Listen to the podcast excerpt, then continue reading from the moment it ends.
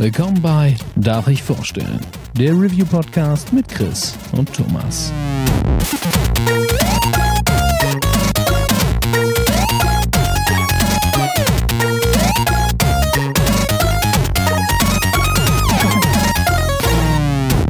Darf ich vorstellen? Einen wunderschönen guten Tag. Ich bin der Chris und ich heiße euch herzlich willkommen zur Gamescom Sonderfolge 2018. Wir haben eine prall gefüllte Folge vor uns mit unfassbar vielen Spielen, die wir dieses Jahr gesehen haben oder angezockt haben. Und damit ich diese Woche denselben Podcast nicht äh, zweimal hintereinander aufnehmen muss, haben wir gesagt, lass uns doch wieder eine schöne Trailer-Schnack, darf ich vorstellen, äh, Mash-up-Folge erschaffen. Ich bin nicht alleine. An meiner Seite sind der äh, fabelhafte Thomas von Darf ich vorstellen. Einen wunderschönen guten Tag der ähm, auch auf der Messe war und äh, sich mit mir in den Wahnsinn gestürzt hat. Und auf der anderen Seite sitzt der liebe Joel. Hossa. Von äh, Trailerschnack, den ihr natürlich kennt. Und ähm, der wird wahrscheinlich die, die Rolle des, des Fragenden übernehmen, der der sich nicht in den Wahnsinn gewagt hat und sich aber jetzt äh, nach meinen Hausaufgaben wahrscheinlich jeden Trailer mindestens dreimal angeguckt hat, den ich immer auf die Liste geschrieben habe. Na, mindestens. Vor allen Dingen den äh, von Cyberpunk, das Gameplay, habe ich, hab ich mindestens achtmal gesehen. Ja, schön. Einfach mal so einen schönen Tag verstreichen lassen. Ja. Gut, gut. Ähm, wie geht's euch? Mir geht's sehr, sehr gut. Äh, wir haben gerade diesen komischen Moment nach einer Messe, wenn man da vor Ort war. Ne, man hat die ganze Zeit Freunde gesehen, coole Videospiele gesehen, die erst im Laufe des Jahres oder in den nächsten Jahren erscheinen. Und wenn man dann halt wieder ganz normal zur Arbeit geht, dann hat man irgendwie so ein bisschen Gamescom Blues und äh, muss sich erstmal wieder mit der neuen Situation zurechtfinden. Aber unter den Umständen äh, geht's mir sehr, sehr gut. Das ist echt ein bisschen wie, wie nach einem Festival. Also so, du bist halt einfach komplett aus deiner Normalität gerissen und hast halt eine Woche voller fantastischer Sachen, aber wenn du dann wieder zurückkommst und alles halt auf einmal, das ist so, als würde halt einer auf stumm schalten, während die Platte noch auf voller Lautstärke läuft und dann musst du dich da erstmal wieder dran gewöhnen. Also ich bin in keinem Blues, ich bin gerade übelst angespannt. Bis, ja, dann erzähl doch. Bis vor zehn Minuten war alles gut. Und dann habt ihr gesagt, ihr holt euch noch was zu trinken und geht noch mal pinkeln. Und in der Zwischenzeit ist ja eine riesige Spinne an mir vorbeigewatschelt. Thomas war aber noch da. Und dann habe ich quasi ein paar Sekunden gebraucht, um Thomas zu sagen, okay, hier ist eine fette Spinne, ich gehe sie eben töten bin dann aufgestanden, habe hinter das Regal geguckt, was da so im Raum steht. Also quasi, ich habe den Blick auf die Wand, äh, habe ich verloren. So, dann bin ich aufgestanden, habe ums Eck geguckt und die Spinne ist einfach nicht da. Das heißt, ich habe die letzten paar Minuten damit verbracht, meinen Platz so umzubauen, dass ich äh, jetzt äh, mit euch quatschen kann, aufnehmen kann und trotzdem meinen Blick auf den Boden habe, weil ich ja. befürchte, die rennt ja auch gerne nochmal vorbei und vielleicht in meine ja. Richtung. Ja, ja, du, aber du bist äh, Podcast-Profi genug, dass du weißt, dass du dein, dein Mikro immer vor dem Mund mitbewegen musst, wenn du panisch nach links und rechts guckst. Ganz genau. da mach ich mir keine Sorgen, du hast schon so oft Sugarcane geschnitten. Grüße. Ja. So, ja, dann äh, fangen wir doch gleich mal an. Gerne. So, wir werden es äh, diese Folge so machen, da es einfach wirklich so viele Spiele sind, dass wir das Ganze ein bisschen nach Publishern und Herstellern sortiert haben. Also wir werden jetzt nicht äh, von Microsoft zu Sony zurück zu Microsoft springen oder sowas. Und wir fangen auch gleich mit den Jungs von Microsoft an. Denn bei Microsoft äh, gab es wie immer einen wunderschönen Stand und ich habe sogar geschafft, eine, äh, eine Standführung zu bekommen mit einer Art Interview, was mir sehr gut gefallen hat. Das war sehr lieb. Ähm, wir sind dann da über den Stand gelaufen, haben ein bisschen über, über Microsoft-Sachen geredet, vielleicht ein bisschen abseits der, der äh, Spiele, die sie am Start hatten, ähm, Ori, Forza und so weiter, man kennt das. Aber ähm, ich habe auch gleich ein Herzensthema als allerersten Punkt auf die Liste gesetzt. Und zwar haben wir uns sehr lange über den Adaptive Controller von Microsoft unterhalten. Das ist der ähm, Controller, der es einem ermöglicht, mit Behinderungen auch irgendwie in seinem Hobby nachzugehen, auch wenn man nicht den Controller mit beiden Händen halten kann oder wenn man irgendwie sonst eingeschränkt ist oder sowas. Hast du dir, äh, hattet ihr vorher, vor der Messe schon was davon gehört, von dem Controller? Äh, ich hatte die Ankündigung tatsächlich schon mitbekommen und die ersten äh, Werbetrailer dafür auch gesehen. Ich hatte Bilder vom Controller gesehen und hatte so ein bisschen das Gefühl, das sieht aus wie so ein, so ein günstiger DJ-Controller, aber konnte mir nicht vorstellen, wie es funktioniert. Ja, das stimmt. Er ist, ähm, er sieht echt ein bisschen so aus wie, er hat was, diese, diese zwei riesigen Knöpfe, die einfach der NES-Controller am Anfang hatte, also die sind halt in schwarz an der Seite unten rechts und er hat natürlich auch ein Pad. Ähm, fühlt sich sehr gut an, ich hatte das Ding in der Hand, also es ist äh, bei weitem nicht günstig, sondern erinnert halt von der äh, von der Haptik und von der Herstellung her wahrscheinlich sogar eher an den Elite-Controller.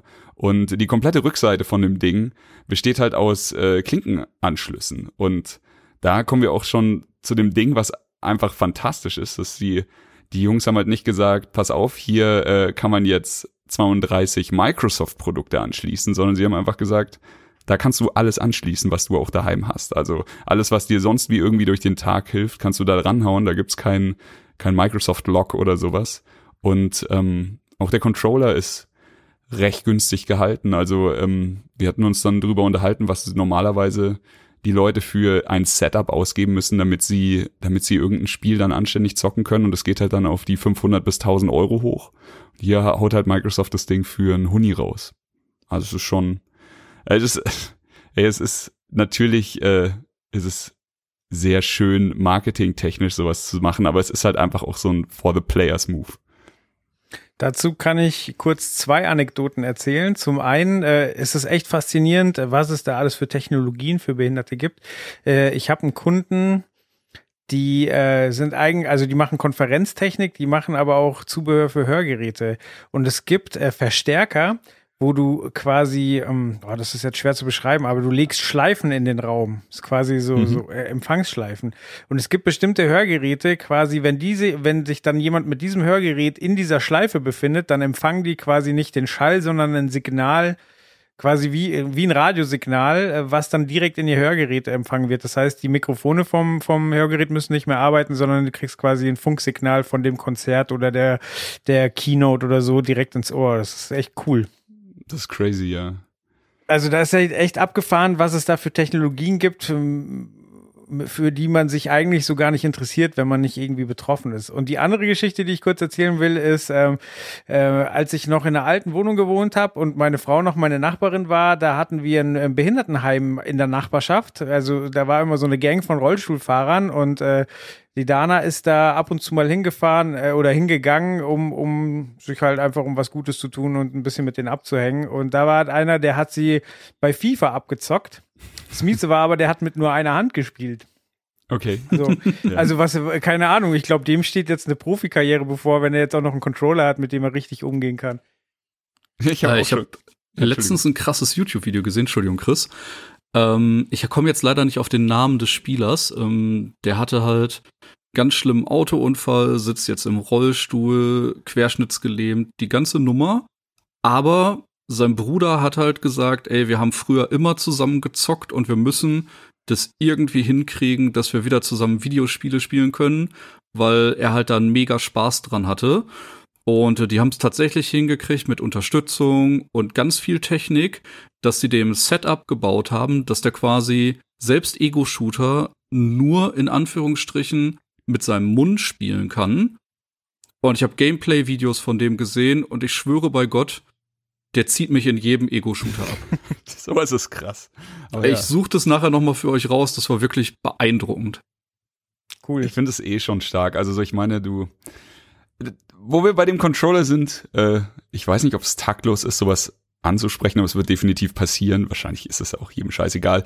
Äh, man kennt es ja, die Speedrunner sind immer ein bisschen auf Zack, wenn es um äh, darum geht, sich das Leben schwerer zu machen. Und Dark Souls wurde, glaube ich, auch schon mit jedem gängigen Controller wie äh, den Donkey Kong Trommeln und der Tanzmatte durchgespielt. ich, ich bin wirklich gespannt, was da auf uns zukommt, wenn die äh, alle Möglichkeiten entdecken, die es da auf der Welt gibt. Ja, hast du dann auch endteures Equipment. Also klar, der Microsoft Controller ist günstiger, aber alles, was du so dranhängen kannst, ist unfassbar teuer, aber egal, ich bin schneller.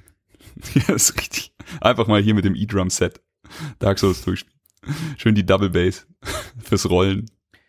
Weil du gerade sagst, hier mit den E-Drums äh, Dark Souls durchspielen. Äh, vor vielen der Trailer, die wir heute gucken, war Werbung geschaltet und ich habe teilweise nicht überrissen, dass es, äh, dass es äh, Werbung ist.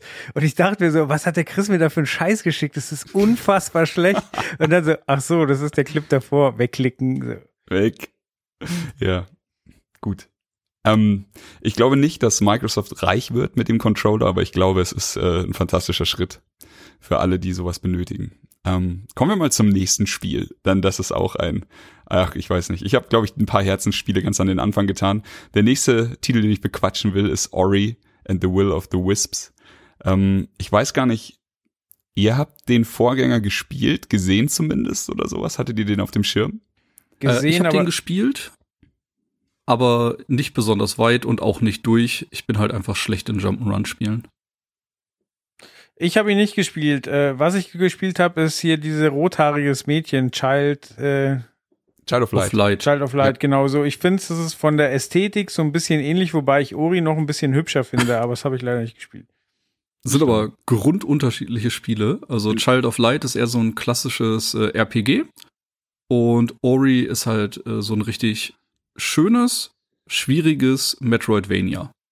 Okay. Ja, das stimmt. Äh, aber sie sind, ich weiß genau, warum Joel die beiden miteinander verbindet. Die sind, glaube ich, recht zeitnah rausgekommen und bei uns im Freundeskreis war ich derjenige, der allen immer gesagt hat, komm, jetzt spiel doch endlich mal Ori und jeder, einfach jeder hat gesagt, ja, ich spiele gerade Child of Light. so, ist mir egal. Also, naja, ähm, Der Chris jeden wieder mit seinen Underground-Tipps. ja, die, die ganz, die ganz fiese Kiste. Ja, äh, nee, Ori war tatsächlich lange Zeit mein liebstes Microsoft Exclusive Spiel.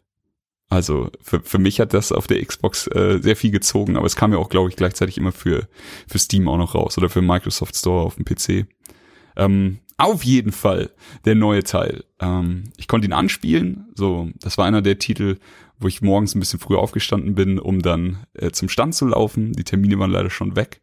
Und ja, was soll ich sagen? Es war einfach eine Viertelstunde pure Liebe. Also es war, es hat den Charme vom ersten Teil. Du hast instant das Gefühl, das hier ist so eine 10 von 10. Also ich habe ich hab nicht einmal dran gezweifelt. Ähm, du hast, es ist, es hat sich super poliert angefühlt. Du wirst sofort mit neuen Mechaniken vertraut gemacht, die, die dir halt zeigen, so, okay, wir gehen hier weiter und wir machen nicht exakt dasselbe nochmal. Es, ich hatte einfach nur eine Viertelstunde ein Grinsen im Gesicht und kann es kaum erwarten, dass das Ding rauskommt.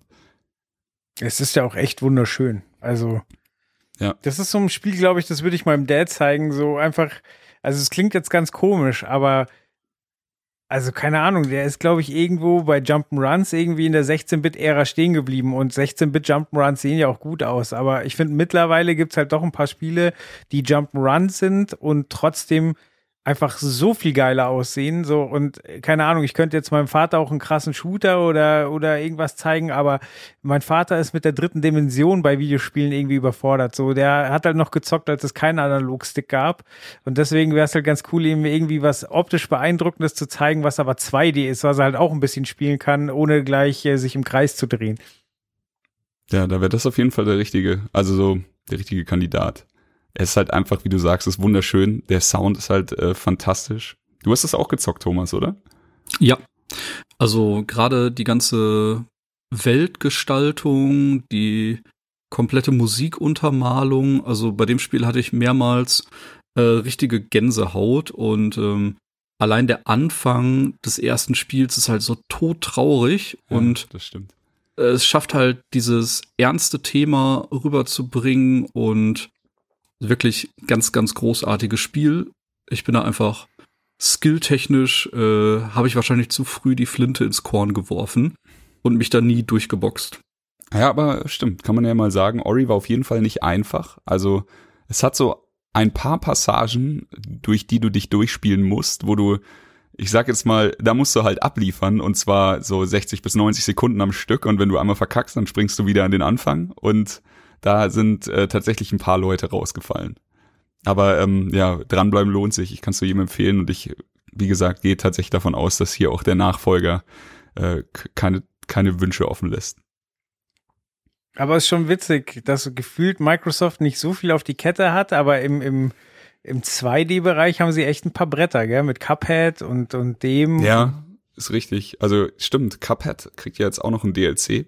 Okay. Mhm. Ähm, Habe ich auf der Messe nicht gesehen, aber da kommt wohl ein neuer spielbarer Charakter dazu und noch ein paar Level.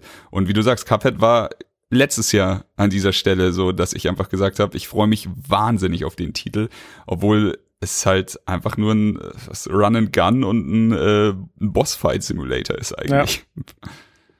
Ah ja, äh, die, diese ganze Indie-Geschichte bei Microsoft ist immer, da ist immer sehr viel Liebe drin. Aber Gut, ist das äh, Indie? Boah, ich glaube Ori nicht mehr. Ich glaube Ori ist zu groß geworden. Aber ähm, ich, für mich sind halt Metroidvanias tatsächlich fast alle so eher Indie als AAA-Titel. Also ich weiß, dass äh, wenn wir uns jetzt über die Verkaufszahlen und die Entwicklungskosten und sowas streiten, dann wäre es wahrscheinlich kein Indie-Titel mehr, aber es ist halt alles, was so Jump and Running ist, alles, was so Metroidvania ist, das sind halt, ich, ich weiß gar nicht, ist Ori, doch, wird schon ein Vollpreistitel sein, oder? Was meint ihr denn mit Metroidvania, dass man läuft und ballert, ähm, oder? Also, nee, gar nicht, gar nicht. Ähm, du fängst quasi in der Spielwelt an und du hast halt ganz häufig Backtracking, weil du im Laufe des Spiels neue Fähigkeiten erlernst. Das heißt, du kommst an irgendeiner Stelle in Abschnitt A nicht weiter, okay. findest aber dann in Abschnitt C eine Fähigkeit und erinnerst dich, okay, damit kann ich jetzt die, die und die Tür öffnen, die ich schon gesehen habe und öffnest damit dann wieder neue Levelabschnitte. Das kann halt super nervig sein, aber wenn es äh, gut gemacht ist, dann freut man sich halt auch wieder zurückzukommen, oder?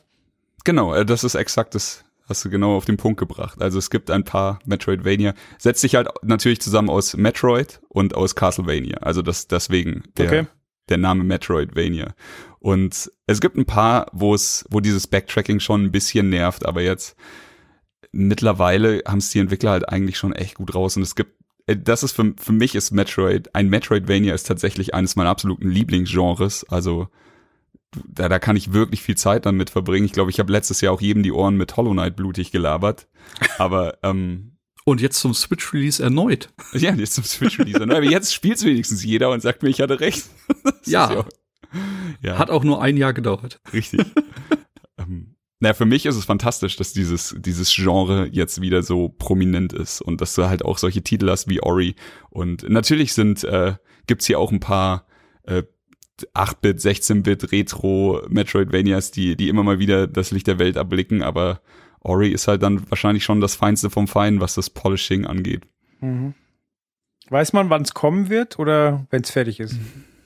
Ich habe kein Datum hier stehen. Also ich habe immer, wenn ich die Chance hatte, mit einem Entwickler zu reden, habe ich immer versucht, nach Daten zu fragen, aber ich schätze, wenn es fertig ist. So. Gut. Gut. Dann kommen wir zum nächsten Spiel. Autorennen. Forza Horizon. Autorennen. Room Room. Room Room. Hast du gespielt, Kommt auch noch dieses Jahr. Äh, ja, einmal am Microsoft-Stand direkt am Dienstag eine Runde gedreht. Ist halt alles, was man an Forza Horizon liebt. Und es sieht immer noch unfassbar krass aus. Äh, jetzt geht's äh, wieder in ein neues Gebiet. Diesmal ist man in England und ja, ist einfach ein Knallerspiel. Also ist jetzt auch schon der vierte Teil vierte der Reihe. Teil, ja. Ja, und es wird halt von Mal zu Mal immer hübscher, die Autos noch detaillierter und der Soundtrack haut auch wieder richtig rein. Also ich freue mich drauf. Das äh, sagt mir auch mehr zu als die normale Forza-Reihe. Da habe ich nicht so die Verbindung zu. Aber mit Forza Horizon habe ich irgendwie immer meinen Spaß. Das stimmt. Also so, äh, ich hatte so einen absurden Moment was war am Ende dieser Standführung, die ich gekriegt habe, haben wir dann gesagt, ja, bist noch, ja, okay, schaue ich mir noch kurz Forza an und äh, bin dann hin und hab, hatte quasi die Konsole direkt neben dem Auto, das da stand. Also Forza hat ja, so wie FIFA halt immer einen Fußballer, einen Aushängefußballer hat, äh, haben wir halt hier jetzt immer so ein Aushängeschild Auto. Und ich stand direkt daneben und das Auto stand halt in Wirklichkeit neben mir. Und das war schon so ein äh, Höschenschmelzer und genau vor mir halt das erste Auto, mit dem ich dann fahren konnte, war halt genau das. Und ich dann so, oh Gott, das ist schon mega geil. Und äh, optisch halt krass. Ähm, die Demo-Strecke, die wir da gefahren sind, hat halt äh, ein Feature von dem Spiel noch schön aufgegriffen, nämlich diesen Jahreszeitenwechsel, äh, mhm. äh, den du hast. Und äh, du bist quasi 25 Prozent der Zeit halt immer in einer Jahreszeit gefahren, dann macht es irgendwann bei einer, bei einer gewissen Stelle immer so Klick und dann hast du die Jahreszeit gewechselt, wahrscheinlich auch das Auto gewechselt und bist dann immer noch ein bisschen weiter gefahren. Aber äh, ich bin da komplett bei Thomas. Es macht halt alles richtig, was die alten Teile richtig gemacht haben und sieht einfach so aus, als wär's äh, fucking perfekt. Und es ist, ist es im Game Pass enthalten. Ja klar.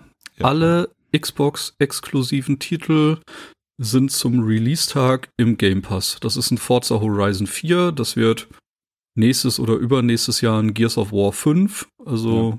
zum Release-Tag im Game Pass. Krasse Also, Nummer. Ja, es ist echt eine krasse Nummer. Vor allem, wenn du jetzt, wenn du dir jetzt auch anschaust, jetzt sind heute schon wieder ein paar Spiele in den Game Pass gewandert, die gar nicht so schlecht waren. So, also mittlerweile ist, ist das wirklich was, was sich lohnt.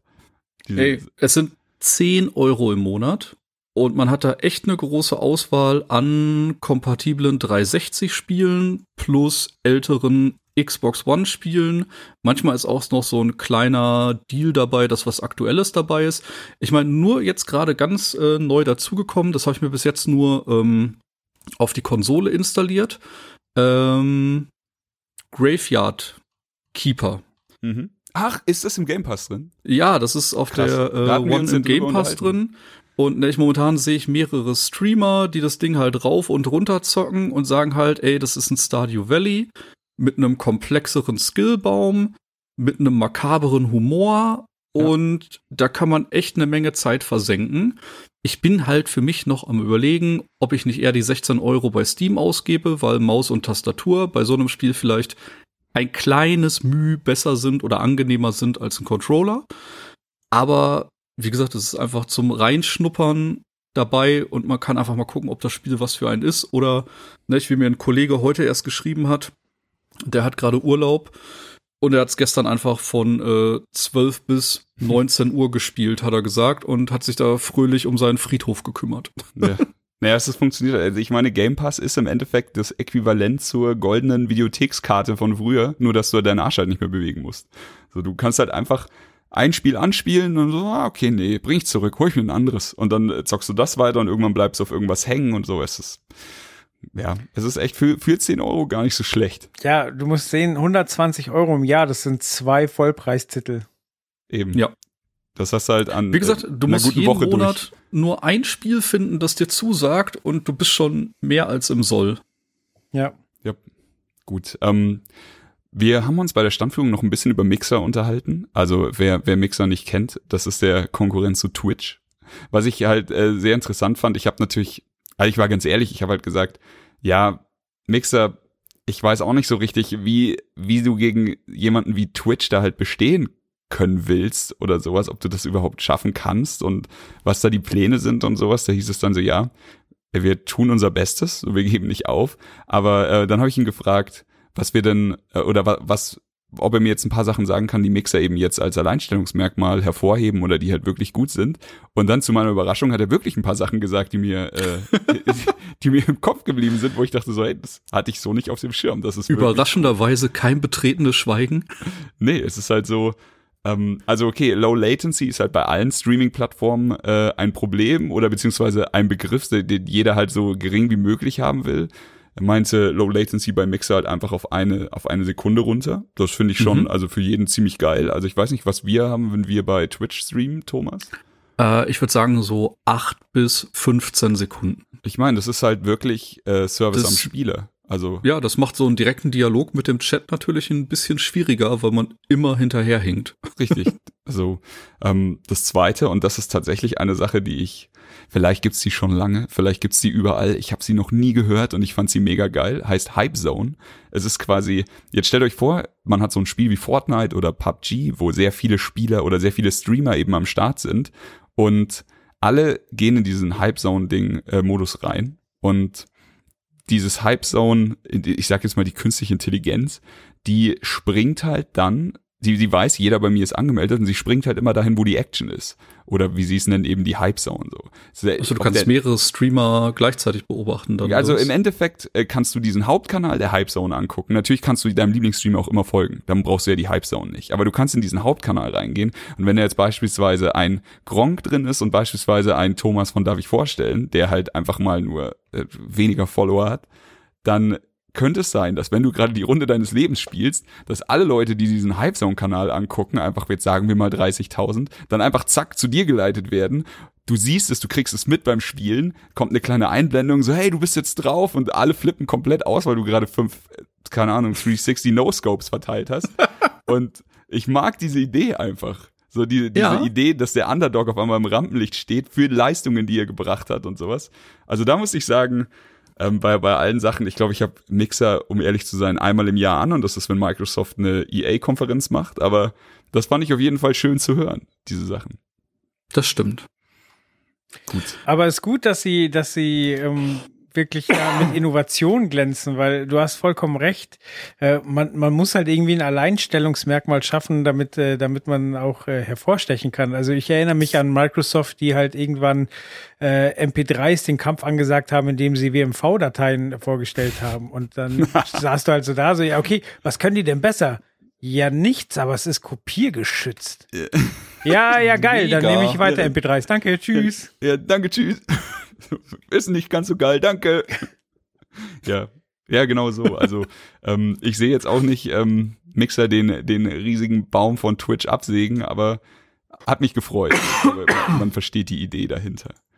Okay, ich glaube, wir waren bei Microsoft. Nee, eine Sache möchte ich noch erzählen. Es gibt bei Microsoft gerade so ein irres Gewinnspiel. Und je nachdem, wie schnell wir hier sind, könnt ihr da tatsächlich noch mitmachen. Das ist eigentlich gar kein wirkliches Gewinnspiel. Man, man erspielt sich durch seinen eigenen Skill eine Art Discount für Microsoft-Produkte, die man dann bei Amazon einlösen kann. Also man kann damit die Xbox günstiger kaufen. Es ist jetzt nicht so, dass ihr euch dann damit eure Lieblingslampe oder irgendwie Bettwäsche kaufen könnt oder sowas. Aber warum ich es am meisten mag, ist, es hat, es ist wirklich schwer und man braucht wirklich Skill, um sich in die hochrangigen Euros zu spielen. Also es ist, ähm, ich sag jetzt mal, einem alten Retro-Klassiker nachempfunden. Es hat äh, wundervolle Musik, hat alles so ein bisschen diesen Hotline Miami-Vibe. Und im Endeffekt, auf 25 Euro, sage ich mal, kommt mein Vater. Auf 50 Euro sollte jeder kommen, der diesen Podcast hört. Aber wer auf 75 oder 100 Euro hoch will, der äh, sollte sich schon mal vielleicht ein paar Minuten Zeit nehmen, um das Ding zu üben. Also es ist wirklich, es macht Spaß, es ist cool. Das Ganze heißt Xong und ähm, findet man auf, wenn man einfach Xbox und Xong, X-O-N-G googelt, findet man das wahrscheinlich am leichtesten oder äh, bei uns einfach in den Thread schauen und den Link klicken. Ich gebe das dann Ich da. dachte, du hättest Xbox One Gewinnspiel fancy abgekürzt, aber es heißt tatsächlich so. Xbox, ja, nicht schlecht. aber habe ich das richtig verstanden? Man spielt quasi gegen das Spiel und äh, nicht im, im Ranking gegen die anderen. Es ist kein Ranking, genau, Okay. deswegen gefällt es mir auch. Also es ist einfach ein schweres Spiel, wie es früher halt war. So, Sehr du spielst keinen Multiplayer, du spielst nicht gegen andere Menschen, du spielst gegen das Spiel und je besser du bist, umso besser ist der Rabatt. Ich glaube, man hat Zeit bis zum 5.9. zu zocken und ich glaube, man hat Zeit, das einzulösen bis zum 9.9. Guckt einfach mal drauf, das hier nur so als kleiner Tipp. Aber damit war die Microsoft-Standführung auch abgeschlossen gewesen. Vielen lieben Dank dafür, das hat sehr viel Spaß gemacht. Und wir kommen zum nächsten, und zwar zu Techland. Und Techland hatte Dying Light 2 am Start. Hast du es dir angeschaut, Thomas? Äh, ja, ich war äh, in der Pressevorführung und äh, das war sehr, sehr beeindruckend. Also es war ein bisschen mehr von dem, was man auf der E3 schon gesehen hat, noch ein bisschen ausführlicher erklärt und das Ganze spielt 15 Jahre nach dem ersten Spiel und man spielt in einer anderen Stadt, einem anderen Kontinent, also ein ganz neues Setting, ein neuer Protagonist. Es muss Holland Aber sein, auch da ist da eine Windmühle. ist- What? Man sieht eine Holland Windmühle im Trailer, das muss Holland sein. Okay, habe ich gar nicht drauf geachtet. Eiskalt übersehen. Ähm, auf jeden Fall, äh, was das Spiel in Anführungsstrichen neu und besonders macht, ist ein Entscheidungssystem, das an drei große Organisationen geknüpft ist. Und je nachdem, wen man im Spiel unterstützt, äh, bekommt man dadurch Vorteile, Nachteile bei den anderen Organisationen und generell verändert sich mit jeder Entscheidung die Spielwelt. Und ähm, das waren ein paar sehr krasse Sachen. Also man könnte zum Beispiel am Anfang eine eher militärische Gruppe unterstützen. Die sorgt im ersten Step dafür, dass auf den Straßen ein bisschen mehr Recht und Ordnung herrscht. Dafür sind dann in den Grenzbezirken, also in den Nachbararealen, umso mehr Gegner, weil die ganzen Bösewichte ja quasi nur aus dem Areal rausgescheucht worden sind und die halten sich dann woanders auf. Auf der anderen Seite kann es aber dann auch passieren, dass eben diese ganze autoritäre Einstellung überhand nimmt und die plötzlich anfangen, wenn du einmal klaust, hacken wir dir die Hand ab, wenn du zweimal klaust, hängen wir dich auf. Also wenn man denen zu lang folgt, kann das auch einen ganz negativen äh, Handlungsstrang nehmen. Und das war jetzt natürlich PR-Gespräch. Er hat gesagt, von diesen Entscheidungen wird es in kleinen Dimensionen mehrere hundert geben, was dann quasi Nebenquests sind, wo man sich äh, für oder gegen eine Sache entscheidet. Und richtig storyrelevante Entscheidungen, die das Spiel vorantreiben, wird es zwischen 10 bis 12 geben. Also Entscheidungen, die wirklich alles vorantreiben und die komplette Weltkarte ändern. Und es sah alles sehr, sehr beeindruckend aus. Die haben das Parcoursystem nochmal verbessert. Also man läuft einfach so flüssig über die Karte. Das ist richtig, richtig geil. Und äh, war leider kein Hands-on-Termin. Er hat auch gesagt, es ist äh, noch Alpha-Footage und ähm, es sah da schon ziemlich gut aus, muss ich ganz ehrlich sagen. Und äh, ich bin gespannt, wann es kommt. Ich bin auf weiteres Material gespannt. Ich bin auf jeden Fall sehr, sehr angetan davon. Ja, also ich kann alles unterschreiben. Ich habe auch, ich habe hier tatsächlich auch stehen, leider nur äh, Hands-on-Präsentation und nicht, dass wir selber Hand anlegen dürfen. Aber es sah, es sah schon fast zu gut aus. Also es war, es hat mich echt überrascht. So, ich, Wobei ich man muss auch sagen, auch wenn es jetzt schon ein paar Jahre alt ist, Dying Light war auch schon optisch sehr, sehr gut. Das stimmt. Die Lichteffekte, alles ist ja, also. Also die haben schon eine gute Basis, auf die sie einfach aufbauen konnten. Ich glaube hier, was mich, was mich komplett gecatcht hat, war dieses Entscheidungsding. Also es ist mhm. jetzt echt nicht die Neuerfindung des Rades, eine Entscheidung in Videospiele einzubauen, aber das hat sich hier so richtig rund angefühlt nach dem, was er gezeigt hat und so. Pass auf, wenn wir jetzt das hier machen, dann hat das äh, diese nachhaltigen Konsequenzen und es ist halt nicht einfach so, keine Ahnung, du, du entscheidest dich für A und B stirbt oder sowas, sondern es ist halt einfach so, du triffst jetzt eine Entscheidung und dann gehst du diesen Weg. Und wenn du diesen Weg weitergehen willst, dann wird vielleicht in, in zehn Stunden Spielzeit irgendwas in deiner Welt wirklich, wirklich abgefuckt werden. So wie, genau. du, wie du eben gesagt hast. Und das, das macht mir Bock. Ich bin ja eigentlich gar nicht so der Open World Typ, aber hier habe ich einfach, hier habe ich einfach Lust, das einmal komplett durchzuspielen und dann zu sehen, was passiert. Ja. Aber wie ist denn das Setting? Ist das wieder so ein After-Atomkrieg-Ding? Es ist die gleiche Welt, also äh, nicht? aufgrund eines Vero äh, Virus, der nicht näher beschrieben wird, gibt's halt Zombies. Okay.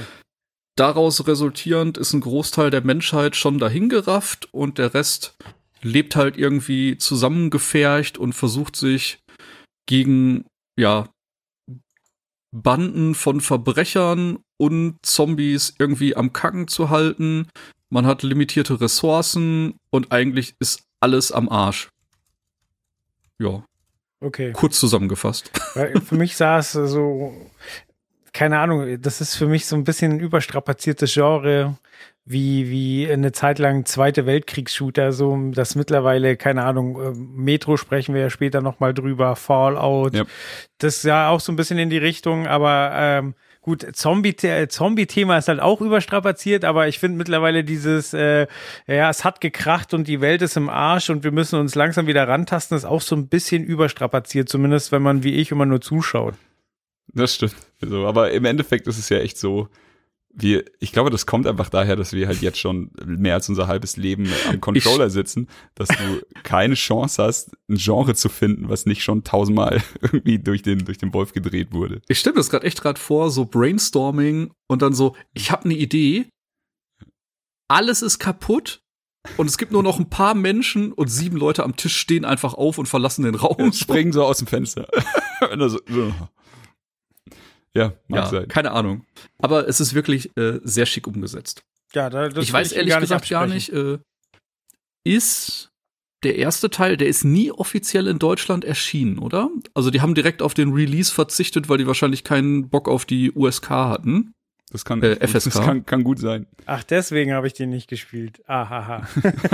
ja, ja, also den hätte man Sonst sich instant importieren müssen. Also die haben einfach direkt gesagt, äh, Deutschland Release wird eh nix ohne Schnitte und deswegen äh, gab es den direkt nur aus UK, Österreich, Frankreich, sonstiges. Wie ist denn bei sowas die Rechtslage in Deutschland mit dem Streaming, wenn du ein Spiel streamst, das in Deutschland gar nicht erschienen und geprüft wurde? Äh, ich glaube, Kein das Problem. ist egal, weil Twitch ja in den USA sitzt. Okay. Das ist jetzt aber gefährliches Halbwissen. Ja, nee, aber es, also meine Frage beruht natürlich darauf, dass ich deutsche Streamer gesehen habe, die das Spiel spielen. Also den ersten Teil. Ja, ich also ich denke, das ist tatsächlich äh, kein Problem, weil Aber Du ist bist das ja da generell nicht noch so ein irgendwie an was Thema? Ich gebunden. meine, jetzt darf man in Spielen Hakenkreuze verwenden. Äh, Richtig. Es sind Spiele nicht indiziert worden, die, die richtig heftig sind. Sind wir jetzt nicht langsam drüber über das Thema Indizierung oder irre ich mich da? Ey, Ja, da ist eine Menge passiert in den letzten zehn Jahren. Machen wir uns nichts vor. Aber es war halt immer so, nicht? Oder vielleicht waren es die Leute halt 20 Jahre vom deutschen Markt gewöhnt, dass da geschnitten werden muss, dass da irgendwas gemacht werden muss. Und einige haben halt direkt gesagt, okay, den Release lassen wir einfach direkt aus. Das lohnt sich nicht, die Mehrarbeit da reinzustecken. Ja. Ja. Oh. Ja. Oh, schau mal. Schau mal, wer da ist. Besuch. Hallo Katze. Hallo Katze. Hallo Ah, wo wir gerade von Katzen reden, komme ich jetzt mit der besten Überleitung, die wir wahrscheinlich je hatten. Wir springen jetzt von Dying Light zu THQ und fangen gleich mit Biomutant an. Darf ich noch ganz kurz? Jetzt versau ich nicht die perfekte Okay, gut. Dann erzählt Thomas halt noch irgendwas über Dying Light. Äh, es kommt nämlich dieses Jahr noch ein zweites Dying Light Spiel raus und äh, die sind einfach mit auf den Battle Royale Zug aufgesprungen. Das Ganze heißt Dying Light Bad Blood, nennen das Ganze aber Brutal Royal. Und äh, der kleine Plot-Twist an der Sache, ähm, die haben gesagt, wir wollen den Parcours-Gedanken beibehalten, wir wollen das actionorientierte Gameplay beibehalten. Deswegen wird es in jeder Runde nur zwölf Spieler geben. Die kommen dann quasi auf eine Map ohne Items, fangen dann an, Waffen zu sammeln, zu craften, wie man es von Dying Light kennt, können dann äh, Zombies besiegen und es gibt immer mal wieder so einen kleinen Zombie-Stock, wo man quasi äh, eine Blutprobe nehmen kann. Da muss man vorher zwei, drei, vier, fünf Gegner besiegen, äh, kann dann diese Probe nehmen und wer zuerst 1000 Samples zusammen hat, ich sag mal, eine Probe gibt 50 bis 250, je nach Größe, ähm, hat die Möglichkeit, einen Helikopter zu rufen, um aus dem Gebiet rausgeholt zu werden. Das machen halt alle zwölf gleichzeitig. Da hatte ich auch super witzige Momente. Nicht? Einer gerade die Probe genommen, ich dann von oben drauf gesprungen und mit dem Messer ihn kalt gemacht. Oder nicht? Äh, hatte da auch ein witziges Duell mit jemandem, wo wir uns dann gleichzeitig getroffen haben und einfach bei beiden der Game-Over-Bildschirm kam. So beide gleichzeitig den letzten Schlag ausgelöst. Und äh, der nächste Kniff, wenn dann ein Spieler die äh, Punkte zusammen hat, um den Helikopter zu rufen, dann kriegt jeder noch lebende Spieler die Landeposition des Helikopters angezeigt und den Spieler, der in Führung ist, wird auf der Karte für alle sichtbar. Ah, Und- das, das klingt echt nach einem krassen Mayhem dann am Ende. Genau Also, das ist es Stopp, halt. was nicht? du gerade tust, lauf dahin und schau, dass der Genau. das Spiel nicht gewinnt. Und äh, ja, dann ist es natürlich auch nicht damit getan, dass man äh, da ankommt. Man muss dann natürlich die Stelle auch noch 30 Sekunden, 60 Sekunden verteidigen und erst dann wird man ausgeflogen. Und deswegen spätestens am Helikopterlandepunkt, wenn da dann zwei, drei, vier Leute aufeinandertreffen, die noch am Leben sind, dann äh, wird's halt echt sehr, sehr hektisch, absurd und äh, ist einfach mega witzig. Und so eine Runde dauert halt zehn Minuten kann man jederzeit reinspringen, paar Runden zocken, weitermachen. Äh, der geplante Early Access Release, ja, nicht? Buh, äh, kommt noch ähm, dieses Jahr, wurde gesagt. Okay. Äh, es wird ein Founder Pack geben für 20 Euro. Soll Ingame-Inhalte im Wert von 75 bis 80 Euro enthalten. Danach, wenn das Spiel irgendwann fertig ist, wird es Free-to-Play veröffentlicht. Okay. Aber es klingt ja, also so klar, ist ein Battle Royale. Aber es klingt ja wirklich, als hätte sich da jemand länger als fünf Minuten Gedanken gemacht, bevor er das adaptiert. Also die haben halt die komplette Dying Light Mechanik übernommen. Du findest die Waffen, die du aus dem Spiel kennst. Du hast die komplette Parcours-Mechanik. Du kannst halt von Hausdach zu Hausdach rennen und bist die ganze Zeit super schnell unterwegs und triffst halt eben andere Spieler plus die Zombies, die du auch aus dem Spiel kennst. Also alle Varianten. Da laufen jetzt nicht nur die kleinen rum, Mhm. sondern auch die größeren. Und äh, ja, ist wirklich ein witziger Modus. Ich bin gespannt, äh, wie gut der funktioniert, wenn der dann äh, rausgehauen wird. Das stimmt. Ja. Ja. Und wo wir gerade äh, nicht deine Katze hören, machen wir jetzt auch eine wunderschöne Überleitung zu THQ Biomutant. Ähm, ich habe es leider nicht geschafft, äh, das Spiel dieses Jahr zu zocken. Aber ich habe ein kleines Filmchen gesehen, bei THQ gab es so ein. Also ganz ehrlich, als allererstes muss man sagen, bei THQ gab es fantastischen Schinken. es gab Schinken und kein Käse und Brot. Und äh, da hatten sie schon mein Herz gewonnen. Aber ähm, da war so ein kleines Kino aufgebaut und da konnte man dann mit seinem, mit seinem Ticket reingehen und mit, mit seinem, seinem Schinken natürlich. Ich wollte gerade sagen. Und äh, da haben sie ein paar Spiele gezeigt. Ich habe mir jetzt mal drei rausgeschrieben, die, die ich hier kurz besprechen möchte. Aber wahrscheinlich äh, Thomas und Thomas hat sie, glaube ich, nicht gesehen. Dann wird es jetzt wahrscheinlich eher ein bisschen monologartiger. Äh, genau, ich habe Biomutant letztes Jahr äh, angespielt und äh, Darksiders habe ich auch nur den Stand gesehen. Also da bin ich momentan leider raus. Genau. Also Biomutant, äh, letztes Jahr hatte ich auch das Glück, das anzuspielen. Dieses Jahr dann das Video gesehen. Es sieht einfach genauso aus, nur geiler. Also es hatte letztes Jahr schon einen super Eindruck gemacht. Das, man spielt halt irgendwie so ein, so ein katzenartiges Viech. Allein die Erstellung von dem, von dem Tier hat, hat jeden eigentlich schon super happy gemacht. Und äh, da wird halt ein bisschen gesprungen, viel geprügelt. Es ist alles sehr abgefahren und ich freue mich tierisch, wenn es rauskommt. Ich glaube, angesetzt auf Anfang nächstes Jahr, bin ich sicher, die haben das jetzt irgendwann mal verschoben. Ich habe die Collectors Edition noch vorbestellt. Also Amazon wird mir Bescheid sagen. Ähm, ich kann nur sagen, ich habe immer noch Bock. Also es, es, sieht immer noch mega geil aus. Und äh, da ich es nicht angezockt habe, glaube ich, äh, keine Ahnung, verliere ich jetzt nicht viele Worte darüber, ob sich da was verändert hat, das weiß ich einfach nicht. Ähm, ich finde, der Trailer sieht mega geil aus, aber ich konnte danach überhaupt nicht sagen, was das denn soll. Also das sieht aus, als hätte man acht Spiele zusammengeschnitten. So, also vom, ist, ja, vom Otter, der schwimmt, zum riesigen Mech, der rumballert, von Kletterpartien zu Monsterfangen, ist da passiert da einfach alles. Ich habe genau das Gefühl, dass es einfach so, okay, was machen wir? Pass auf, lass uns doch einfach mal ein bisschen außerhalb des Rasters denken und zu machen, worauf wir Bock haben. Und wir schaffen eine komplett neue IP. Wir schaffen eine komplett neue Welt. So, wir, wir haben halt keine Grenzen und deswegen fühlt sich das auch so ein bisschen so frisch an. So, dass du eben nicht irgendwie eine Form für ein Kuchenplätzchen hast, das es schon tausendmal gab, sondern dass du eben dann nicht weißt, was hier alles passieren würde in dem Titel. Du kriegst Riesenklumpen Teig statt ein Keks. Yes. nee, Aber ich muss sagen, gemacht. es sieht sehr schick aus.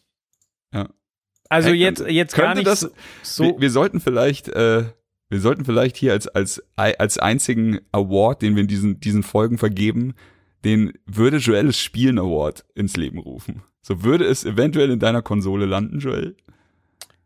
Ja, wie gesagt, nach dem Trailer, ähm, ich fand es sehr hübsch. Also vor allen Dingen fand ich stylisch, weil grafisch ähm, ist es gar nicht so, so ultra krass, dass du sagst, so, boah, ist das eine krasse Grafik, aber du sitzt da und denkst dir, das ist schick und das ist ein ungewöhnlicher Look und die, die Charaktere sind schon liebevoll designt. So. Und wie gesagt, äh, ich habe keinen Schimmer, was mich da erwartet, aber neugierig bin ich auf alle Fälle. Alles klar. Also ein Vielleicht. Ja, ein entschiedenes Vielleicht. ein entschiedenes Vielleicht. Du schaust es dir mal bei mir an. Genau. Ähm, gut. Der nächste Titel, über den ich reden will, den hatte ich vorher gar nicht auf dem Schirm. Der hat mich ein bisschen an der Nostalgie, also er hat ein bisschen mit der Nostalgie-Keule auf mich draufgehauen. Voll. Und zwar ist das Spiel äh, Townsman VR. Und im Endeffekt, es ist ein VR-Spiel. Davon hat man ja doch nicht so viele gesehen auf der Messe. Also, aber es waren, es waren natürlich noch welche da, aber ich glaube, der, der große Hype ist vorbei, wie Kraftclub sagen würde. Ähm, aber hier hast du, du hast eine Insel und du bist quasi sowas wie, ey, ich weiß nicht, wie es bei dir ist, Joel, du hast den Trailer gesehen, ich habe instant an Black and White Ja, gedacht. ich auch. So. Volle also Möhre, also, also dass er nicht gebreakdanced hat, war alles. Ja, genau, also man ist halt dann quasi diese schon fast Gottheit, du spielst halt quasi den, nicht nur die Maus und um deine Insel hier irgendwie zu kontrollieren, das ist halt so ein City-Builder, sondern du, du hast diese beiden Controller, wie man es halt kennt, deine beiden Hände, wie es bei VR übrig ist, äh, üblich ist und du, du fliegst halt so über diese diese Insel. Und was sie da gezeigt haben in der Präsentation, das war halt einfach alles so lustig. So wie, wie du halt damals bei Black and White irgendeinen Typen nehmen konntest und wenn er dir nicht gepasst hat, hast du ihn halt weggeworfen oder sowas. Das kannst du hier halt auch alles machen. Du kannst deine Kräfte natürlich aber auch für was Gutes einsetzen. Du baust, also du sagst, hier soll was gebaut werden. Dann ist da halt die Baustelle. Dann nimmst du dir irgendeinen Typen, der gerade im Wald Holz hackt, sagst du, na, du bist jetzt Bauarbeiter, Junge. Schickst ihn zu dieser Baustelle hin, dann fängt er da an. Dann sagt er ja, okay, also er, er geht halt irgendwo hin und will Materialien holen, die kannst du ihm dann auch einfach so geben. Du kannst lauter seltsamen Scheiß machen. Du kannst dir eine Wolke packen und dann mit beiden Händen draufdrücken, dann regnet's. Dann kannst du quasi irgendwo Wasser auffüllen oder Brände löschen. Wenn du aber mehr Spaß haben willst, nimmst du dir zwei Wolken, schiebst sie zusammen und hast eine Gewitterwolke. Die kannst du dann über irgendwie so ein verliebtes Pärchen absetzen, dann regnet's halt und blitzt. Und wenn du ganz viele Ge äh, Gewitterwolken bastelst und die zusammenschiebst, dann hast du halt so einen krassen Sturm. Und im Endeffekt, uh, you get the idea. Also es ist im Endeffekt genau das, was du in dem Spiel machen kannst. Sehr viel Schabernack treiben und wahrscheinlich eine Stadt bauen. Ja, also für Thomas, äh, es handelt sich natürlich wieder um Holland, denn wir haben Windmühlen. natürlich. Und äh, ah, jetzt habe ich vergessen, was ich sagen wollte. Holland und ja. ach so ja genau. Ich bin gespannt, ob die die Inselbewohner sauer werden, wenn du quasi, wenn du schläfst, die die Kirchenglocken läutest, weil man sieht ja im Trailer, wie er gegen die Glocke haut. So, wenn du das ja. zur falschen Uhrzeit machst, könnte könnte es äh, grantige Untertanen geben. Äh, hoffen wir das Beste. Stürzt ihn. Ja, und danach äh, Klassiker natürlich Darksiders, äh, darf nicht fehlen, Darksiders 3. Habe ich leider auch nicht Hand angelegt, aber ähm, Video gesehen, es sieht so aus, wie man sich's erwartet. Also keine großen Überraschungen, was ich positiv meine, denn äh, die Darksiders-Reihe hat ja durchaus sehr viele Fans. Ähm, Third-Person-Action. Ähm, man spielt Fury. Ich glaube, es sie, also man spielt eine Frau Fury und sie ist der dritte der vier Horsemen. Sie hat eine Peitsche, mhm. Ähm, die, die Peitsche kann man transformieren. Es ist so auf, auf mein ungeschultes Auge ein Souls-artiges Kampfsystem. Ähm, ja, und anscheinend wird die, die Welt tatsächlich auch Metroidvania-mäßig erkundet. Es, und es gibt ein bisschen, bisschen Backtracking, aber es soll niemals schlimm sein. So, das sind die Informationen, die ich aus dem Video mitgenommen habe. Also ich muss sagen, das hat mich überhaupt nicht angesprochen. Also das sieht, das sieht von der Optik her einfach aus, als wäre es im ersten Jahr der Xbox 360 rausgekommen. Das ist so zehn Jahre hängen geblieben, das Spiel.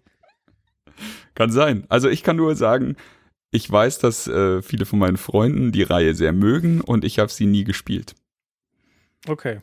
Ja, ich will jetzt auch niemanden beleidigen. Wahrscheinlich ja, verstehe ich es einfach nicht, aber also es war mein Quatsch, Eindruck. Ey, hier auf der Liste sind 50 Spiele, so da muss man halt mal sagen, das ist gut und mal sagen, so das hat mich nicht abgeholt. Hast du die Vorgänger gespielt, Thomas? Äh, den ersten habe ich tatsächlich gespielt. Und sah genauso aus, oder? Noch ein bisschen anders. Ähm, hat mich aber auch nie so hundertprozentig gekickt. Also ich habe es nicht beendet, ich habe es aber eine Zeit lang angespielt. Ist wie bei dir, ne? Viele Leute sagen, wundervolle Serie, ganz viel Spaß mit gehabt haben sich auch über die War, Mas äh, War Mastered Editions jetzt noch mal gefreut. Aber meins war es nicht. Okay. Aber dann ist das auf jeden Fall der Titel, für den wir hier gesteinigt werden, weil ihn keiner von uns gespielt hat. Ja. Muss halt auch mal sein.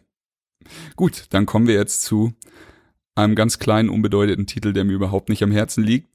Und zwar von äh, Activision Sekiro. Weißt du irgendwas über dieses Spiel? Thomas?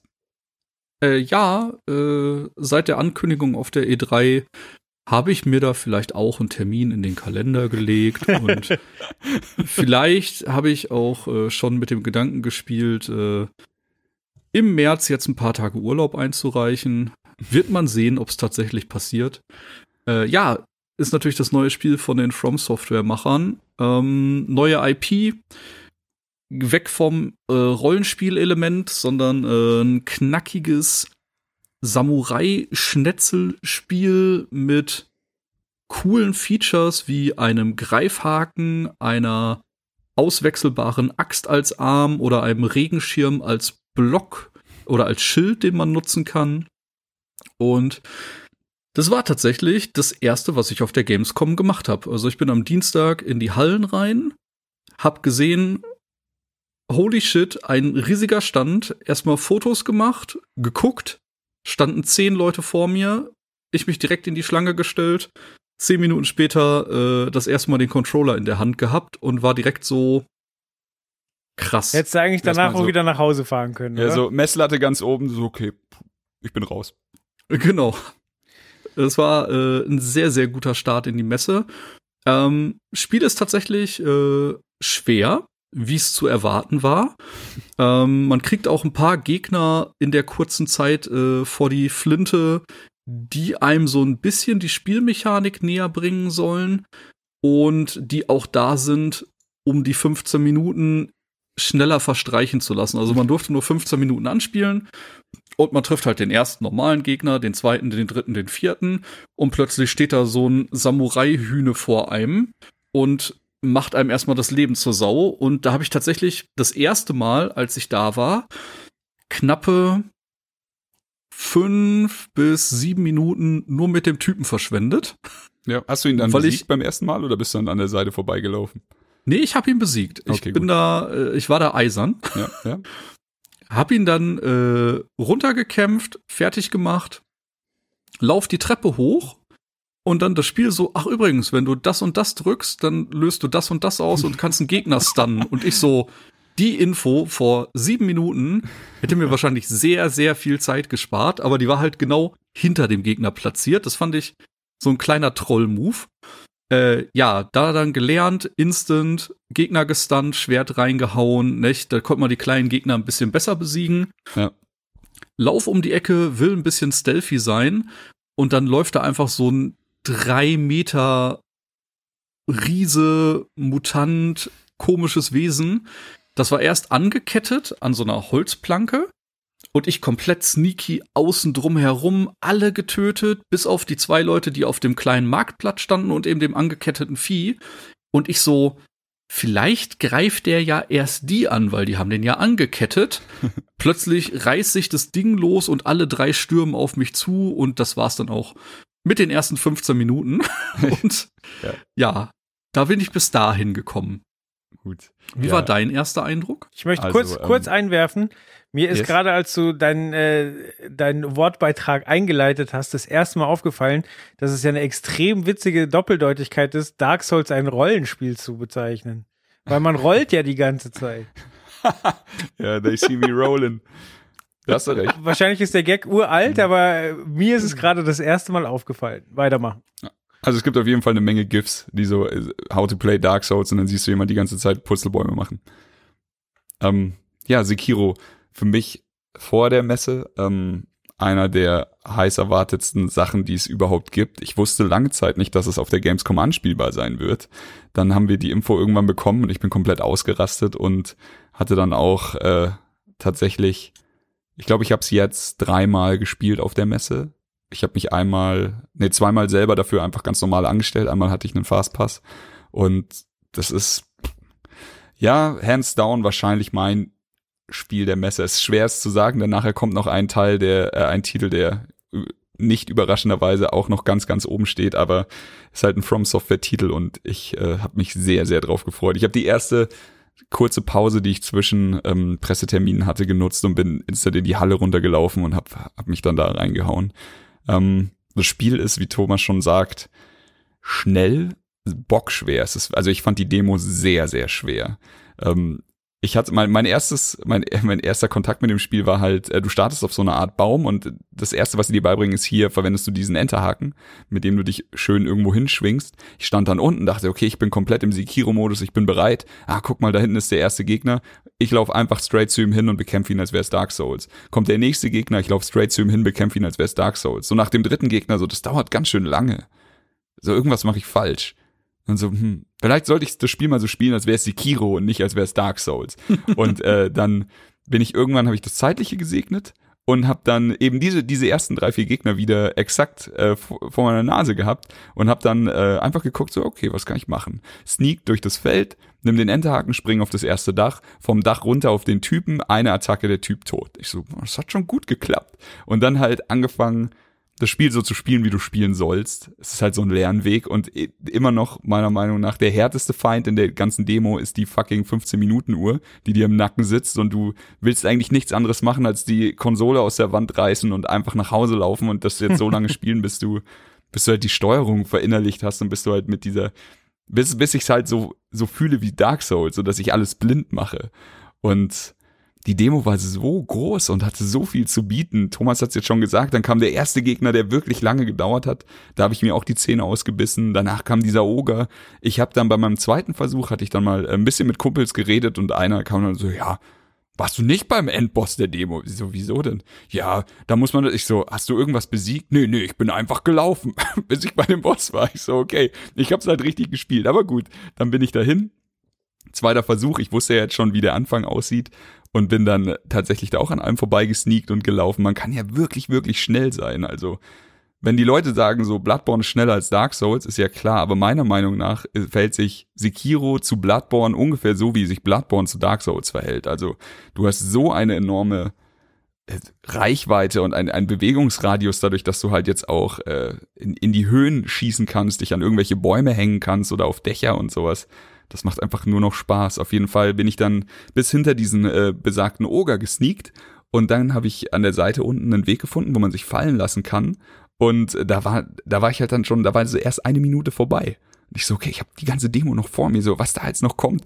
Sneak mich dann durch so ein Feld und im Endeffekt sah es halt aus wie diese typischen Jump-and-Run-Passagen, wo du dann mal springst, dann benutzt du deinen Enterhaken und kommst so weiter. Nur auf einmal kommt so eine riesige, fette Schlange um die Ecke und mein Herz bleibt halt stehen. Ich dachte, was zur Hölle, geh kurz in Deckung und ich war in so einem hohen Gras, deswegen war es wahrscheinlich auch das einzige Richtige. Ich habe mich die ganze Zeit gefragt, ist sie böse? Also sie muss böse sein, sie ist riesig. Sie sieht so aus, als würde sie mir den Arsch aufreißen. Ich bleib mal lieber im hohen Gras. Hab dann so weiter gesneakt, weiter gesneakt und immer wenn sie gerade in eine andere Richtung geguckt hat, bin ich dann weitergehüpft. Am Ende hat sie mich gesehen und hat auch dann meine Frage beantwortet, was sie macht, wenn sie mich sieht. Sie hat nämlich ungefähr alles hinter mir zerlegt und hat mich so einen Meter verfehlt. Ich dachte, boah, Glück gehabt. Okay, weiter und dann habe ich auch den Boss gefunden und das ist ein Hurensohn. Also der war wirklich, der war, bis hierhin war es gar nichts, aber der Boss war ein Hurensohn, steht auf so einer Brücke und hat mehrere Phasen. Ich hatte, keine Ahnung, ich hatte zwölf Minuten noch auf der Uhr. Ich habe es nicht geschafft, ihn zu töten. Was mir, also wenn ich sage, in Dark Souls, also dann From Software Boss ist ein Hurensohn, ist das so die größte Auszeichnung, die ich dem Boss aussprechen kann. Ich liebe sowas.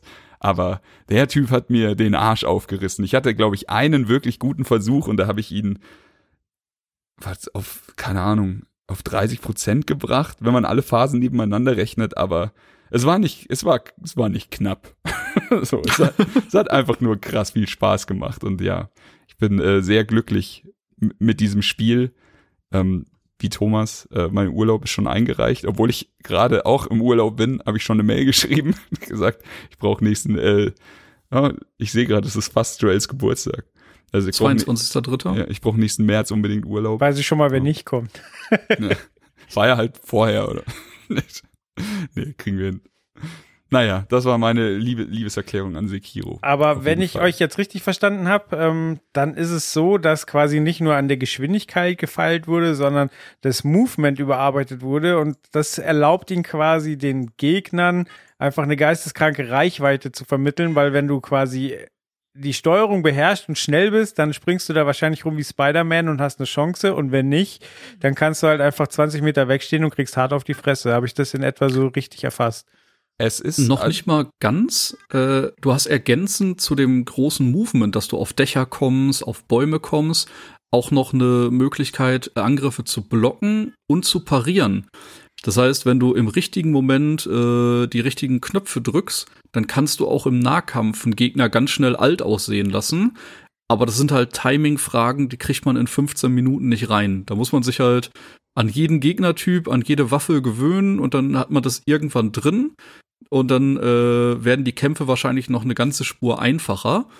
Aber äh, ich muss sagen, die Parier- und Blockversuche, die ich jetzt da gestartet habe, die waren eher noch äh, amateurhaft. Aber hat es dann was mit Rüstung zu tun oder kannst du, wenn du richtiges Timing hast, einfach alles blocken? Alles, wenn du das Timing hast. Also das Sekiro genau. wird ähm, tatsächlich ein Spiel sein, wenn du da dein dein Skill, dein Muscle Memory und alles am Start hast, dann wirst du, dann wirst du da durchlaufen.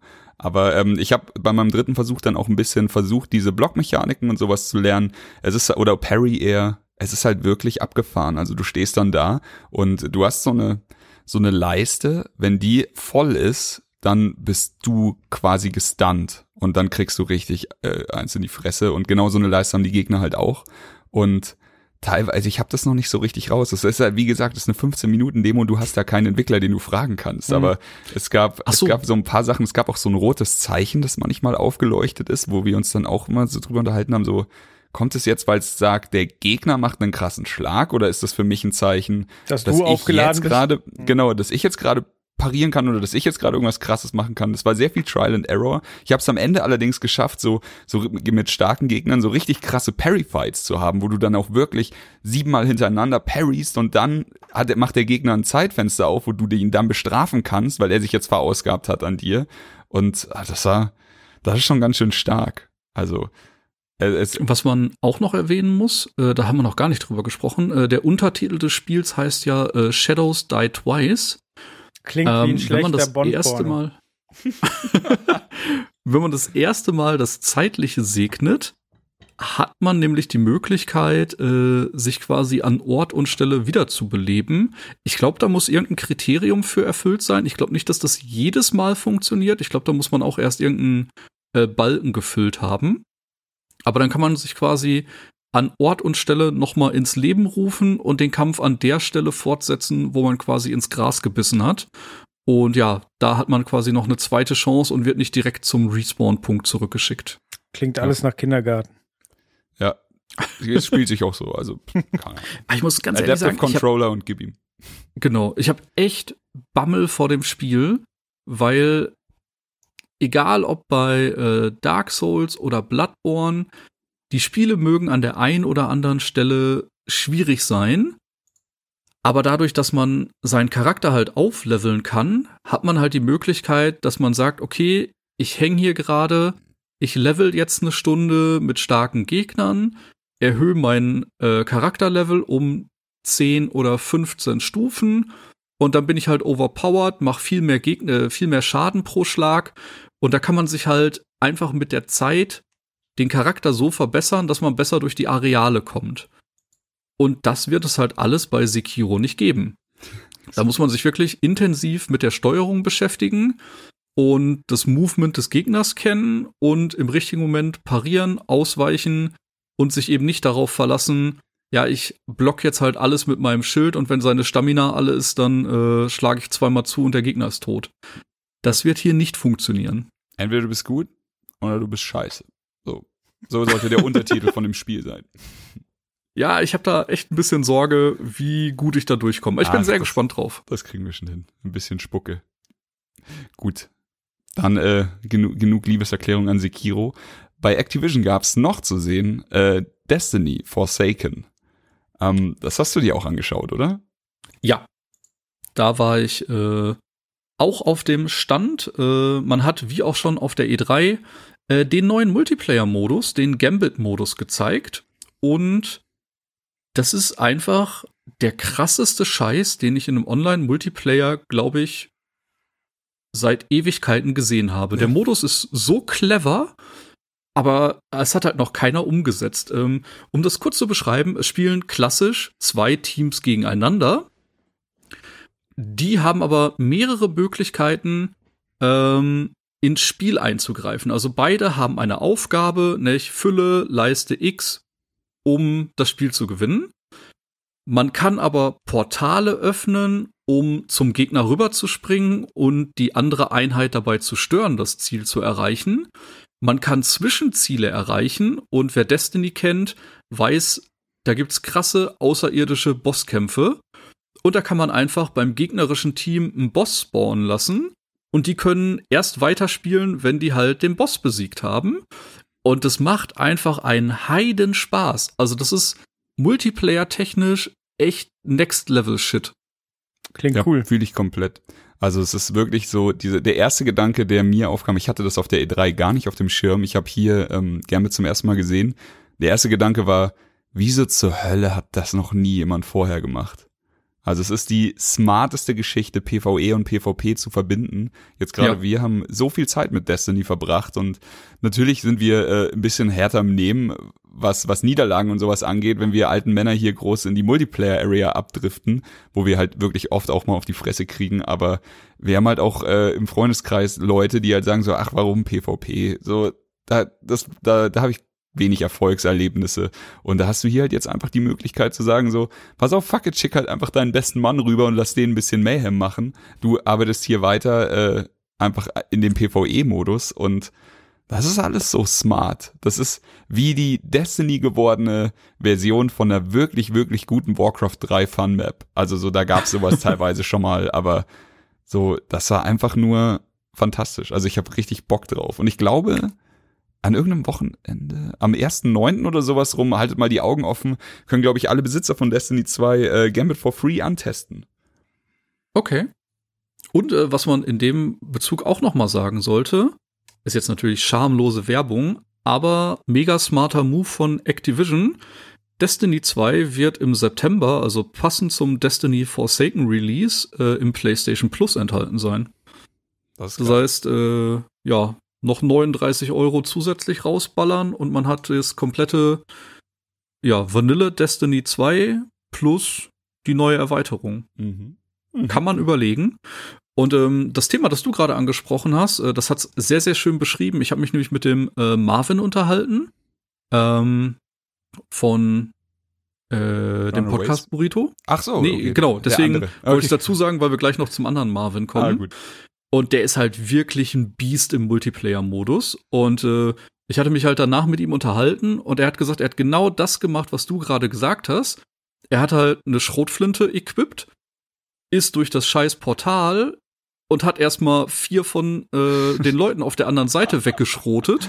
Und sein Team konnte in der Zeit natürlich mega Vorsprung aufbauen, Ja. weil die gerade echt mega damit beschäftigt waren, dass er den einfach ins Knie geschossen hat. Ja. Also da gibt's echt eine Menge witzige Optionen und äh, ich werde es mir auf jeden Fall im September mal anschauen. Es ist, es ist wirklich dieser Trigger, den man braucht, um Destiny nochmal äh, aus der Kiste zu kramen. So bei mir auch. Ja, und wirklich äh, es wird natürlich auch noch eine Story-Erweiterung geben. Äh, da ist aber außer einem Trailer nicht viel zu gesagt worden. Da hat man noch nichts von gesehen. Also der Trailer ist krass, aber ich möchte ihn nicht spoilern. Also jeder, der den Trailer sieht, äh, wird wissen, was ich Ja, das ist äh, könnte für den einen oder anderen Destiny-Fan etwas emotional sein. Genau. Okay. Äh, Joel, wie sieht's bei dir aus? Destiny-Karriere? Ja, es ist durch, glaube ich. Okay. gut, gut. Ähm, dann kommen wir gleich zum äh, letzten Spiel bei Activision. Wir haben uns Call of Duty Black Ops XY angeguckt. so, ich, äh, ich meine es nicht böse. Das ist, ich finde, die Call of Duty-Reihe ist mittlerweile bei mir in einem Standing wie äh, ähnlich ein FIFA. So, die Jungs haben es super drauf, krasse Multiplayer-Bretter zu machen. Und genau dasselbe habe ich hier auch gefühlt. Also ich, äh, ich habe mich an das Pad gesetzt und ich hatte instant Spaß. Ich hatte die komplette Zeit Spaß in dem Multiplayer. Ob ich abgeknallt wurde, ob ich selber abgeknallt habe, es geht super von der Hand.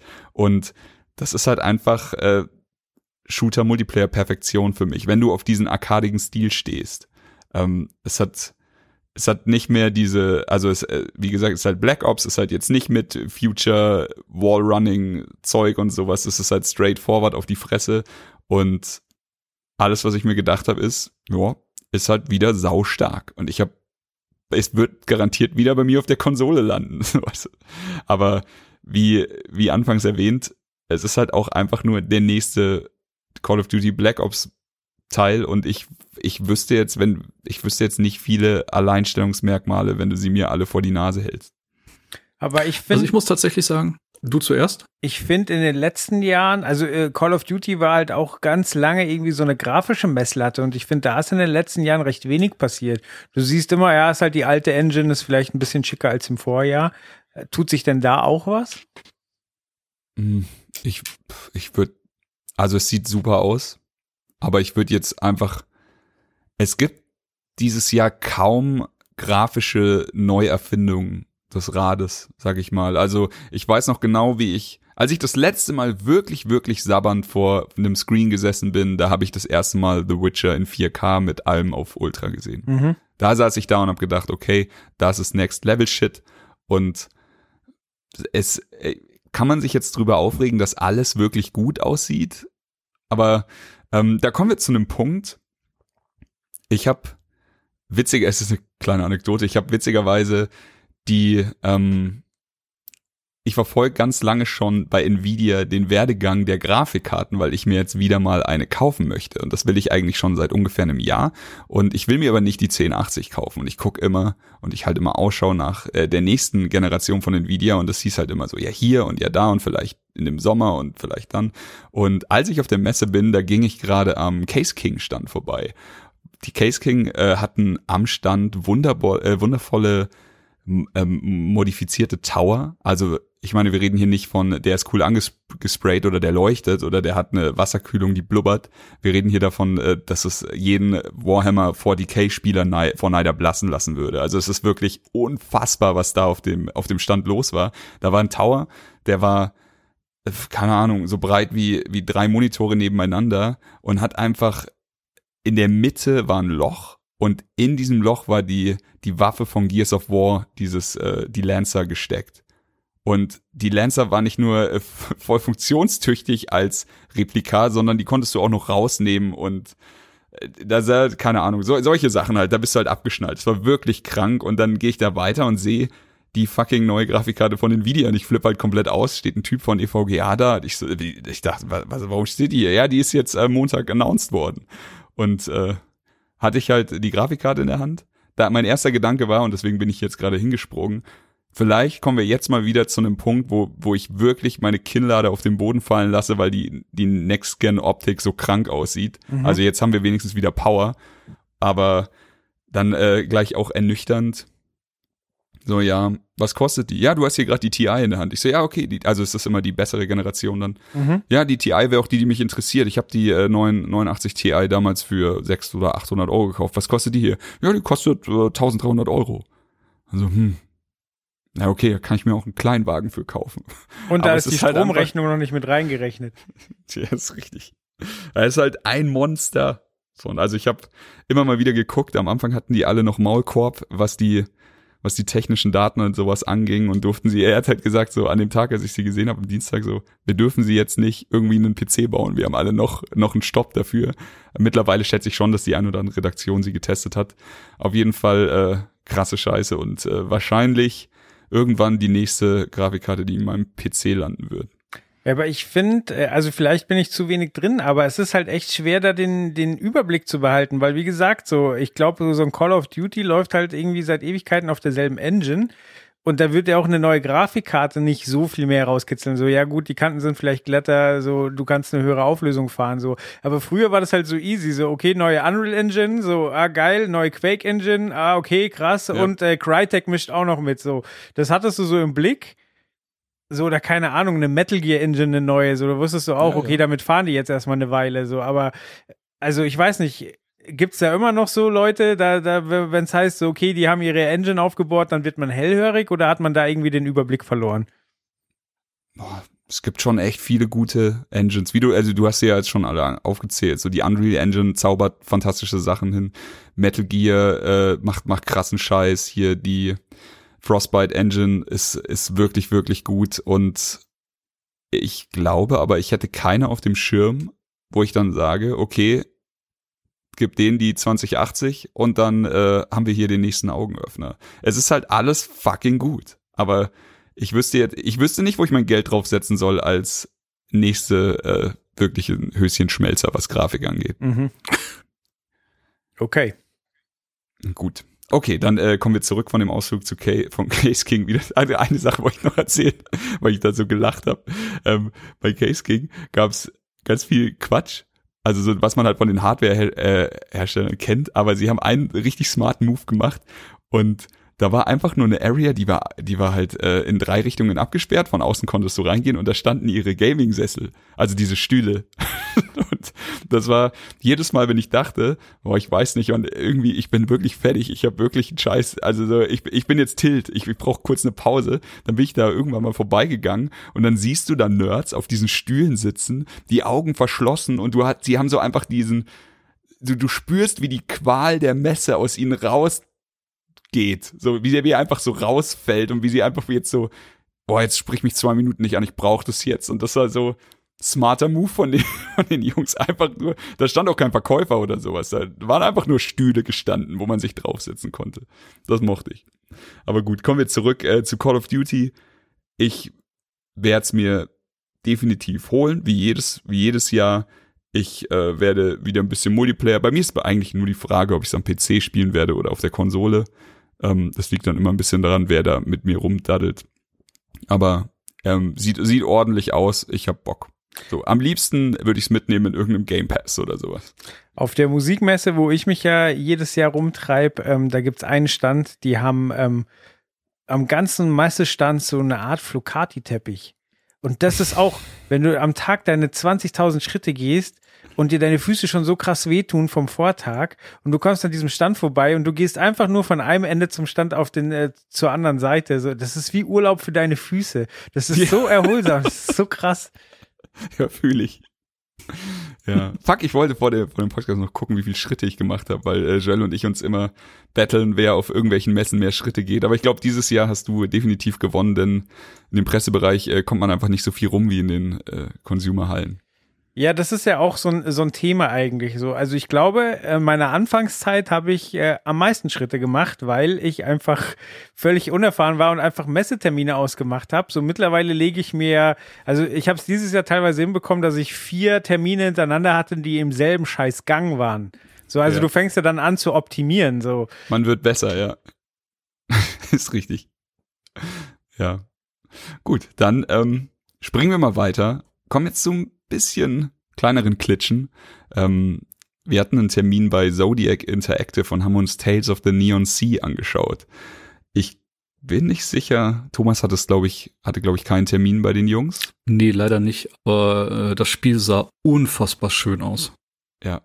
Also ge genau das. Das Spiel ist, ähm, wie, wie der Name schon sagt, sehr neon. es ist Pixel Art. Es ist so super charmant. Der Soundtrack ist wundervoll. Ähm, es ist die, eine Steampunk-artige Welt. Ähm, es ist ein bisschen, ja, es, es spielt sich, es sieht aus wie ein Point-and-Click-Adventure, spielt sich aber nicht wie eins. Also man hat keine Maus und befehlt den, äh, dem, dem Protagonisten, wo er hingehen soll, sondern man steuert ihn direkt. Aber es ist sehr textlastig, textbasierend. Man ist ein Detektiv und löst puzzelartige Fälle und Probleme. Ähm, man selbst ist in bester Cyberpunk-Manier ein bisschen modifiziert und äh, kann dann mit seinen Spielereien im Körper das ein oder andere eben machen. Und wir hatten, glaube ich, äh, also der Entwickler auch super nett und es hat ihn, hat ihn sehr gefreut, wenn man, dass ich mag das so bei diesen äh, nicht wirklich AAA-Titeln, wenn du da wirklich mit den Entwicklern noch redest und dann dir, dir fällt was auf und dann freut sich der Entwickler drüber, weil, weil er es jetzt, er, also er, er hatte ähm, in dem, in dem direkten Beispiel jetzt, du hast halt wirklich krasse Pixel-Art-Optik und wenn du einen Textblock hast, dann hast du aber wundervoll ausgearbeitete Zeichnungen von den Charakteren, die sich dann noch äh, so mit dem Mund eben mitbewegen und sowas. Und äh, da habe ich einfach nach der dritten, haben wir halt gesagt, dass, es ist fantastisch, dieser Übergang von dieser ja, ist natürlich äh, hässlichen Pixelfresse, die diese äh, Protagonisten da haben, zu dem wunderschön ausgearbeiteten äh, Charakterprofilbild. Und dann hat er sich so gefreut, weil er gesagt hat, wir, wir hatten das jetzt ganz lange nicht, er hat das jetzt vor ein paar Wochen eingebaut weil er dachte, das wäre vielleicht cool. Und äh, das ist dann einfach diese Nähe, die du dann zu den Entwicklern hast bei so einem schon Herzensspiel, ist dann ist sehr schön. Also wir hatten ein Segment, da hast du den äh, diesen Detektiv eben gespielt und hast dann das das ein oder andere Rätsel gelöst. Ein Mordfall war da und ähm, was dir da schon aufgefallen ist, da waren auch immer mal wieder irgendwelche Katzen und die die waren aber charakterisiert wie richtige Personen, also sie waren nicht einfach nur irgendwelche Katzen. Und das zweite Segment, das wir gespielt haben, war tatsächlich als Katze dann durch so eine Art, es war wie ein, wie eine Mafia-Hommage. Und du hattest halt diese, diese dicke Patenkatze und so kleinere Katzen und es war einfach, hatte die Ach, Patenkatze einen Drehstuhl und hatte noch eine kleinere Katze dann die nee. Nee, hatte sie nicht. Aber es war, es war sehr herzlich und es war einer der Titel, die mir wirklich äh, sehr, sehr schön in Erinnerung geblieben sind. Also auch mit jedem äh, von, von unseren Kumpels, mit denen wir uns noch drüber unterhalten haben, so, das war dann so dieses typische, hast du du Tales of the Neon Sea gesehen? Ja, das hat sehr viel Spaß gemacht. Aber ähm, viel mehr kann ich dazu auch gar nicht sagen. Es ist halt wirklich wunderschön. Ja, genau. Es ist so, ich schätze, das, das wird dieses typische fünf bis acht Stunden Spiel, wo du einfach in dieser, in dieser Welt ver, versinkst und einfach eine gute Zeit hast. Aber ähm, denn der nächste Titel war auch, äh, witzigerweise, Joel sagte, das waren meine, die hatte ich alle hintereinander gelegt. Da bin ich auch in, nicht, nicht aus demselben Gang rausgegangen, weil ich einfach, weil ich ein faules Schwein bin. Ähm, nächster Titel war Arcade Crew. Und äh, da hatten wir Dark Devotion. Und äh, Dark Devotion ist ein Castlevania-Look, Oldschool Spiel. Es hat sehr viele Dark Souls Einflüsse. Es ist 2D, aber das komplette Kampfsystem, du hast schon das Gefühl, du bist instant zu Hause. Also vielleicht war die eine Taste woanders gelegen oder sowas, aber du hattest halt einfach alles, was du brauchst. Und es war auch sackschwer.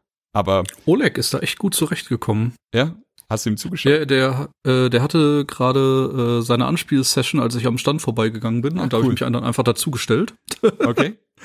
Und äh, wirklich ein cooles Spiel. Also es ist schick gemacht, es hat ein paar Neuigkeit, äh, Neuerungen.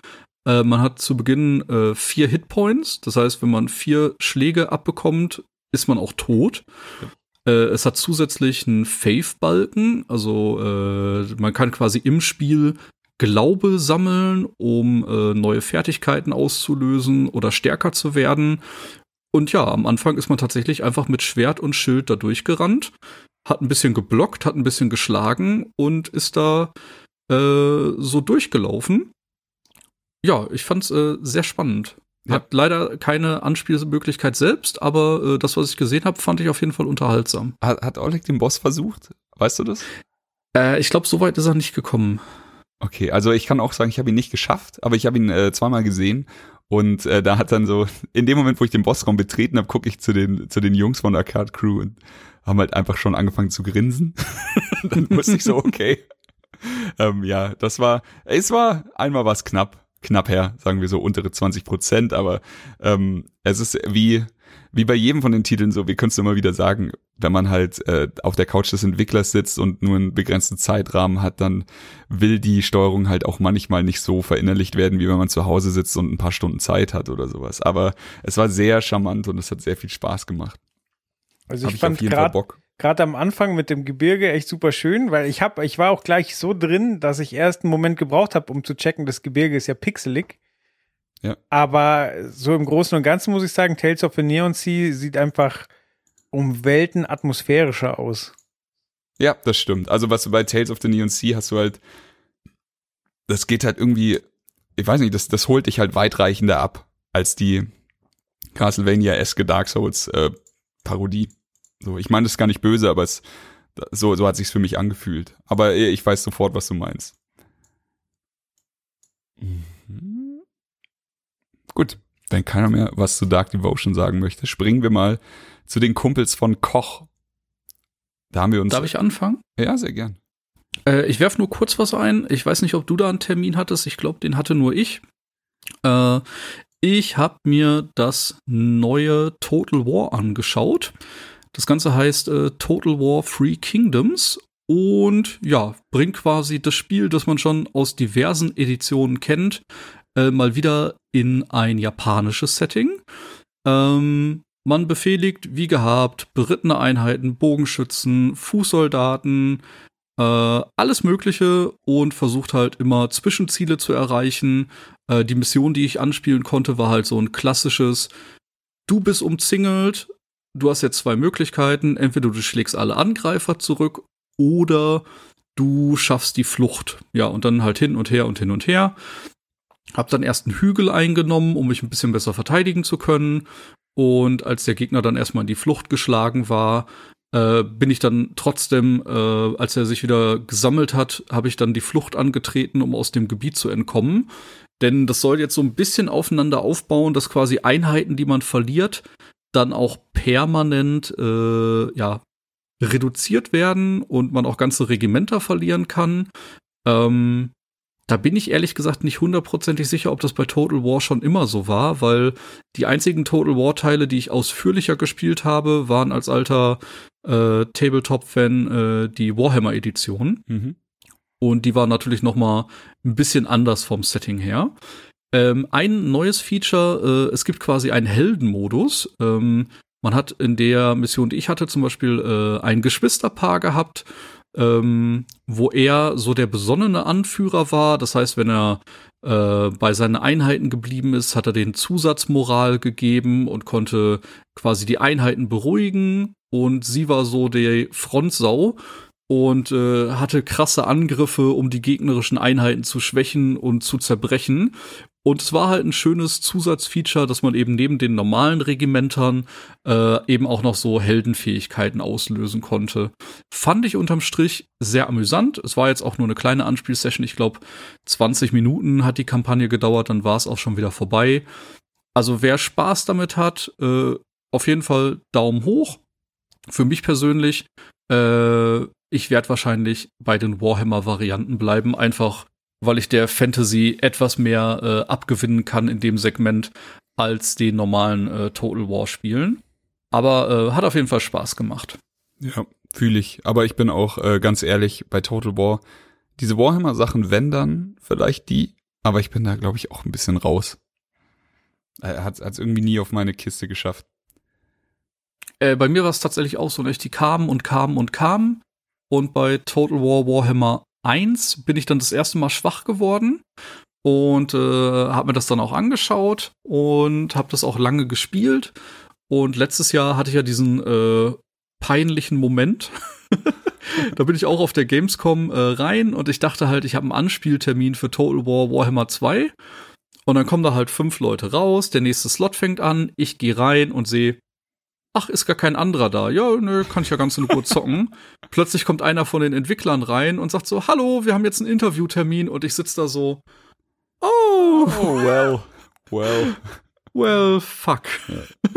wir haben das dann noch ganz gut gelöst bekommen. Äh, weil ich halt zumindest den Vorgänger gespielt habe, konnten wir uns ein bisschen darüber unterhalten und über Änderungen. Aber du hast Aber es ihm war im ersten Moment oder? sehr, sehr un ja, ja, ich habe ihm auf jeden Fall gesagt, dass ich dachte, dass ich einen Anspieltermin habe. Das war mir auch sehr, sehr unangenehm. Okay, Aber er hat es dann auch mit Humor genommen und hat sich gefreut, dass ich zumindest das Spiel kannte, weil er hat auch gesagt, nicht. Manche haben sich halt damit so gar nicht beschäftigt und das ist dann ja, das macht die Sache dann noch ein bisschen schwieriger. Für ein Interview, ja. Sehe ich auch. so. Ja, ja. aber das war auf jeden Fall äh, so unangenehm. aber mag ich. Ähm, gut, bei Ja. Koch bleiben wir. Ich hatte bei äh, Pathfinder Kingmaker hatte ich einen Termin. Das war vielleicht auch so was in der Art wie ein ähm, Interview, denn richtig viel gezeigt haben sie uns nicht, sondern wir sind halt einfach nur immer so gesprungen zwischen den ganzen Punkten. Aber ich denke, das ist auch dem verschuldet, dass, dass das Spiel halt riesig ist. Ich meine, Pathfinder ist äh, eigentlich ein sehr beliebtes Pen and Paper und hier haben wir halt die, die virtuelle Umsetzung davon. Ähm, die erste Frage war, wie, wie viele Stunden braucht man auf dem Tacho, damit man die ganze Sache hier abschließt? Hat er gesagt, ist gar nicht so schlimm. Äh, haben wir 45 ungefähr angepeilt. Ist ein reines Singleplayer-Game, muss man dazu sagen. Er meinte aber, wenn du hier die Sidequests mitnimmst, kannst du locker 80 bis 100 Stunden erreichen. Ähm, ich weiß nicht, hattest du jemals Kontakt mit dem Pen and Paper? Oder hast du dir hierzu mal was angeschaut? Pathfinder Ja. kenne ich nur vom Namen. Okay. Ähm, bei mir leider auch so noch, aber ich habe es auf jeden Fall auf der, wie soll ich sagen, auf der äh, To-Do-Liste, sich auch mal die, die Pen-and-Paper-Geschichte davon anzuschauen. Also der Bock ist auf jeden Fall da. Ähm, der Look von dem Spiel ist, wenn man dann äh, durch, die, durch die Areale zieht und kämpft, ist so Diablo-like. Man hat aber eine Truppe von sechs Mann, die man äh, kontrolliert. Ähm, der, der Entwickler hat gesagt, du hast halt ähm, 14 Klassen und kannst halt daraus dir dann deine, deine Lieblingsgang eben erstellen oder sowas. Release ist sogar bald, ist der äh, 25. September. Ähm, was ich mochte, war, er hat uns noch so einen Modus gezeigt, wie du dann selber so, so einen Mini-City-Builder hast. Und äh, da kannst du dann halt auch so, der, da hat sich der Tower Defense-Spieler in mir wieder ein bisschen gefreut, denn du hast halt solche AOE-Effekte bei manchen Gebäuden und da musst du genau überlegen, wo du was hinbaust, damit die voneinander profitieren und sowas. Und äh, da- das mochte ich tatsächlich sehr gerne. Ähm, es ist dann auch so, du übernimmst na, es ist ja äh, ein Rollenspiel. Du hast halt dieses typische Chaotic, äh, Neutral und äh, du, du bist gut, du bist böse, du bist so irgendwie in der Mitte oder sowas. Du kannst halt in diesen, diesen Kreis äh, deiner Gesinnung kannst du, kannst du quasi überall sein, wo du halt hin willst. Und je nachdem, wie du dich entscheidest, wird dann halt die Konsequenz daraus getragen. Also, wenn du deine eigene Stadt hast und du bist halt ein furchtbarer Mensch und ein fürchterlicher Herrscher, dann regiert halt Angst und Schrecken in deiner Stadt und das sieht man halt dann auch auf den Straßen und sowas, so mit Verbrechen und allem möglichen. Du kannst aber natürlich auch der weiße Ritter sein und äh, alle werden sich äh, wahrscheinlich vor dir hinknien und klatschen, wenn du durch die Stadt gehst. Also, das hat mich ein bisschen an Fable erinnert. Ähm, ansonsten, es gab ein Wettersystem, so wa- was, was Entwickler halt so sagen. so. Es gibt ein Wettersystem. Viele bekannte Figuren aus dem äh, Pathfinder-Universum werden in diesem Spiel sein. Ich habe ihn noch gefragt, ob es denn die komplette Kampagne aus dem Pen and Paper sein wird. Und er meinte, nein. Also sie, sie wollen natürlich auch ein bisschen was Neues bieten. Die Geschichte wird sich quasi an sehr nah am Original entlanghangeln, aber es wird auch genügend äh, neue Quests geben, neue Geschichten zu erzählen, neue Abenteuer zu erleben. So viel dazu. Ähm, ich bin gespannt. Ja, ich auch. Also das war so dieses typische, du hast halt einen kleinen Zeitslot, da will dir jetzt einer so ein, so ein krasses Epos zeigen und du sitzt so da und denkst dir so, ja, ja, aber im Endeffekt ist es zu wenig Zeit, um da wirklich äh, richtig dahinter zu steigen, wie sich das dann nachher wirklich anfühlen wird und sowas. Aber ich hab Bock. Ich meine, es ist eine schöne Sache, wenn du jetzt nicht gerade zu Hause fünf begeisterte oder, oder vier begeisterte Roleplay-Freunde hast, äh, die Abenteuer der Pathfinder-Welt zu erleben. Ist ja eine schöne Sache.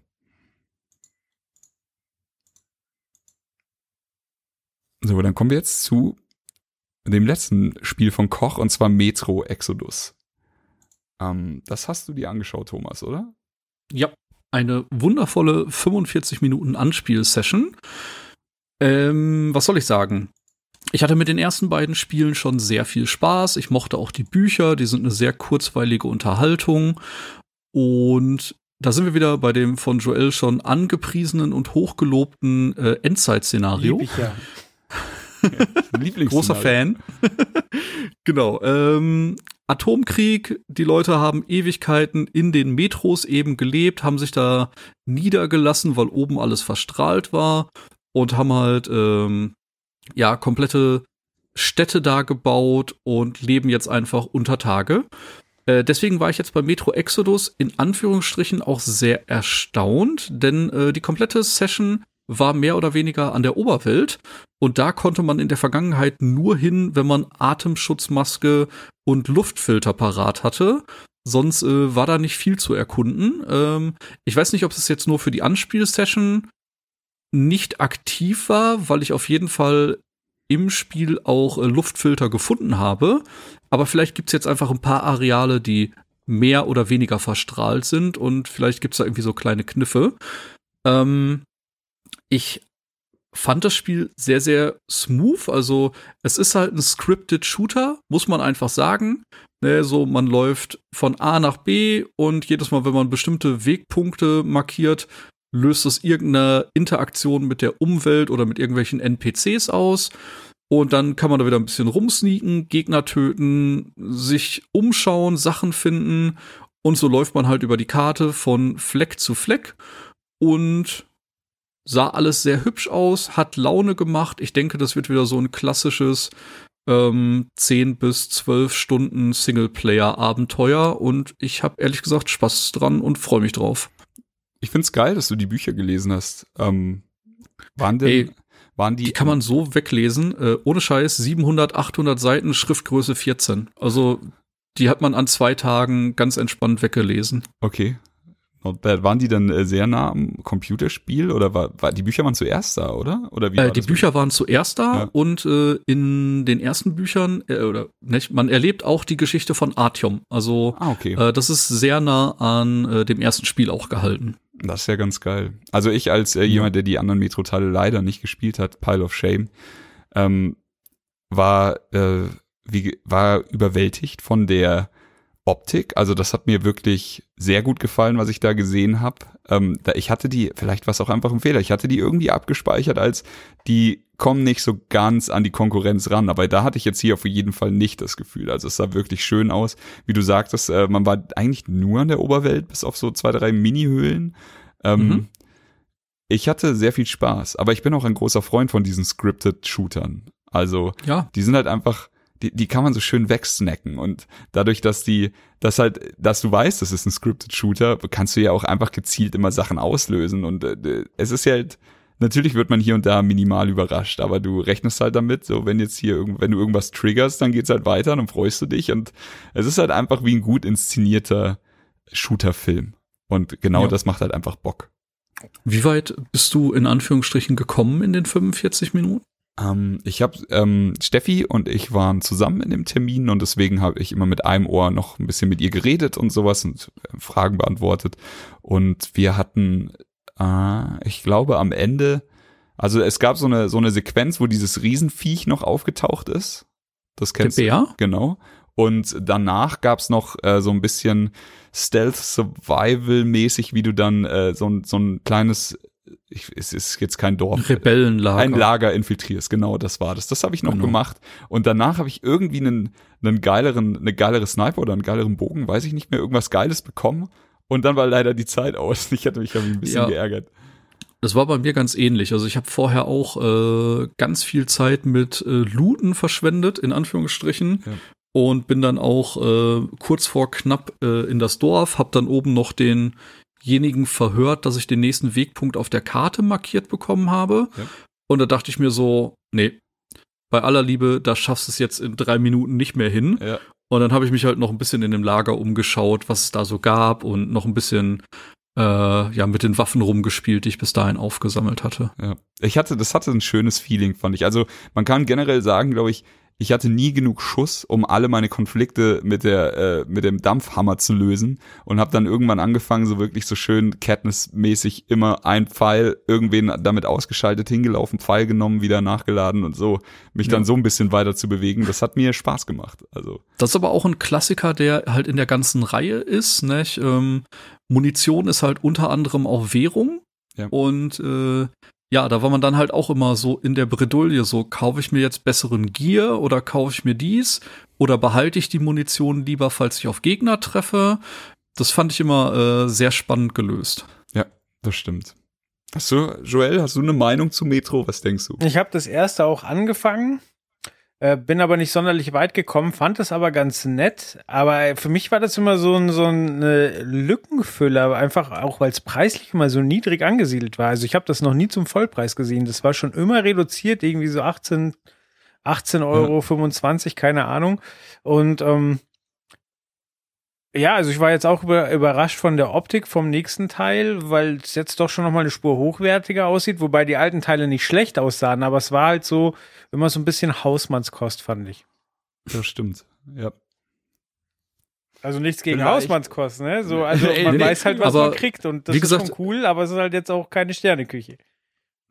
Wer Bock drauf hat und die Spiele noch nicht gespielt hat, man kriegt, glaube ich, alle vier bis sechs Wochen die äh, Redux, also die optisch nochmal aufgewerteten Editionen mittlerweile für 10 Euro in einem Bundle, also dass man beide für irgendeine Konsole oder für einen PC zocken kann. Das ist doch eigentlich eine ganz gute Option.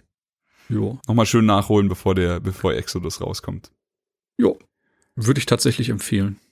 Und ich bin auch ein Oh. großer Fan von geskripteten Shootern. Also Ja. äh, wahrscheinlich ist das letzte Spiel, was ich richtig durchgespielt habe, die Kampagne von Titanfall 2 und das ist ja ein Paradebeispiel. Oh, Oh, da geht mir ja, das ist Herz auf. Messlatte sehr, sehr hoch. Das war wirklich eine der besten Ja. Singleplayer-Erfahrungen der letzten Jahre. Ja, ja, unterschreibe ich komplett. Oh, war die gut. Ich weiß genau, was Chris gleich noch macht. ja. Gut, das war der Podcast. Ich wünsche. Genau. Gut, Zehn dann Minuten später, Chris spielt jetzt Titanfall. springen wir weiter. Yes. Springen wir weiter zu einem, äh, zu einem sehr schönen Publisher, zu Nintendo.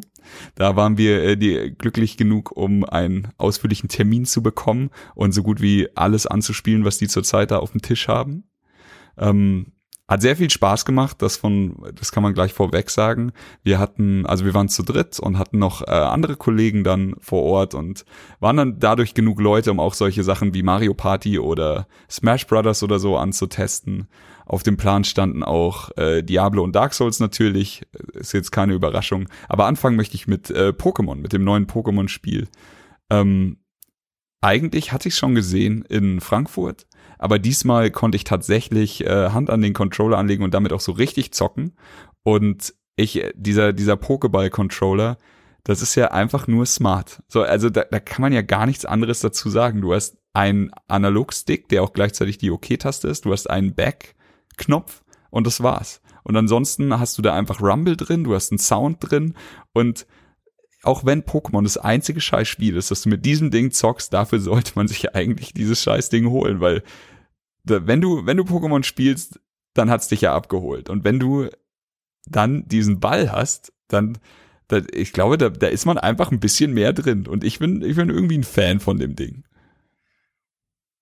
Kann ich nicht viel zu sagen. Äh, Pokémon, weder die Fernsehserie gesehen, noch auf dem Gameboy gespielt, noch nie gespielt, ähm, geht voll an mir vorbei. Ich kenne Anton und ich kenne Pikachu und das war's. So ist mir wurscht. Ähm, ich habe auch kein Pokémon Go gespielt. So. so. Ja, Joel, Joel hat's nicht so mit, mit Medien. ja, nee, soll jeder daran Spaß haben. Ich freue mich, dass, dass da auch anscheinend ja immer weitergeht. So. Also, sie machen sich ja immer wieder einen Kopf. Keine Ahnung, es tauchen wieder neue Pokémon auf. Ähm, also die Sammelleidenschaft der Leute wird ja da auch jedes Mal aufs Neue angefixt und dann bringen sie wieder doch noch eine, eine grüne Edition raus. Ich weiß, dass es keine grüne Edition gibt, aber also gibt's es wahrscheinlich sogar eine Edition. Es gibt, es gibt alle Farben bestimmt. Ja, ich sag nur, das, äh, das äh, Phänomen erschließt sich mir so gar nicht. Aber äh, ich war eh äh, verwirrt, als ich die Liste gesehen habe, weil dann, also es ist ja hier sehr schön nach Publisher sortiert, dann kommt Nintendo und ich lese Diablo, so, hä? Dann lese ich Dark Souls, so, und dann natürlich so, alles klar, kommt alles für die Switch, so. Und alle kaufen ja. sich für irgendwie fünf Jahre alte Titel, alles Trottel. Könntest, solltest du mit Robin mal drüber reden. Ich glaube, der vertritt deine Meinung da auch. Okay. nee, ähm, ja, was soll ich sagen? Die Switch funktioniert einfach fantastisch. Also, es ist wirklich so, ich kaufe mir Spiele, die ich, die ich schon besitze, damit ich sie halt einfach unterwegs zocken kann oder damit ich sie halt einfach abends irgendwie gemütlich nochmal im Bett anschmeißen kann oder sowas. Und dafür ist sie, die Konsole wurde so hart kritisiert als sie angekündigt wurde von der so einfach ganz viele Leute sagen, glaube ich nicht, dass das was wird. Das wird wieder so ein Rohrkrepierer, alles Mögliche. Sie hat alle eines Besseren belehrt und jetzt äh, macht sie das einzig Smarte. Jetzt holt sie sich halt Titel, die auf der Switch sehr gut funktionieren werden, wie zum Beispiel ein Diablo oder eben ein Dark Souls und äh, portiert sie. Aber ja, ich, ich kann ich kann eine Verwirrung verstehen, dass hier einfach von von fünf Titeln zweimal einfach überhaupt kein Nintendo in, in, also ich hab, das Dia Diablo und Darks passt halt einfach nicht in die Nintendo-Schublade ja. eigentlich. Also ich finde die Switch auch cool. Ich habe jetzt eine Frage dazu. Äh, sie soll auch nicht provokativ sein, sondern es ist wirklich eine Interessensfrage und ich hätte gern von euch beiden eine ehrliche Antwort. Also ich verstehe komplett, dass man sich ein Spiel nochmal holt, weil man sagt, oh geil, jetzt habe ich andere Möglichkeiten. Ich kann es unterwegs spielen, ich kann es im Bus spielen, im Zug, bla bla bla, in der Mittagspause.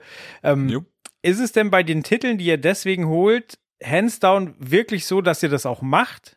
Also, äh, wisst ihr, also, weißt ihr, was ich meine? Ich weiß, so, was du so, meinst. Ich weiß, wie du, du dir meinst, einen neuen Apple-Rechner kaufst, weil du denkst, wow, geil, damit kann ich jetzt endgut Videos schneiden und letztlich machst du es dann doch nicht. Aber äh, letztlich hat dich die Möglichkeit getriggert, dass du es tun könntest.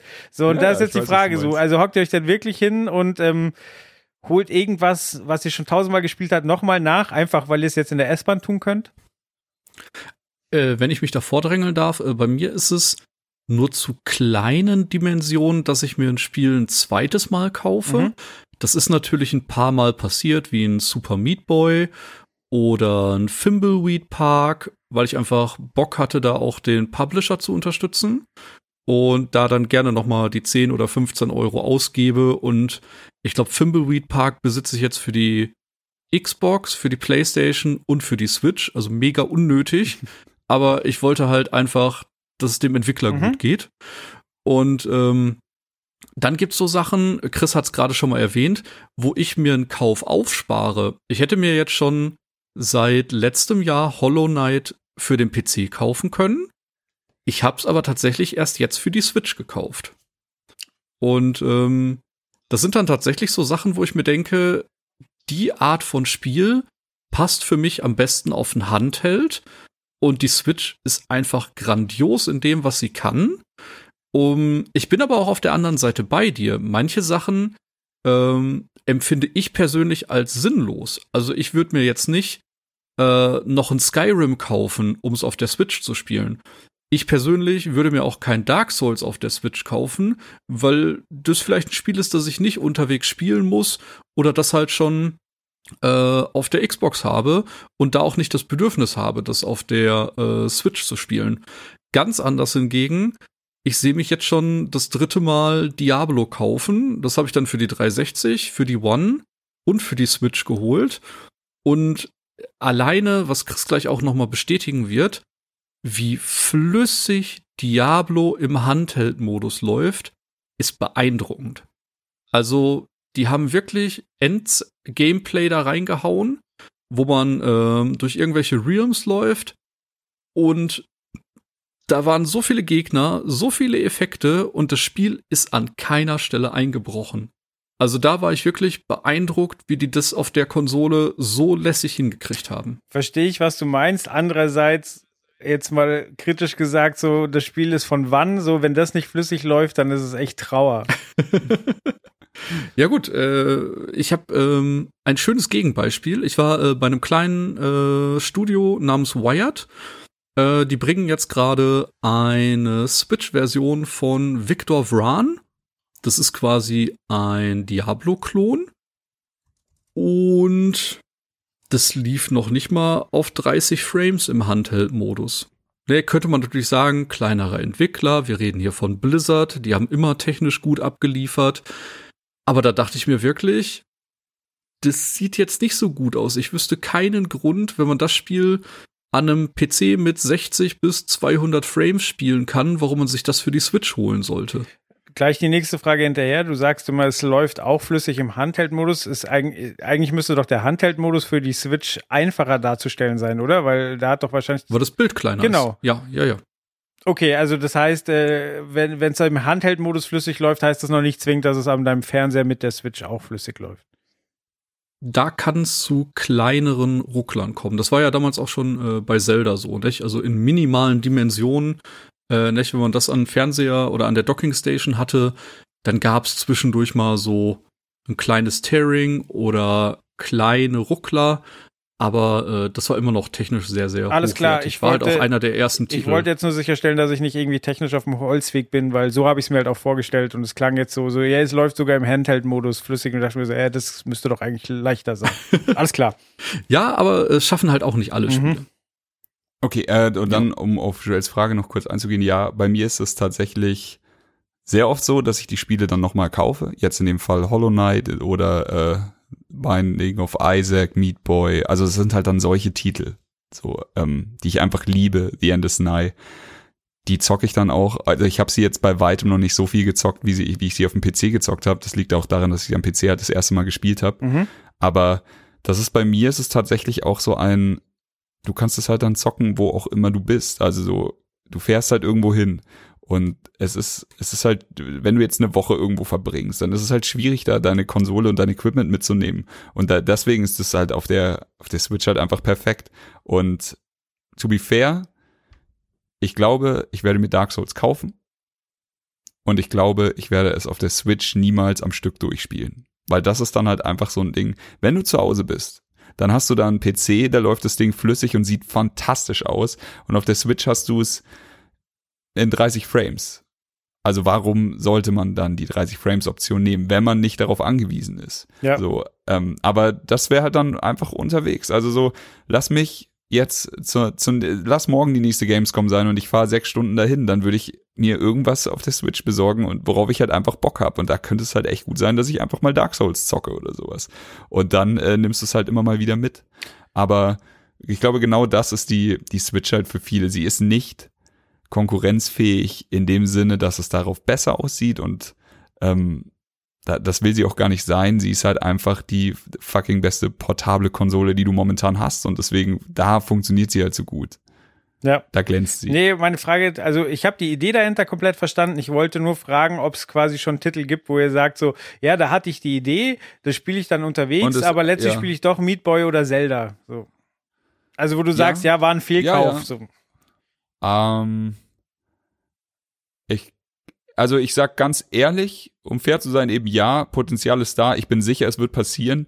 Bis jetzt fällt mir allerdings keine, wenn dann war es so ein 10-Euro-Titel und okay. der mir jetzt gerade nicht einfällt, aber tatsächlich noch nicht wirklich, weil die ganzen teuren 60-Euro-Titel oder sowas, das sind halt dann auch meistens wirklich Granaten. Oder äh, du kennst es ja, dann hast du halt so einen Titel, wo du ganz genau weißt, okay, ich habe da jetzt vielleicht noch nicht viel mitgespielt, aber lass das nächste Mal vier Kumpels bei mir rumhängen und dann äh, läuft das Ding den ganzen Abend. Ja.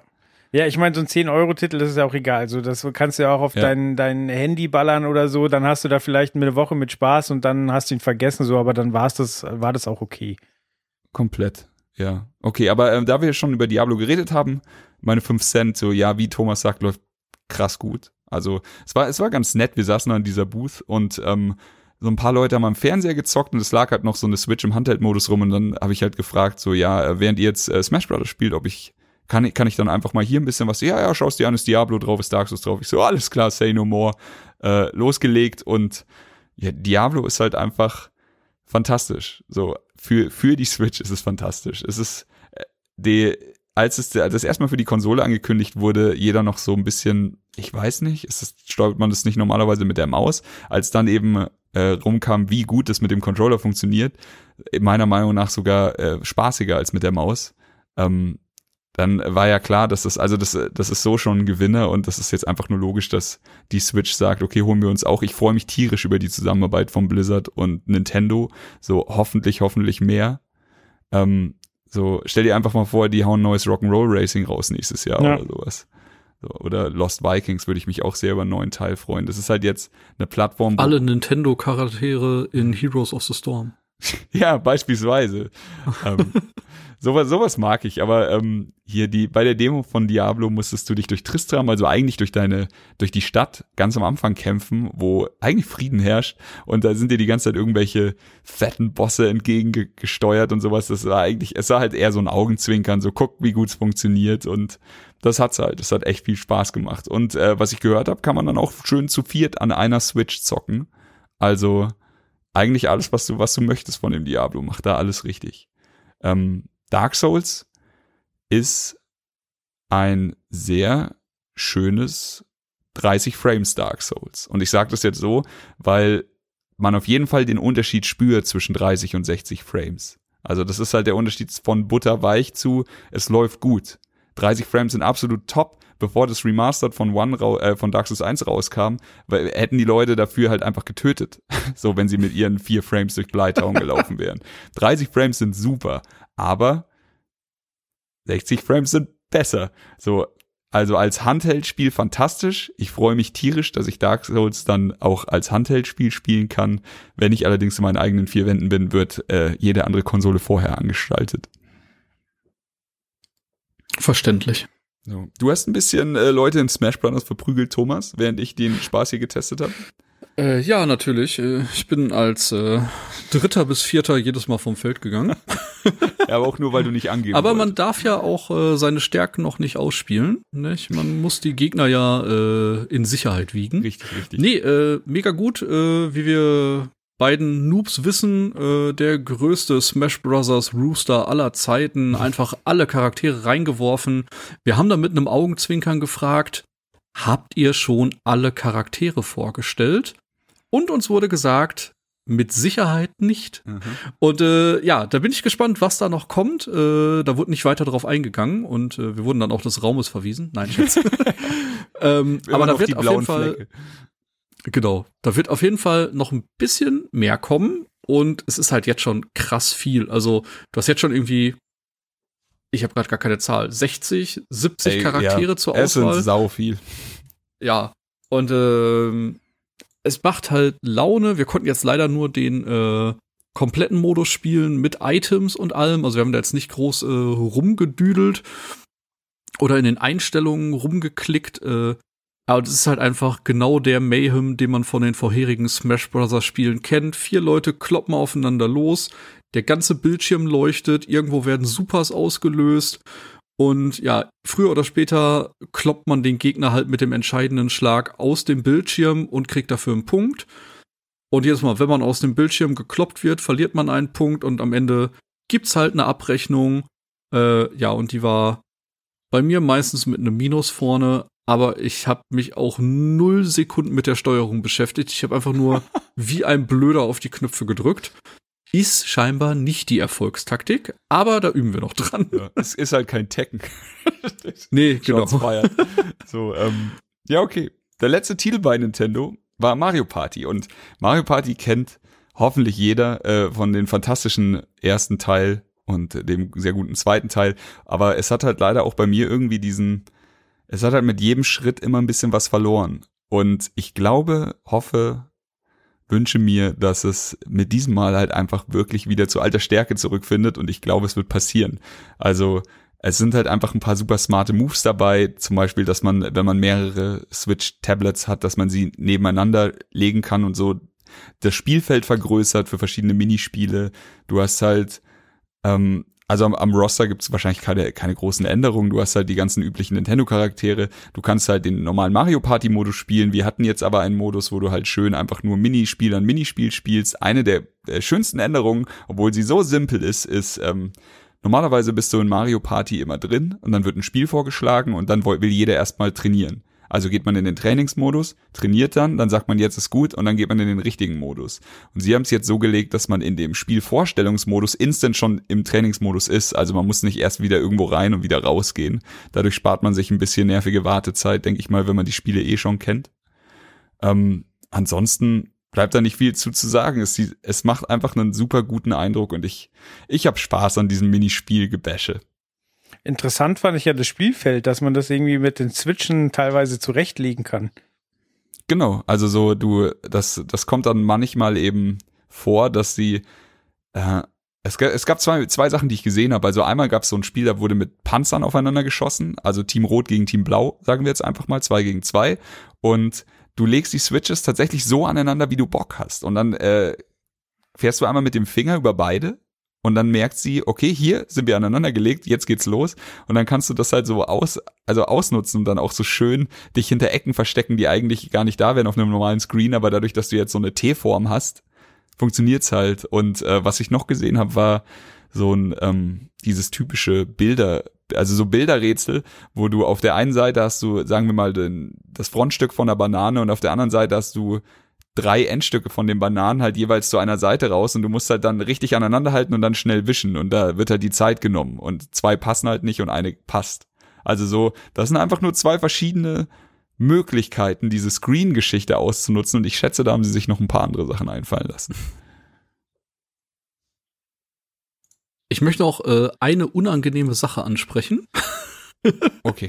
Als der ähm, nette Herr von der PR dann äh, gefragt hat, was wir noch anzocken möchten, habe ich gesagt, dass ich den Tag vorher bei einem anderen Publisher ein Spiel gesehen habe, das ich gerade beim Scrollen auch gesehen habe. Und das auf jeden Fall Fremdschäden-Faktor bei allen acht Leuten im Raum auslösen wird. Und äh, ich habe kurz auf das Spiel SNK Heroes Tag Team Frenzy verwiesen. Das ist äh, von NES America. Äh, die kennt man vielleicht von der Disgaea-Reihe. Und ich habe vorher schon gesagt, Leute, ich weiß ohne Scheiß nicht, wie man 2018 sowas ruhigen Gewissens auf den Markt bringen kann. Wir drücken jetzt mal auf Play und ihr guckt euch das an. Und es sind halt einfach Anime-Comic-Zeichnungen von drallen Dirnen. Ja, bestätige. und äh, wenn die quasi äh, sich nicht bewegen, bewegen sie sich trotzdem, weil wie früher bei Soul Calibur quasi ja. ihre Oberweite rhythmisch auf und ab hüpft. Und die Kostüme sind auch einfach nur sehr fragwürdig. Und ich glaube, gameplay-technisch war es gar nicht so schlecht. Also nee. Also zumindest, äh, es wirkt halt wie ein äh, ja, Arcade-Fighter. Ähm, sehr schnell, sehr äh, auf Specials ausgelegt, also ständig Hit-Kombos und man kann den Gegner auch nur mit einem Special Move finishen. Und ja, da war auf dem Bildschirm auf jeden Fall einiges los, aber irgendwie waren doch alle äh, peinlich berührt, als das Spiel gestartet wurde. Ja. Ja, ich konnte es nicht fassen, äh, hab, hab ein bisschen gelacht. So, äh, es war kein schlechter Fighter. Es war, ist mir jetzt auch nicht als guter Fighter in Erinnerung geblieben. Es war halt solide und da der Rest, was Thomas erzählt hat. Sehr, sehr viel Gebounce. Muss es auch geben. Muss es auch geben. Oder auch nicht. Aber wirklich so gesehen und gedacht, was passiert da gerade? Aber egal. Aber ich finde es schön, dass du es am nächsten Tag nochmal aufs Tablett bringst. Ja. Ja, ich musste einfach, äh, ich musste einfach meine schockierte Meinung äh, untermauern. Verstehe. Gut. Ähm, dann schließen wir jetzt den Nintendo-Teil ab oder möchte noch jemand was dazu sagen oder fragen? Nope. Nein. Gut. Dann kommen wir zu den freundlichen Herren von Head Up Games. Ähm, Head Up hatte ich, äh, ich, bei mir hat sich witzigerweise so ein kleines Ding durch die Gamescom gezogen. Ich habe immer wieder bei Terminen äh, Marvin von den Runaways getroffen, wie auch jetzt hier gleich. Bei, bei Head Up erzähle ich auch gleich noch ein bisschen mehr. Aber das war dann immer so witzig, weil du, du kommst ja dann rein und setzt dich, das war der erste Termin am Mittwoch, meine ich, äh, setzt du dich dann rein, bist noch ein bisschen fertig von der Party vom Vortag und dann der, der äh, Publisher oder eben der, der nette Herr hier dann in dem Fall auch. Und man, man startet dann ein bisschen das Gespräch und auf einmal geht die Tür auf und jedes Mal kam Marvin rein, wenn bei mir die Tür aufging. So, hey, du auch hier, ja, servus, High Five und dann ein bisschen, bisschen rumgequatscht. Ähm, ja, Headup hat, hat ein paar Spiele gezeigt, zwei davon möchte ich jetzt kurz bequatschen. Das ähm, äh, vielleicht abgefahrenere zuerst, äh, Texorcist heißt es. Und äh, hier ha habe ich auch gleich Marvin an meiner Seite gehabt, denn in Texorcist geht es darum, dass man tippt. Also man ist ein Exorzist und man tippt daher das äh, smarte Boardspiel. Es ist Pixel-Art-Grafik und es macht äh, erstaunlicherweise sehr viel Spaß.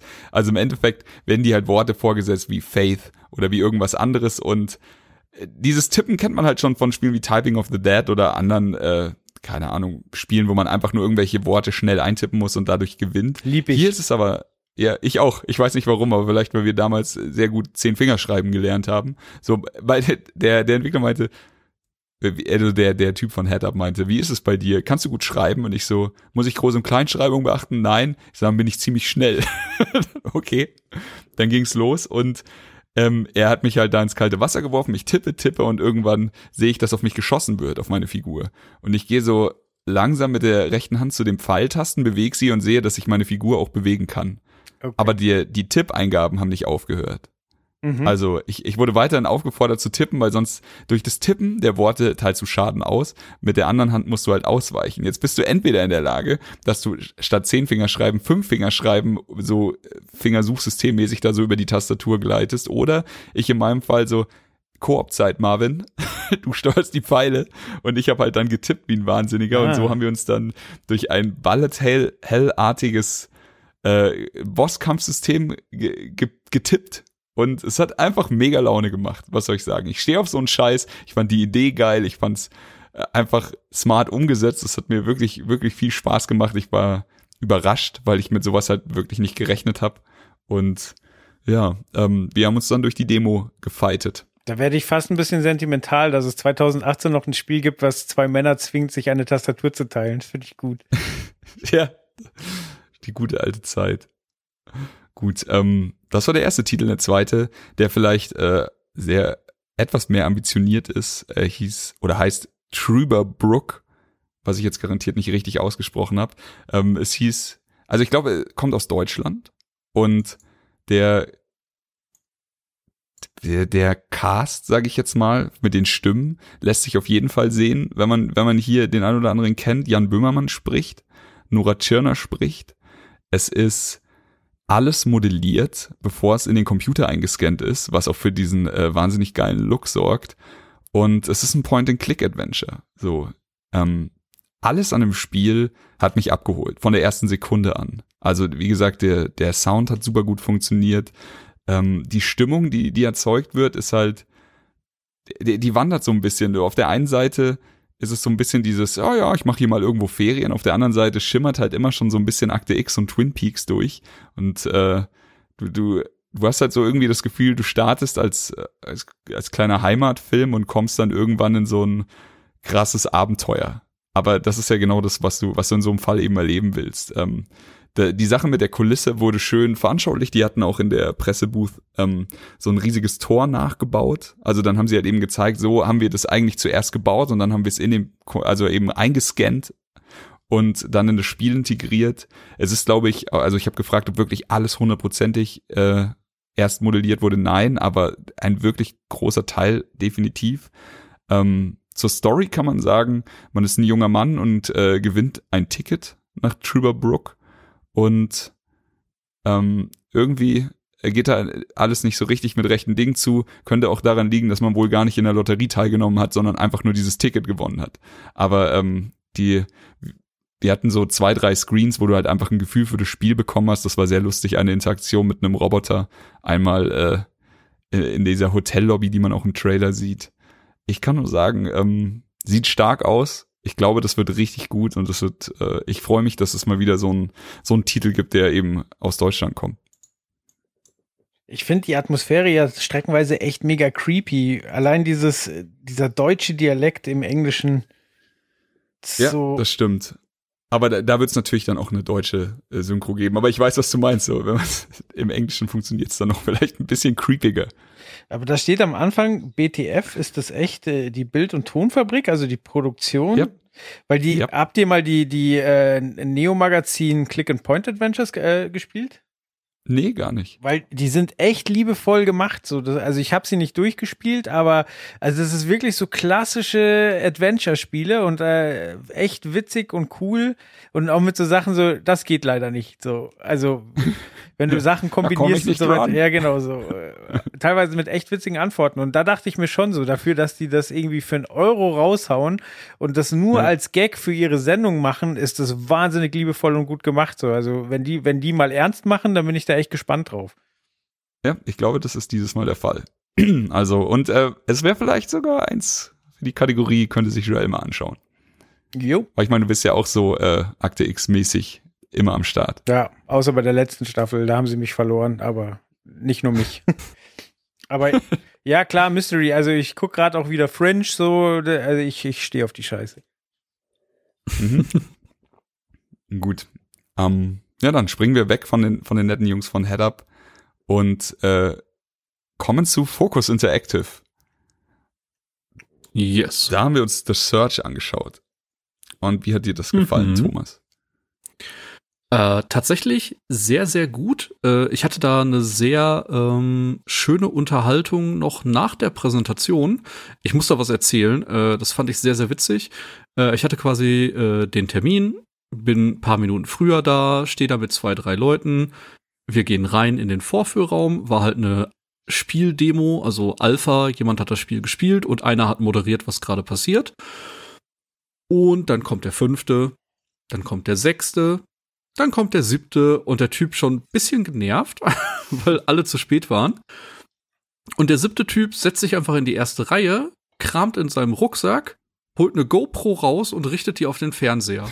Wow. Und der Moderator einfach nur so, was machst du da? Er so, ach, darf ich nicht aufnehmen? Er so, nee. Einfach nur so, als ob es das Selbstverständlichste auf der Welt ist. er hat ihm dann noch angeboten, nicht, wenn er die Kamera bitte auf den Boden hält, dürfte er Audio aufnehmen, aber Okay. dann hat er sich doch nur Notizen gemacht. Aber das war äh, wirklich so ein sehr unterhaltsamer Moment für mich als Zuschauer. Ja. ja, auf jeden Fall, ähm, The Search 2. Ähm, Deck 13 hat sich sehr viel äh, der Kritik der Spielerschaft äh, zu Herzen genommen. Man muss ja sagen, äh, ich finde, man merkt, wie sie so von Projekt zu Projekt besser geworden sind. Also für mich persönlich äh, war Lord of the Fallen noch ziemlicher Mist. Äh, the Search war schon ein gutes Spiel, das aber noch seine kleinen Mängel hatte. Also ich mochte die ganze Sci-Fi-Welt, aber es war dann halt doch irgendwann ein bisschen monoton. Es gab auch nur fünf Bossgegner und es war halt noch nicht ganz so rund. Ja, und dann äh, kam halt die neue Präse und die haben gezeigt, ah, hier, guck mal, es gibt jetzt ein Waldgebiet und es gibt neue Module, die man äh, bekommen kann. Und der Kniff des Spiels war halt, ähm, oder der Kniff auch schon von The Search 1, du bist nicht mehr vom Loot-Faktor abhängig. Du weißt halt immer, was der Gegner droppen wird, weil der Gegner hat verschiedene Hitzones, linker Arm, rechter Arm, linkes Bein, rechtes Bein, Brust, Kopf. Und du kannst halt gezielt Schaden gegen eine Stille, Stelle ausrichten. Und wenn du die dann beschädigt hast, kannst du die mit einem finnischen Move abschlagen. Und es droppt halt zu 100% das, was du gerade abgeschlagen hast. Und so konntest du dir halt relativ gezielt neue Rüstungs, äh, Items zusammenfarmen, also neue Blaupausen und hast dann ganz schnell äh, den Charakter weiterentwickelt. Und du konntest halt auch ganz gezielt die Waffen vom Gegner bekommen. Das heißt, wenn du ne, am Gegner eine Waffe gesehen hast, wusstest du auch genau, wenn ich den jetzt besiege, dann könnte das jetzt meine Waffe sein. Und das fand ich an dem Spiel sehr, sehr cool. Eben nicht dieser, ah, ich habe einen Gegner getötet, der hat eine Rüstung und ein Schwert an und ich habe leider keinen Loot gefunden. Nicht? Das ist so dieser Mini-Dark Souls-Moment, dass man manchmal halt nichts bekommt oder Quatsch bekommt. Und da weiß man halt immer genau, was der Gegner wohl droppen wird. Ähm, die ganze Inszenierung sehr schön gemacht. Die haben auf der Engine weitergearbeitet. Ähm, das lief alles ganz gut. Äh, ja, und dann war halt die Präsentation vorbei. Am Ende hat man noch einen spannenden Bosskampf gesehen, der über mehrere Phasen ging. Und der Boss war so ein bisschen in die Spielwelt integriert. Also das war nicht so, dass man wusste, ich laufe jetzt wohin und ah, das ist ein Bossareal. Nicht? Das hat man ja ganz häufig, dass man sich denkt, okay, der Raum ist so groß oder hier ist irgendwas komisch oder ich habe gerade erst einen Shortcut gefunden, jetzt kommt bestimmt irgendwas.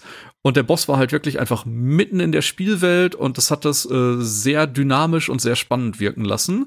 Und der hat auch einiges auf dem Kasten gehabt. Also der das Spiel gespielt hat, äh, der war unter anderem Level-Designer.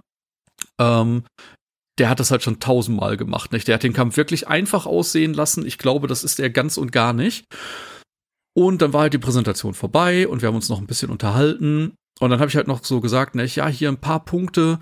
Wird es denn mehr Waffen geben? Ne? Es gab im ersten Spiel nur fünf Waffen und er hat gesagt, ja, wir haben auf zehn verdoppelt, gibt jetzt zehn unterschiedliche Waffen. Ich so, okay, es gab nur fünf Bosse. Wird es mehr Bosse geben? Ja, haben wir auch verdoppelt. Es wird zehn große Bosse geben. Ja, und dann noch ein bisschen links und rechts ausgetauscht. Und äh, das war auf jeden Fall super sympathisch und ich bin guter Dinge. Also die entwickeln sich in meinen Augen von Spiel zu Spiel weiter. Und ich habe tatsächlich äh, Bock darauf, mir anzuschauen, wie das Spiel aussieht, wenn es fertig ist. Ja, fühle ich. Fühle ich. Ich habe die Präsentation auch gesehen. Ähm, bei mir war es genauso. Also so, ich, ich, ich hatte Spaß mit Lords of the Fallen und ich hatte ein bisschen mehr Spaß mit The Search, aber beide Spiele haben mich dann doch irgendwann hängen lassen. Und äh, alles, was ich aus der Präsentation von The Search 2 jetzt mitgenommen habe, war tatsächlich, das könnte das könnte jetzt sein. Jetzt, könnt, jetzt haben sie es vielleicht geschafft. So, wie, wie du sagst, doppelt so viele Waffen ist halt einfach interessanter als Spieler, um ein bisschen auszuprobieren. Doppelt so viele Bosse, hast du mehr Zeug, den du auf die Fresse hauen kannst. Und The Search 1 war ja nicht schlecht. Also ich habe das, ich habe das am Anfang sehr, sehr gerne gespielt und dann hast du so einfach gemerkt, wie dieser Fun Level nach unten geht irgendwann und äh, der ähm, Monoton-Level vielleicht ein bisschen nach oben geht. Wenn sie es geschafft haben, einfach auf die, auf die Fans zu hören und das auszugleichen, dann glaube ich, sind wir hier auf einem richtig guten Weg. Also, also wirkte zumindest so, als ob echt viel Feedback mit in die Entwicklung eingeflossen ist. Ja. Ist für mich so, so so ein Spiel im Mittelfeld, was halt bei mir durchs Raster fällt. So, also weder hat es irgendwie besonders viel Charme, so wie, wie manche von den pixeligen Spielen, noch äh, sieht es wahnsinnig innovativ aus. Es sieht alles gut aus, aber es ist jetzt nichts, wo ich sage, so, oh, da muss ich jetzt aber Freizeit für opfern. So, es ist so ja. komplettes Mittelfeld. So, ist zu gut, um Scheiße zu finden, aber es ist halt auch nicht äh, top-notch. Ja. Mhm, da bin ich gespannt, was du zum nächsten Spiel sagst, aber da kann Thomas bestimmt auch gleich ein paar Worte verlieren. Ich hole schon mal Luft. Ähm, genau, äh, ich war mit Steffi zusammen bei äh, Call of Cthulhu und wir waren eh schon erstaunt, äh, wie das Ganze wohl ablaufen wird, weil wir hatten zwei Stunden Termin und dann haben die tatsächlich nach relativ kurzer Einführung gesagt, so Leute, das ist ein Hands-on-Termin. Wir haben hier eine Beta, die ihr zocken könnt. Es ist der Anfang des Spiels. Have fun.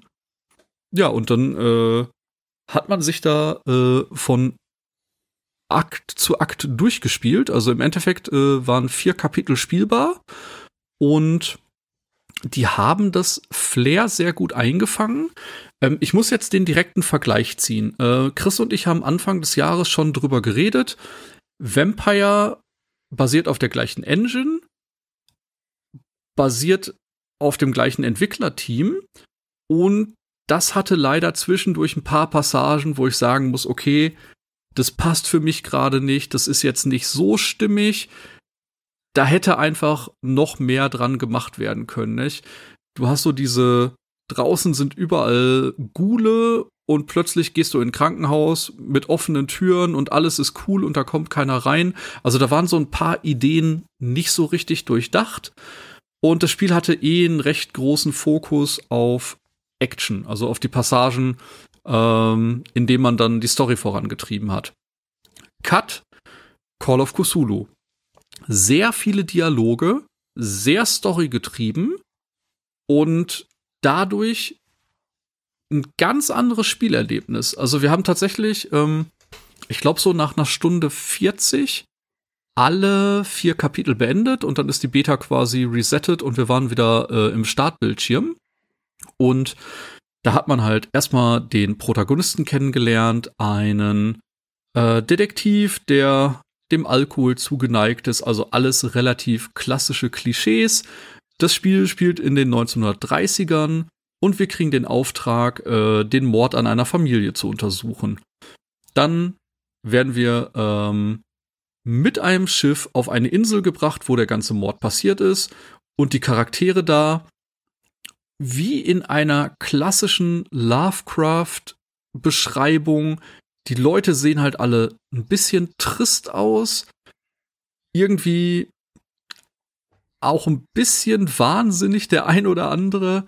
Und ähm, dann trifft man einfach direkt am Eingang, also man kommt auf die Insel und sieht, dass da einfach ein toter Wal ist.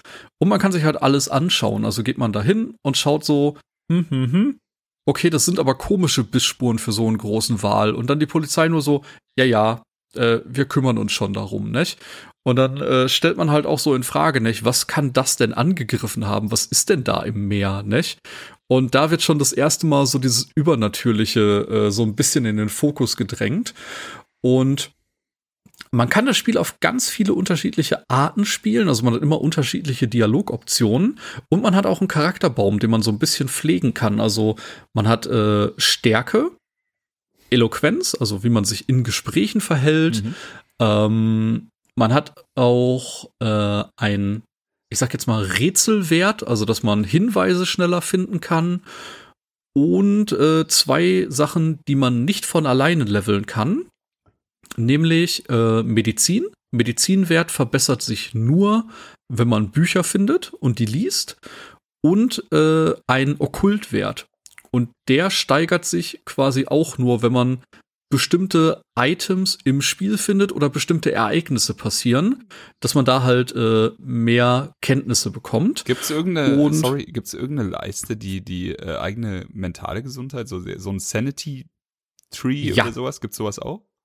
Gibt's auch, okay. äh, ist ähm, auch direkt übers Menü anwählbar. Also am Anfang hat man quasi einen Sanity-Punkt und ist bei voller geistiger Stabilität.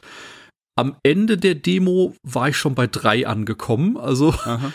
da merkte man schon, das driftet ein bisschen ab und man hat ein paar unangenehme Erfahrungen und ähm, das hat halt alles sehr, sehr flüssig gewirkt. Also, obwohl das Spiel sehr langsam ist und wirklich sehr viel auf Dialoge setzt. Man hat halt dieses klassische, wie man es immer nennt, äh, Maßeffekt Dialograd. Und je mehr man mit den Leuten redet, eröffnen sich bei anderen Personen wieder neue Dialogoptionen und so weiter und so fort. Dann hat man kleine Rätselpassagen, die man löst. Ähm, man muss Items finden, man muss Sachen zusammensetzen. Und so basiert die Story halt immer weiter und man kommt äh, Ebene für Ebene weiter, lernt neue NPCs kennen, lernt neue Gebiete kennen. Und ich muss wirklich sagen, es ist das, was ich mir äh, gewünscht habe. Also ich glaube wirklich, dass das Spiel sehr, sehr gut werden kann. Klingt auf jeden Fall so. Also ich war, musste schweren Herzens den Termin leider skippen, um noch in einen anderen ja. wahrzunehmen, aber das klingt alles genauso wie was, worauf ich richtig Bock habe. Also ich bin halt einfach auch schon sehr für dieses Call of Cthulhu, äh, also für das ganze Cthulhu-Universum so anfällig. Also da, da braucht es nicht viel, um mich wirklich abzuholen, aber es klingt einfach geil. Ich find's abgefahren, ja, dass die da zwei Stunden Termine machen. Das heißt, die kriegen, kriegen am Tag irgendwie vier, fünf Leute durch und dann war's das. Das ist total abgefahren. Nee, äh, es waren fünf Anspielstationen da. Also Wobei, ne, es ist immer noch nicht viel. Es ist immer noch sagst, abgefahren, äh, ja, aber es ist ein Spiel. Genau, also an drei, äh, ne, sagen wir zwei Stunden für fünf Leute, vier Termine am Tag, also 20. Eigentlich haben das Spiel nur 60 Leute angespielt. Das ist schon das ist heftig, krass. Ja. So viel geben bei anderen in, in eine Kinovorstellung. Ja. Zum Beispiel. Ja, aber also, aber, ja, aber ich ähm, finde, das ist halt dann eine Experience, wo man sagt, so, also wahrscheinlich ging es eh nur mit Terminen, ist klar, weil, aber da würde ich mich halt dann auch lange anstellen, wenn ich dann sage, okay, dafür darf ich dann, dann zwei Stunden so zocken. Lange, ja. So, das ist halt was ja. anderes als, als äh, sechs Stunden für 15 Minuten. Ja. ja, aber war auch halt nur äh, behind closed doors, wobei der Release äh, theoretisch noch für dieses Jahr geplant ist. Also ich glaube, das soll im Oktober tatsächlich veröffentlicht werden. Jo, 30. Oktober steht hier bei mir. Genau. Na, dann haben wir ja nicht Deswegen, mehr so da bin ich sehr gespannt, äh, wie dann die finale Version aussieht. Cool. Da freue ich mich auf jeden Fall sehr drauf. Da werde ich mich dann wahrscheinlich ärgern, äh, dass ich die ersten zwei Stunden nochmal spielen muss. Kenne ich schon. Maybe. Nein. Gut, äh, dann springen wir mal weiter zu einem äh, wahrscheinlich sehr Chris-lastigen Monolog-Block. Äh, ich war bei den Jungs von Devolver im Devolver Camp, das wunderschön war. Das war so ein bisschen, so ein bisschen wie so ein äh, Ferienlager aufgebaut. Und Devolver hat dieses Jahr ganz schön einen rausgehauen. Also die hatten, ich habe mir vier Spiele angeschaut, die sie hatten. Ähm, My Friend Pedro, The Messenger, Ape Out und Gris. Und jedes von den Spielen könnte ich jetzt einleiten mit, das hat mir wirklich, wirklich gut gefallen. Ähm, sie sind alle unterschiedlich, aber sie sind halt alle irgendwie krass fantastisch. Ich fange jetzt einfach mal an. Äh, mit My Friend Pedro, äh, das könnte der ein oder andere vielleicht bei der E3 schon mal gesehen haben. Es ist, ähm, es ist 2D. Es ist ein bisschen Max Payne. Es ist ein bisschen äh, Hotline Miami. Ähm, man läuft halt von, von links nach rechts und ballert und kann dabei diesen Bullet-Time-Modus auslösen. Man kann springen in Zeitlupe, man kann eben die in Zeitlupe irgendwo hinschießen und der erste Kniff, der einem wahrscheinlich auffällt, ist, man kann auch in zwei verschiedene Richtungen ballern. Ähm, am Anfang stellt sich das dann alles so raus, dass man ein bisschen äh, unbeholfen rumstolpert und ein bisschen, also man, man tötet die Gegner schon. Es sieht halt einfach nur nicht richtig cool aus. Aber wenn man dann einfach mal so fünf Minuten am Pad war oder an der Maus, dann äh, fängt man so langsam an durchzusteigen und nach, nach, keine Ahnung, 15 Minuten, 20 Minuten fängt man dann wirklich an, so Ballettkürenartige äh, Vernichtungen anzustimmen von irgendwelchen Schergen, die einfach, wo du, wo du einfach das Replay sofort deinen Freunden schicken willst. Und das macht dabei so viel Spaß. Es ist brutal, aber es macht einfach mega Laune. Und es ist wie, wie so ein Highlight-Reel von einem alten Max Payne-Spiel. So, als, als wenn Max Payne mal aus so einem 2D-Ding rausgekommen wäre. Ähm, es hat ein paar kleine Gimmicks, die sehr viel Spaß machen, neben der Bullet Time und dem Ballern. Ähm, das ist zum Beispiel, dass man in zwei verschiedene Richtungen schießen kann. Das ist so gelöst. Du nimmst deine Maus und klickst quasi, hältst die Taste gedrückt und dann lockst du die eine Knarre in die eine Richtung und dann bewegst du die Maus in die andere Richtung und drückst dann quasi äh, auf die Schusstaste und dann schießt er mit der einen Hand, schießt er dahin, wo du die, die Position gelockt hast und mit der anderen Hand schießt er auf die, dahin, wo du jetzt zielst und dadurch kannst du halt ganz abgefahrene äh, John Woo Action-Szenen nachspielen, indem du einfach in alle Richtungen ballerst. Du kannst ähm, Sachen, die am Boden sind, umtreten, Tisch, damit du Deckung hast. Du kannst aber auch einfach, wenn du jetzt beispielsweise, du bist eine Etage tiefer und über dir steht, also über dir ist, ist nichts und links und rechts stehen da zwei Gegner, dann kannst du so eine Pfanne nach oben treten und dann kannst du über die Pfanne, also so quasi ums Eck, du lässt die Kugeln an der Pfanne abprallen und tötest so Leute. Das ist, ich habe mir das im Trailer angesehen und dachte so, ja, yeah, okay, das habt ihr jetzt für den Trailer schön zusammengeschnitten, aber es geht super leicht von der Hand. Es ist einfach, äh, es ist einfach Action, die, die du da auf dem Silbertablett serviert bekommst, die einfach nur Fun macht. Ähm, nach jedem Level kriegst du so eine, so eine Art Mini-Highlight-Reel serviert, was du dann auch instant auf Twitter posten kannst, was ja ein super smarter Move ist, wenn du jetzt mal wirklich eine, eine lustige, eine lustige Session am Start hast. Der Entwickler hat uns dann am Ende noch ein bisschen ähm, ein Level gezeigt, das vielleicht ein bisschen fortschrittlicher war, also da, wo wir nicht, wo wir mit unserer stümperhaft, mit den stümperhaften Skills einpacken konnten, könnten, aber er hat sich dann äh, da reingeworfen, du startest auf einem Skateboard, er hat es einfach geschafft, das komplette Level nicht von diesem Skateboard runterzufallen oder abzusteigen. Er hat die ganze Zeit irgendwelche Kickflips gemacht oder Shovels, hat das Skateboard Leuten in die Fresse getreten und ist danach wieder drauf gelandet und sowas, also absurdest, aber einfach nur geil zum Anschauen. Es sieht halt wirklich mega geil aus und ich finde der Vergleich mit Max Payne, der trifft absolut, weil das war das erste Videospiel, wo ich nicht damit zufrieden war, dass ich, dass ich was geschafft habe, sondern ich wollte es halt cool schaffen. So, also keine Ahnung, du hast zwei Gangster Ja. erschossen, aber du lädst noch mal neu rein, um dabei rückwärts die Treppe runterzuspringen, während du sie erschießt. So und so genau sieht das da auch aus. So, wobei ähm, die Steuerung, wie du sie gerade erklärt hast, ähm, äh, klingt schon sehr komplex. Also da muss man sich wahrscheinlich erstmal dran gewöhnen. Aber also das Ergebnis letztlich, was man da in dem Trailer sieht, ist halt einfach unglaublich fett.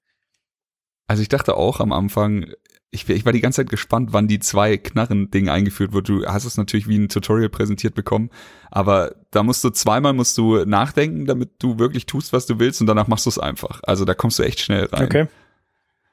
Also hat Spaß gemacht. Ähm, und ja, danach ging es gleich weiter zu The Messenger und ähm, The Messenger hatte ich davor gar nicht auf dem Schirm. Mir, äh, mir wurde einfach nur gesagt, pass auf, wir haben wir so eine Art, so ein Plattformer und ich so, ich bin am Start, muss nicht mehr reden. Und äh, es ist halt Retro, es hat halt so 8-Bit-Grafik, es hat äh, 8-Bit-Sound, es ist, sieht aus wie, wie Ninja Gaiden und äh, es ist halt einfach also als ich den Controller in die Hand bekommen habe, dachte ich einfach, ja, okay, cool, spiele ich jetzt einfach mal ein bisschen. So, warum nicht? Das ist halt jetzt einfach, als würde mir ein Kumpel zu Hause jetzt ein neues Spiel zeigen, was ich halt lange nicht Auf seinem Master-System. Genau so. Ein bisschen jetzt wirklich so diesen Flair gehabt. Und ich spiele halt und spiele halt und die Demo war so zusammengeschnitten, dass man äh, natürlich schneller Progress macht als im normalen Grundspiel. So hast du dann relativ schnell dein, ich sag jetzt mal Double Jump, der hieß in der Welt hier äh, Shadow Step ähm, bekommen der, aber äh, alles hat immer so einen kleinen Kniff. Also zum Beispiel der Double Jump funktioniert nur, wenn du irgendwas triffst. Also sagen wir mal, da ist so ein kleines, so eine kleine Lampe, auf die kannst du schlagen, dann fallen da drei Münzen raus. Du springst, musst die Lampe schlagen und dann kriegst du die Möglichkeit, nochmal einen Sprung auszuführen. So in der Art. Und so lernst du halt immer weiter damit umzugehen. Und ich schon so, ja, okay, ich mag das, es wird komplexer. Du äh, teilweise spielst du dann schon Levels durch in, in bester Sonic-Manier, ohne eigentlich wirklich den Boden zu benutzen, weil du nur noch mit diesem Shadow Step durch die, durch die Luft gleitest und verrückte Sachen machst. Und dann ähm, war das erste, dann ging am Boden so ein Portal auf und du gehst rein und auf einmal ist die Grafik halt einfach nicht mehr 8-Bit, sondern viel schöner, so 16-Bit und alles ein bisschen geiler und der Sound ist ein bisschen geiler geworden. Und du dachtest so, das ist cool, das ist cool, das mag ich. Und ähm, das Spiel hat einen enormen Charme, der, der durch die Dialoge erzeugt wird. Also du hast die ganze Zeit Popkultur, Referenzen, Andeutungen, Liebeserklärungen an andere Spiele aus der alten Zeit und sowas. Und das hast du halt verpackt in eine nette Unterhaltung, die du dann mit dem Shopkeeper, der da in dem Portal wartest, äh, führst. Und in der Typ in dem Portal, der eröffnet dir dann die Möglichkeit, Skills zu kaufen, der eröffnet dir die Möglichkeit, was über die Welt zu erfahren und über das Ding. Und ähm, der Typ, der Entwickler, hat schon gesagt, es ist jetzt blöd, du hast nämlich nur eine begrenzte Zeit, aber eigentlich solltest du das alles lesen, das ist wirklich gut. Äh, Komme ich nachher nochmal dazu die, ähm, ich habe dann die Demo weitergespielt. Es kam dann noch ein Kniff, der mich richtig geflasht hat, und zwar so eine Art Portalgeschichte, wo du zwischen 8-Bit und 16-Bit umschalten konntest. Und da hat sich nicht nur das, der komplette Charme verändert von dem Spiel. Es wurde nicht nur geiler, also es sah nicht nur geiler aus, sondern auch der komplette Sound ist, ist zweifach komponiert worden und immer drin. Du hast halt 8-Bit-Sounds und alles auch nochmal als 16-Bit-Sounds aufgenommen.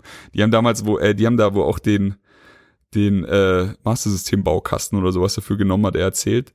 Ähm, das hat einfach der krassesten Charme und Nostalgie-Flair von früher. Und als er dann noch sagte, so, das Spiel kommt am 30.08. raus, war ich komplett verkauft. Also ich einfach so, es ist ja schon ein paar Tagen. Ja. Ja, krass, okay, gut, danke, Mann. Ich, ich hatte das Spiel nicht auf dem Schirm, aber es sieht mega geil aus. Ich freue mich riesig. Und äh, tatsächlich habe ich es mir heute gekauft und habe auch schon ein paar Stunden reingesteckt. Es ist wirklich mega gut. Es ist einfach sau cool. Du hast viel Plattformer, ein bisschen Metroidvania, du hast Bosskämpfe, du hast sau viel Charme, also die Dialoge sind tatsächlich fantastisch, so was soll ich sagen? Es hat mich, es hat mein Herz erobert und kann jetzt von jedem äh, gekauft werden. Gibt's auf der Switch und ich schätze auch auf Steam. Chris approved. Yes, Chris approved. Aber ja, wie gesagt, die Volver äh, hat halt einfach komplett abgeliefert. So, aber Geht mir aber genauso. Ich hatte das Spiel überhaupt nicht auf dem Schirm und der Trailer, den du mir gestern geschickt hast, der sieht einfach unfassbar sympathisch aus. Ja. Kann ich nur jedem empfehlen. Genauso wie die anderen Spiele. Aber ja, ähm, ich mach's jetzt mal ein bisschen schneller. Ape Out äh, war. Das hat mich voll cool. abgeholt. Es ist einfach nur Coolness. So, also der Typ, das war das einzige von den vier Spielen, wo, wo der Entwickler wirklich gesagt hat, hier, bitte setz dir einen Kopfhörer auf, wenn du spielst. Ich so, ja, okay. Also bei dem Trailer kriegt man ja schon relativ mit, wie musiklastig es ist, aber wenn du dann da wirklich in dieser Welt bist und diesen, keine Ahnung, diese Jazzartige Mucke hörst und dann jeder Schlag von dir als Schlagzeug in das Spiel transportiert wird, das ist einfach nur die pure Liebe. Also da hast du instant ein Lachen in der Fresse und willst nicht mehr aufhören, willst den Controller nicht mehr abgeben. Ich hatte noch äh, einen Kollegen da und die Steffi und wir haben uns dann natürlich immer abgewechselt, immer na, nach ein, zweimal ableben. Das Spiel ist sehr schwer, es geht aber halt auch sehr schnell. Also wenn du stirbst, startest du halt sofort wieder. Du hast eine HP, äh, keine HP-Leiste. Deine HP wird quasi transportiert dadurch, wie stark der Affe, den du steuerst, blutest. Also wie stark er blutet. Du hast eine Top-Down-Sicht. Es wird sehr viel mit mit Farben und Schatten und so gearbeitet. Das ist ein bisschen wie das spielbare Intro von Cowboy Bebop, fand ich. Also daran hat es mich auf jeden Fall ein bisschen erinnert und ansonsten, äh, keine Ahnung, ich musste die auch die ganze Zeit an Whiplash denken, während ich gespielt habe. Es hat, es hat einfach mega Spaß gemacht und super gut funktioniert. Was, was Joel vielleicht noch freuen wird, die, es gibt, glaube ich, vier große Level-Thematiken und die sind als Album-Cover Oh, cool. Also so, so wird das präsentiert und jedes davon hat einen eigenen Stil. Also in einem musst du, startest du zum Beispiel ganz oben und musst dann so ein Bürokomplex nach unten laufen und du läufst halt dann immer Level für Level nach unten, läufst dann immer wieder über die Treppen, dann bist du im 30., im 29. Stockwerk und so weiter. Und äh, die Intros sind tatsächlich auch immer mega nice. Das ist einfach. Also das ist so ein Spiel, wo ich hundertprozentig sicher wäre, wenn ich, wenn du hier wärst, ich drücke dir den Controller in die Hand, du würdest eine halbe Stunde nicht mehr äh, was anderes machen mhm. wollen. Du würdest einfach nur lachen. Aber wer zum Teufel sind die denn? Ich meine, die machen äh, alles, was wir jetzt, also was jetzt auch noch kommt, sieht auch mega geil aus, so, also, und alles sieht so eigenständig aus. Ja, die Volva ist der Publisher, der sich in den letzten Jahren tatsächlich einen Namen damit gemacht hat, fucking mutig zu sein und Spiele rauszuhauen wie eben Hotline Miami und solche Kaliber halt einfach, die die kein, also kein Blatt vor den Mund nehmen, wenn es um Drogen geht oder um Töten oder um explizite Gewaltdarstellung und deswegen picken die sich halt einfach solche Titel raus. Ich meine, My Friend Pedro ist auch sehr brutal. Hier in Ape Out, da packst du, da, du prügelst halt auch die Scheiße aus den Leuten raus, packst sie dir und also du hast im Endeffekt die Möglichkeit, Leuten auf die Fresse zu hauen, Leute wegzuschubsen, aus Fenstern zu werfen oder du packst sie dir einfach und drehst sie, dass sie vor dir sind und lässt sie dann die Drecksarbeit machen, weil sie in Panik geraten und ihre Knarre benutzen und sowas. Also das, ich, die Volver macht halt einfach so viel richtig. Du kennst sie vielleicht von den abgefahrenen E3-Konferenzen, ja. die einfach äh, nochmal anders witzig sind wie, wie alles andere. Aber ja, aber ja, dass die halt ähm, dann so krass geile, vielfältige Spiele am Start haben, also, also das ist schon einzigartig. Das ist wirklich cool. Also so, wenn du auch mit den Entwicklern redest, hier der My Friend Pedro-Typ sagt er, der hat halt drei, vier Jahre äh, oder drei Jahre von den vier Jahren Entwicklungszeit hat er halt komplett alleine dran gearbeitet und dann hat er sich an die, die Volver gewandt und dann haben sie gesagt, ja, lass weitermachen und so, die, die können sich halt jetzt die, die Kirschen picken. So, die haben sich diesen Namen halt jetzt äh, erarbeitet und das ist einfach ein fucking geiles Studio. Du sagst die Volver und immer, ey, so waren meine, also so habe ich die Pressetermine da gemacht. Ich habe gesagt, die Volver und er so, welche? Und ich so, alle. ist mir scheißegal. Ich weiß, dass da tatsächlich nur krasser Scheiß ist. Das war mir egal, was sie mir zeigen. Gib mir, was ihr habt. Und das sagt eigentlich schon alles über den Publisher aus. Also großer Freund davon. Und ja, jetzt der nächste Teil, also Gris. Es sieht auch unfassbar schön aus. Es ist so ein Stilbruch, wenn du die, die anderen Spiele davor erlebst. Aber alle vier Spiele, die ich hier jetzt in die Liste geschmissen habe, die sind ja alle auf ihre Art und Weise wirklich herausragend geil in ihrer Ecke, aber haben überhaupt nichts miteinander zu tun. Ja. Jetzt hier bei, bei Gris hast du halt einen sehr langsamen Plattformer mit wahrscheinlich vielen Puzzle-Elementen, du hast diesen Aquarellstil, du hast diese fast schon meditative Musik, die einfach, also die Kombination aus allem hat so gut funktioniert. Das war schon einfach wie, also, also es ist halt so, vielleicht kommt Videospiele nicht näher an einen Museumsbesuch ran als solche Spiele hier, wie Gris. So, es ist halt einfach, als würdest du Kunst erleben. Es ist wirklich geil. Ähm, ich konnte leider nicht selber Hand anlegen, da war eine Kollegin da, die vielleicht nicht die hellste Leuchte im Plattformer-Business war. Auf jeden Fall, ähm, wir haben dann einfach äh, eine gute Zeit gehabt. Ich habe mich sehr, sehr lange mit dem ähm, Pub, äh, mit dem Entwickler unterhalten, der komplett für die Musik von dem Titel verantwortlich war. Super netter Kerl, hat halt hat mir dann viel darüber erzählt, wie es wie es für ihn war. Also ich habe ihn dann ähm, einfach gefragt, ob es so ist, dass sie ihm einfach Gameplay zeigen und er dann komponiert oder wie wie auch immer sowas dann bei bei Videospielen äh, funktioniert. Ich habe da noch nie drüber nachgedacht. Er meinte dann, Sie haben ihm einfach nur ein Bild gezeigt, also die, dieses Artwork und haben gesagt, jetzt fang einfach mal an. Und dann hat er halt, hat er halt gedacht, okay, da brauchen wir irgendwas Meditatives, hat dann angefangen darum zu, zu äh, komponieren und das hat das dann einfach super gut funktioniert zusammen und alle waren happy. Aber ja, ich wusste nicht, dass er der Musikdude ist und hatte schon die Musik zweimal gelobt, deswegen hm. war er da schon ein bisschen glücklich. Äh, naja, wie gesagt, die Volver hat mich komplett abgeholt. Alle vier Spiele, die ich angeschaut habe, für die ich die Zeit hatte, waren fantastisch und die werden garantiert alle auch bei mir zu Hause landen. Ja, sind auch alle so bei mir angekommen, dass man, dass man sagt, okay, das ist interessant, das würde sich lohnen anzuschauen. Gut. Thomas, wie haben sie dir gefallen? Äh, ich habe halt auch nur die Trailer gesehen. Äh, von My Friend Pedro hatte ich vorher schon gehört. Äh, fand's halt absurd unterhaltsam. Äh, The Messenger bin ich gestern erst drauf gestoßen. Es sieht wirklich sehr, sehr, sehr, sehr schön aus. Und ja, auch die anderen beiden Spiele äh, sehr unique und wahrscheinlich alle mindestens anspielen wert. Und was bei Devolver halt auch ist, in der Regel kosten die Sachen halt auch nur 15 bis 20 Euro. Also die schlagen meistens auch kein zu großes Loch ins Portemonnaie. Äh, ja, ich bin einfach mal gespannt und äh, da wird sicherlich das ein oder andere auch auf der SD-Karte oder Festplatte landen. Sehr gut. Okay, dann äh, der, die, die Volver-Block hiermit abgehakt. Weiter geht's. Gut, dann, dann kommen wir zu, äh, zu einem absurd. Ja, es ist schon, ich würde schon sagen, es ist ein absurdes Spiel, vor allem nach, nach der Runde, die ich mit dem Entwickler da geschnackt habe. Wir kommen zu Scum. Scum ist ein abartig realistisches Spiel. Scum ist vielleicht wie, also es ist ein Shooter, es ist so Survival, es ist ein bisschen Bauen, es ist so ein bisschen über dieses Überlebensbauen so, vielleicht kann man es mit Ark vergleichen. Das kennt ja die ein oder andere. Ich habe Ich glaube, die meisten würden es mit Daisy vergleichen. Ja, aber du hast halt auch äh, dieses krasse Crafting da drin. Also also ja, Daisy ist natürlich auch dabei, aber also ich habe hier aufgeschrieben Daisy Tag of Ark.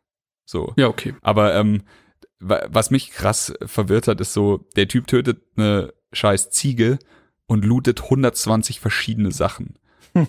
Und du denkst dir so, was? Braucht man die alle? Er so, ja, nee, brauchst du nicht alle, aber kannst dir halt aussuchen, was du haben willst.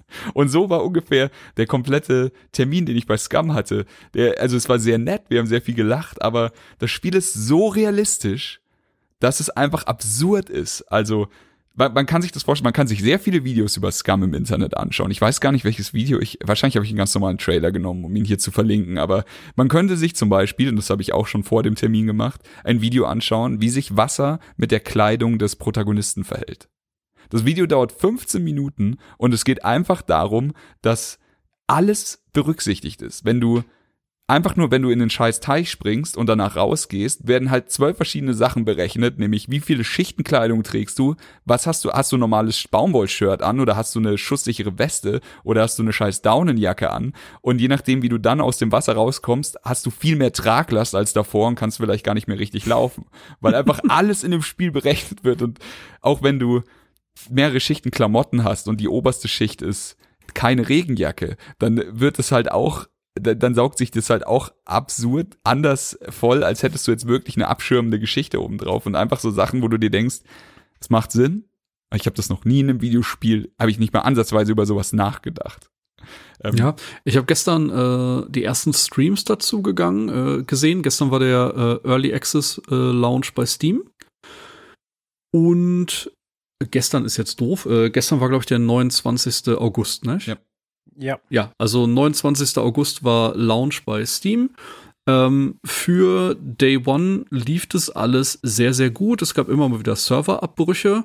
Aber das, was Chris gerade beschrieben hat, hat es einfach sehr gut zusammengefasst. Du fängst quasi als Charakter an, der nichts hat und wirst auf eine Welt geschmissen, die sehr groß ist, also eine große Landkarte.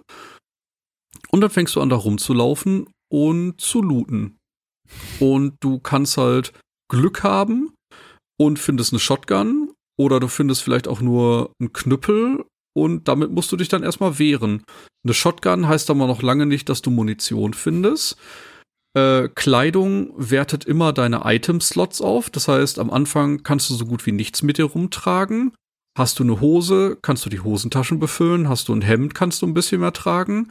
Trägst du dann noch eine Jacke, kannst du noch ein paar Sachen zusätzlich aufnehmen.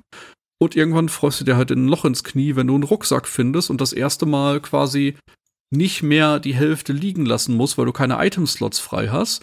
Und du musst halt ständig auf alles achten. Du hast einen Stamina-Balken, du hast einen Gesundheitsbalken, du hast einen Hungerbalken. Also du musst regelmäßig Nahrung zu dir nehmen. Du kannst in dem Äh, da Spiel kommen wir dann auch du, du dazu. kannst dick werden oder dünn werden, je nachdem, wie viel Scheiße Ja, genau. du isst oder wie sehr du dich bewegst. Du hast halt Da sprichst du auch ein gutes Thema an. Wer isst, muss auch ausscheiden. Du kannst quasi auf Knopfdruck Wasser laden, äh, Wasser lassen oder auf den Boden kacken. Ja. Du kannst auf den Boden kacken. Also so, das war schon, da Ja. dachte ich schon so, mhm, okay. Und er so, ja, überall, wo du willst. Ich so, ja, kack mal an den Baum. Er so, okay, warte. Geht hin, hat an den Baum geschissen. Kam unten halt die Wurst raus. Und du denkst dir, ich auch noch nie in so einem Videospiel so in der Art gesehen. So, natürlich gibt's so einen Nee. Fäkalhumor immer bei South Park oder sowas, aber das ist ja ein Ja. realistisches Spiel. Und dann erzählt, äh, wir haben dann drüber geredet. Sag ich so, was ist das Absurdeste, was du in dem Spiel machen kannst? Er so, ja, keine Ahnung, wenn du hier Multiplayer spielst und dein Kumpel wird neben dir abgeknallt, dann kannst du ihn halt auch einfach essen. okay. Okay, kann man Ja, ich habe gestern was gesehen, äh, was dann sehr krass ist. Äh, das Ganze wirkt erstmal so halt, äh, man trifft immer mal wieder auf Zombies. Es sind jetzt auch keine Horden, also es ist zwar eine Bedrohung, aber recht überschaubar. Und dann äh, kam da plötzlich eine Drohne angeflogen. Und noch ein Gebiet weiter ist plötzlich so ein Mech Warrior rumgelaufen. Also einfach so ein drei Meter großer Roboter, der bei Sichtkontakt direkt das äh, Feuer mit einem MG eröffnet hat. Da bist du halt instant tot. Ja. Also, ähm, ich denke, da muss man sich schon früher oder später mit anderen zusammentun, um so große Bedrohungen auszuschalten. Aber dann sind wir halt wieder beim Daisy-Faktor.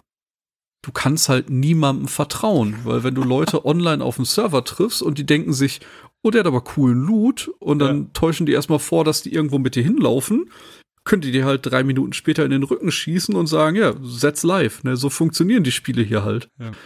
Ist interessant. Schwierig. Ist interessant, ist schwierig. Also ich habe ihn auch gefragt, so, wo, wo ist das Ende? Und er meinte so, du kannst da schon Ewigkeiten mit deinem Charakter da spielen. Lockst halt aus, lockst halt ein. Und ich so, und wenn du jetzt so richtig, also ich meine, du hast jetzt den Jackpot. Du hast in irgendeiner Militärbasis, in irgendeinem Bunker hast du deine Lieblingswaffe gefunden. Du hast alles, du hast die Aufsätze, du hast richtig gute Ausrüstung, alles Mögliche. Und dann bist du tot. Was ist da? Also, ja, dann ist halt alles weg. So, das liegt dann, das liegt dann quasi noch da, da wo du gestorben bist. Aber es kann halt Ja. auch jeder andere looten. So, wenn irgendwer da vorbeikommt und ich denke so, hm, cool, eine M4. Ah. Zack, ist es weg. so, und das ist schon heftig. Aber es ist trotzdem was, was mich ein bisschen reizt, muss ich sagen. Also alles, was ich darüber gehört habe, ist geil. Eine, eine Sache, die ich noch äh, irre fand, war, das ist ein scheiß Shooter ja eigentlich so. Und dann so, ja, äh, Charakter Creation, nicht so gut. Was machen wir jetzt? Geben wir ihm einen lustigen Iro, nennen ihn Fatty McFett Fett und sagen weiter. Und er so, nee, nee, hier musst du, da musst du halt Stärke, Dex und Int auswählen, wie in einem Rollenspiel. Dann so, ja, es gibt, also alles äh, hat halt Vor- und Nachteile. So mit dem einen kannst du, mit Int kannst du halt dann cool Sachen kombinieren, die du vielleicht mit, mit Stärke, also mit, mit einem Dummen halt nicht hinkriegst. Aber dafür fehlt dir jetzt halt ein bisschen an der, an der Strength und sowas. Und mit Dex kannst du halt schneller laufen und lauter so Zeug, die du halt einfach nicht in deinem üblichen Daisy Tarkov ähnlichen Spiel erwarten würdest. Es ist halt auch noch absurd günstig, ne? Das Ding kostet gerade mal 18 Euro bei Steam. Ja. Ja. Also, ich weiß noch nicht, ob ich es mir holen würde, weil ich nicht weiß, ob ich da so viel Zeit versenken kann, möchte. Aber das, was ich gestern gesehen habe, äh, hat mich doch ein bisschen neugierig Er gemacht. sieht schon aus wie ein Zeitfresser, definitiv. Ja, Wie ein ja, richtiges ja. Monster. Vor allem, du findest auch teilweise wirklich nur sehr wenig Loot, nicht? Also, die sind da teilweise durch ein komplettes kleines Dorf gelaufen und hatten am Ende zwei Sachen zu essen und zwei neue Kleidungsstücke, aber nichts Ernsthaftes an Waffen gefunden. Also, ja. du musst da, glaube ich, auch richtig Strecke zurücklegen, um ja irgendwie vorwärts zu kommen. Also in der, in der Session, die ich gesehen habe mit den Entwicklern, also der, die haben halt live gespielt, während wir gesprochen haben, da hat er halt auch einfach das höchste der Gefühle war halt irgendwie Stock und Stein aneinander gebunden und so einen Speer gehabt und hat damit eine Ziege Ja. getötet. Aber ja, abgefahrenes Spiel, äh, hat sehr viel Spaß gemacht, die Entwickler waren sehr nett. Gut, dann kommen wir jetzt äh, zu unserem ersten Einspieler. Wir kommen zu Capcom und äh, bei Capcom hat es bei uns leider nicht für einen Termin gereicht zeitlich, aber der liebe Miggy von 3-2-Play war da und hat das für uns äh, in, in seine eigenen Worte gefasst.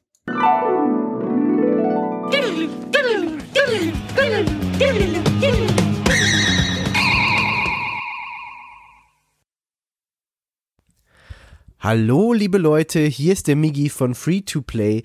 Ähm, ich wurde vom lieben Chris gebeten, ein paar Worte zu verlieren über zwei ganz besondere Spiele, die ich auf der Gamescom 2018 anspielen durfte.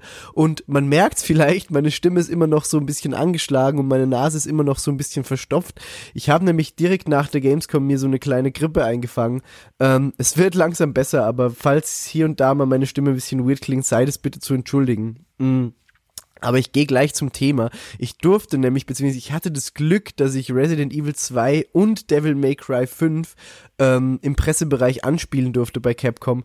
Und darüber möchte ich auch sehr gerne reden, weil eines der beiden Spiele ist zu meinem absoluten Messe-Highlight geworden. Das andere ist auch ganz oben dabei. Ähm, ich fange mal an mit Resident Evil 2, mit dem Remaster für die, für die neuen Konsolen. Ähm, man hat so einen kleinen Abschnitt gespielt mit Claire im äh, Raccoon City Police Department. Ähm, man läuft da erstmal durch, guckt sich um, es sieht alles wunder, wunderschön aus. Dieses über die Schulter Ding funktioniert mega gut. Es ist richtig, richtig geil umgesetzt. Dieses Horrorgefühl kommt sofort zurück. Ähm, ich habe das zwar in einem Raum mit mehreren Leuten gespielt und ich hatte so Kopfhörer auf, aber das hat einfach es hat mich total gefangen und ich saß mit einem Grinsen vor der Konsole und hatte einfach Spaß, das zu spielen, auch wenn es äh, immer noch mega creepy ist. Man, man kennt Resident Evil 2, man weiß, was passiert, aber es catcht einen trotzdem wieder total. Ähm, man läuft dann da so runter in dieses äh, Police Department und findet dann das kleine Mädchen, ich glaube Sherry heißt sie, ähm, und wird dann gleich mal vor die Aufgabe gestellt, und das ist auch der, der einzige Kampf gewesen in dem, in dem Spiel, ähm, gegen diesen Wissenschaftler zu kämpfen, der einfach diesen riesen Arm mit dem Auge ähm, an sich hat. Und man ist da erstmal dann in diesem, in diesem Gebiet und kämpft gegen den, hat irgendwie die, die normal, äh, eine, eine Magnum, eine Uzi und den Granatwerfer und kämpft gegen den. Man läuft erstmal in dem Gebiet rum, findet sich so ein bisschen zurecht. Und eine der sehr schönen neuen Änderungen, die ich geil fand und die ich bisher bei dem Resident Evil einfach noch nie so hatte, ist, wenn man irgendwo hinläuft und man hebt zum Beispiel ein grünes Kraut auf, dann muss man das normalerweise immer in sein Inventar packen und kann es dann erst kombinieren. Bei Resident Evil 2 ist es so, man kann es direkt stacken. Also man nimmt es auf, kann gleich das grüne auf das rote Kraut draufstecken und hat die Kombination davon und muss nicht erstmal im Inventar hier Plätze rumschieben, vielleicht irgendwas wegschmeißen. Das fand ich ist eine richtig geile äh, Neuerung und das hat mir sehr gut gefallen und auch sonst, ey, das Spiel sieht grafisch unglaublich gut aus. Es endet dann ähm, also die Demo endet dann mit, mit Sherry im, im, äh, in diesem Parkhaus, wo dann der Pol Polizeikerl, der dickere Ältere noch kommt. Und dann ist auch die Demo schon aus gewesen. Aber allein der Kampf gegen den Wissenschaftler mit dem Riesenarm war so unglaublich geil und ich, ich freue mich so drauf, wenn das Spiel bald erscheint. Ey, das, das, wird, das wird ein richtiges Fest für Resident Evil Fans. Ähm, das war aber jetzt nicht mein Messe-Highlight, muss ich ehrlich sagen. Also ich bin zwar großer Fan der Reihe, aber noch größerer Fan bin ich von Devil May Cry. Und Devil May Cry 5 hat sich wirklich zu meinem absoluten Highlight der Gamescom 2018 gemausert. Es war auch das letzte Spiel, das ich an den Pressetagen spielen durfte und also das war der große Knall der, der ganzen Messe. Ich liebe die Reihe und was sie damit wieder abliefern, ist unglaublich krass. Was mich sehr überrascht hat, es läuft auf der RE-Engine, auf der auch Resident Evil 7 gelaufen ist. Das ist schon mal sehr schön, weil man weiß, was man von dieser Engine grafisch erwarten kann. Was aber auch sehr schön ist, und das habe ich jetzt im Nachhinein noch ein bisschen recherchiert, das Spiel läuft mit 60 Frames per Second und das ist so unglaublich wichtig und wunderschön für ein Devil May Cry und vor allem wenn man das grafisch sieht, dass es immer noch auf Konsolen mit 60 Frames läuft, ist einfach, das ist Zucker. Und äh, man spielt mit Nero. Nero ist der Charakter aus Devil May Cry 4. Ähm, eine kleine Passage mit Bosskampf sogar am Schluss und läuft da durch. Es sieht grafisch unglaublich geil aus. Die Musik legt sich wieder so richtig geil über das Gameplay. Das ist wieder so dieser Metal, Pop, Elektro Mix, den Devil May Cry einfach äh, immer schon hatte, aber der einfach so gut funktioniert, auch in den Kämpfen. Ähm, die Kampfmechaniken funktionieren wieder wie Butter. Es läuft unglaublich flüssig. Das Gegnerdesign sieht richtig geil aus. Ich könnte hier echt stundenlang über das Spiel schwärmen. Ähm, der Bosskampf am Schluss ist einfach so geil. Also wirklich, man kämpft gegen so ein riesiges Monster. Man kann trotzdem richtig taktisch agieren. Nero hat äh, im Devil May Cry 4 ja diesen Dämonarm gehabt, den hat er jetzt nicht mehr, sondern er hat jetzt äh, diesen Dämonarm Arm irgendwie abgehackt und hat da so einen so einen Roboterarm-Aufsatz. Also man kann verschiedene Roboterarme sammeln im Level, die dann verschiedene Fähigkeiten einem geben. Und das ist unglaublich geil. Zum Beispiel eine, eine Fähigkeit ist, man kann die Gegner zu sich ziehen mit so einem Greifding. Äh, Grüße an Sekiro an dieser Stelle. Ähm, aber es ist echt, also Devil May Cry 5 ist mein Highlight der Gamescom 2018. Es war wunder wunderschön, äh, bei Capcom die beiden Spiele anspielen zu dürfen. Äh, es, es fällt mir auch schwer, das so ein bisschen zu ranken, weil beide Spiele geil waren, aber mein Herz schlägt halt wirklich höher für Devil May Cry. Ähm, ich freue mich krass auf Devil May Cry 5, ich freue mich aber auch krass auf Resident Evil 2. Hoffe, ich konnte euch so ein bisschen einen Einblick geben in die beiden Spiele. Ähm, die Trailer und das Gameplay kann man sich sonst auch angucken und ich empfehle jedem, das zu tun. Äh, ich wünsche euch noch viel Spaß mit dem weiteren Podcast. Grüße an die Jungs. Danke, dass ich meinen Senf dalassen durfte. Und ich verabschiede mich. Tschüss.